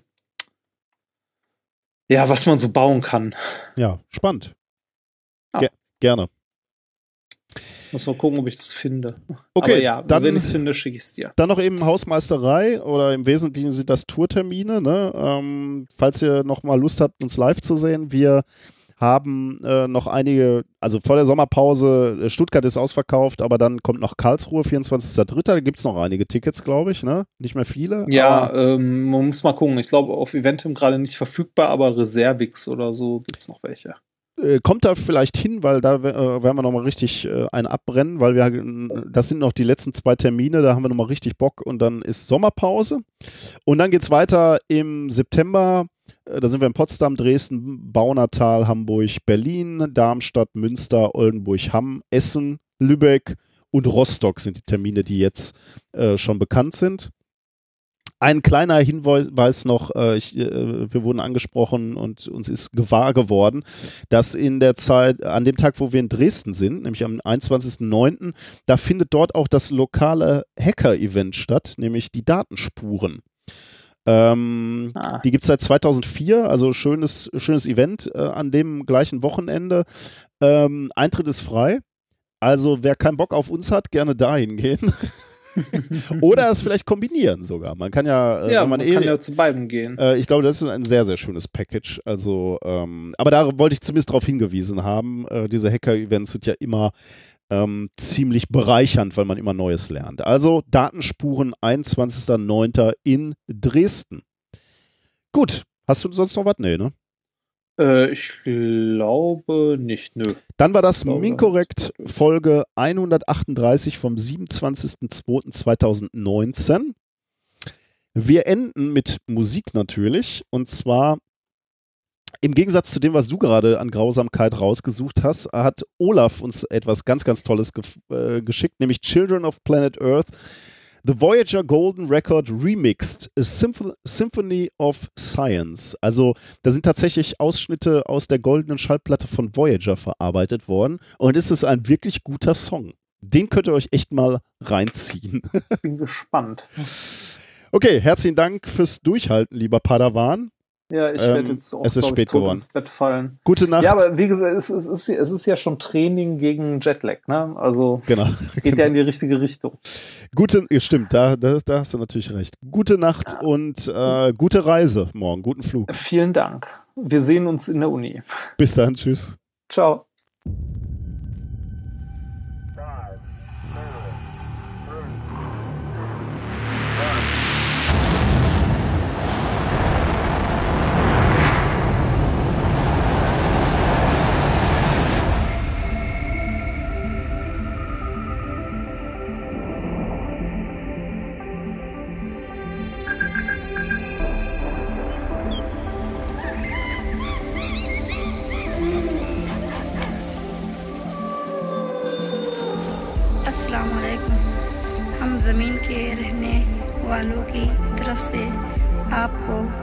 खुश आमदीद कहते हैं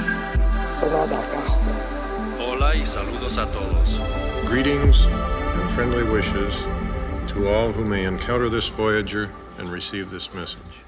Hello, hello,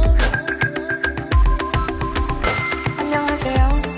Hello,อย่าได้ใจชมาในสมาพวกเราในธรณีนี้ ขอส่งมิตรจิตมาถึงท่านทุกคน Hello เสียงนี้เป็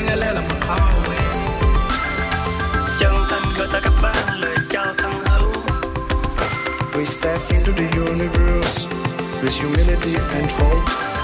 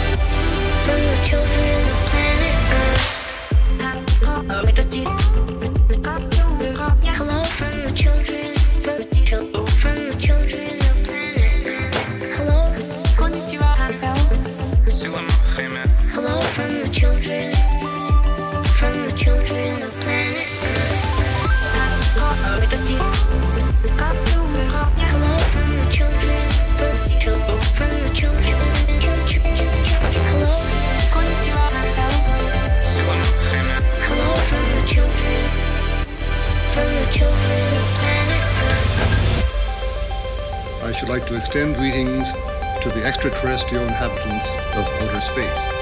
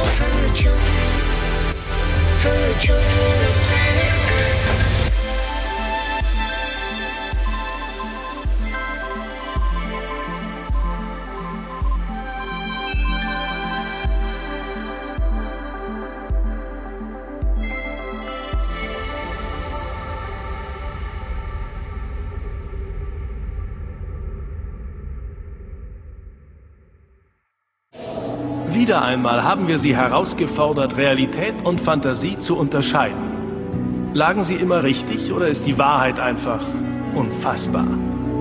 Ihr Jonathan Frakes. In der nächsten Sendung weitere Geschichten. X-Faktor, das Unfassbare.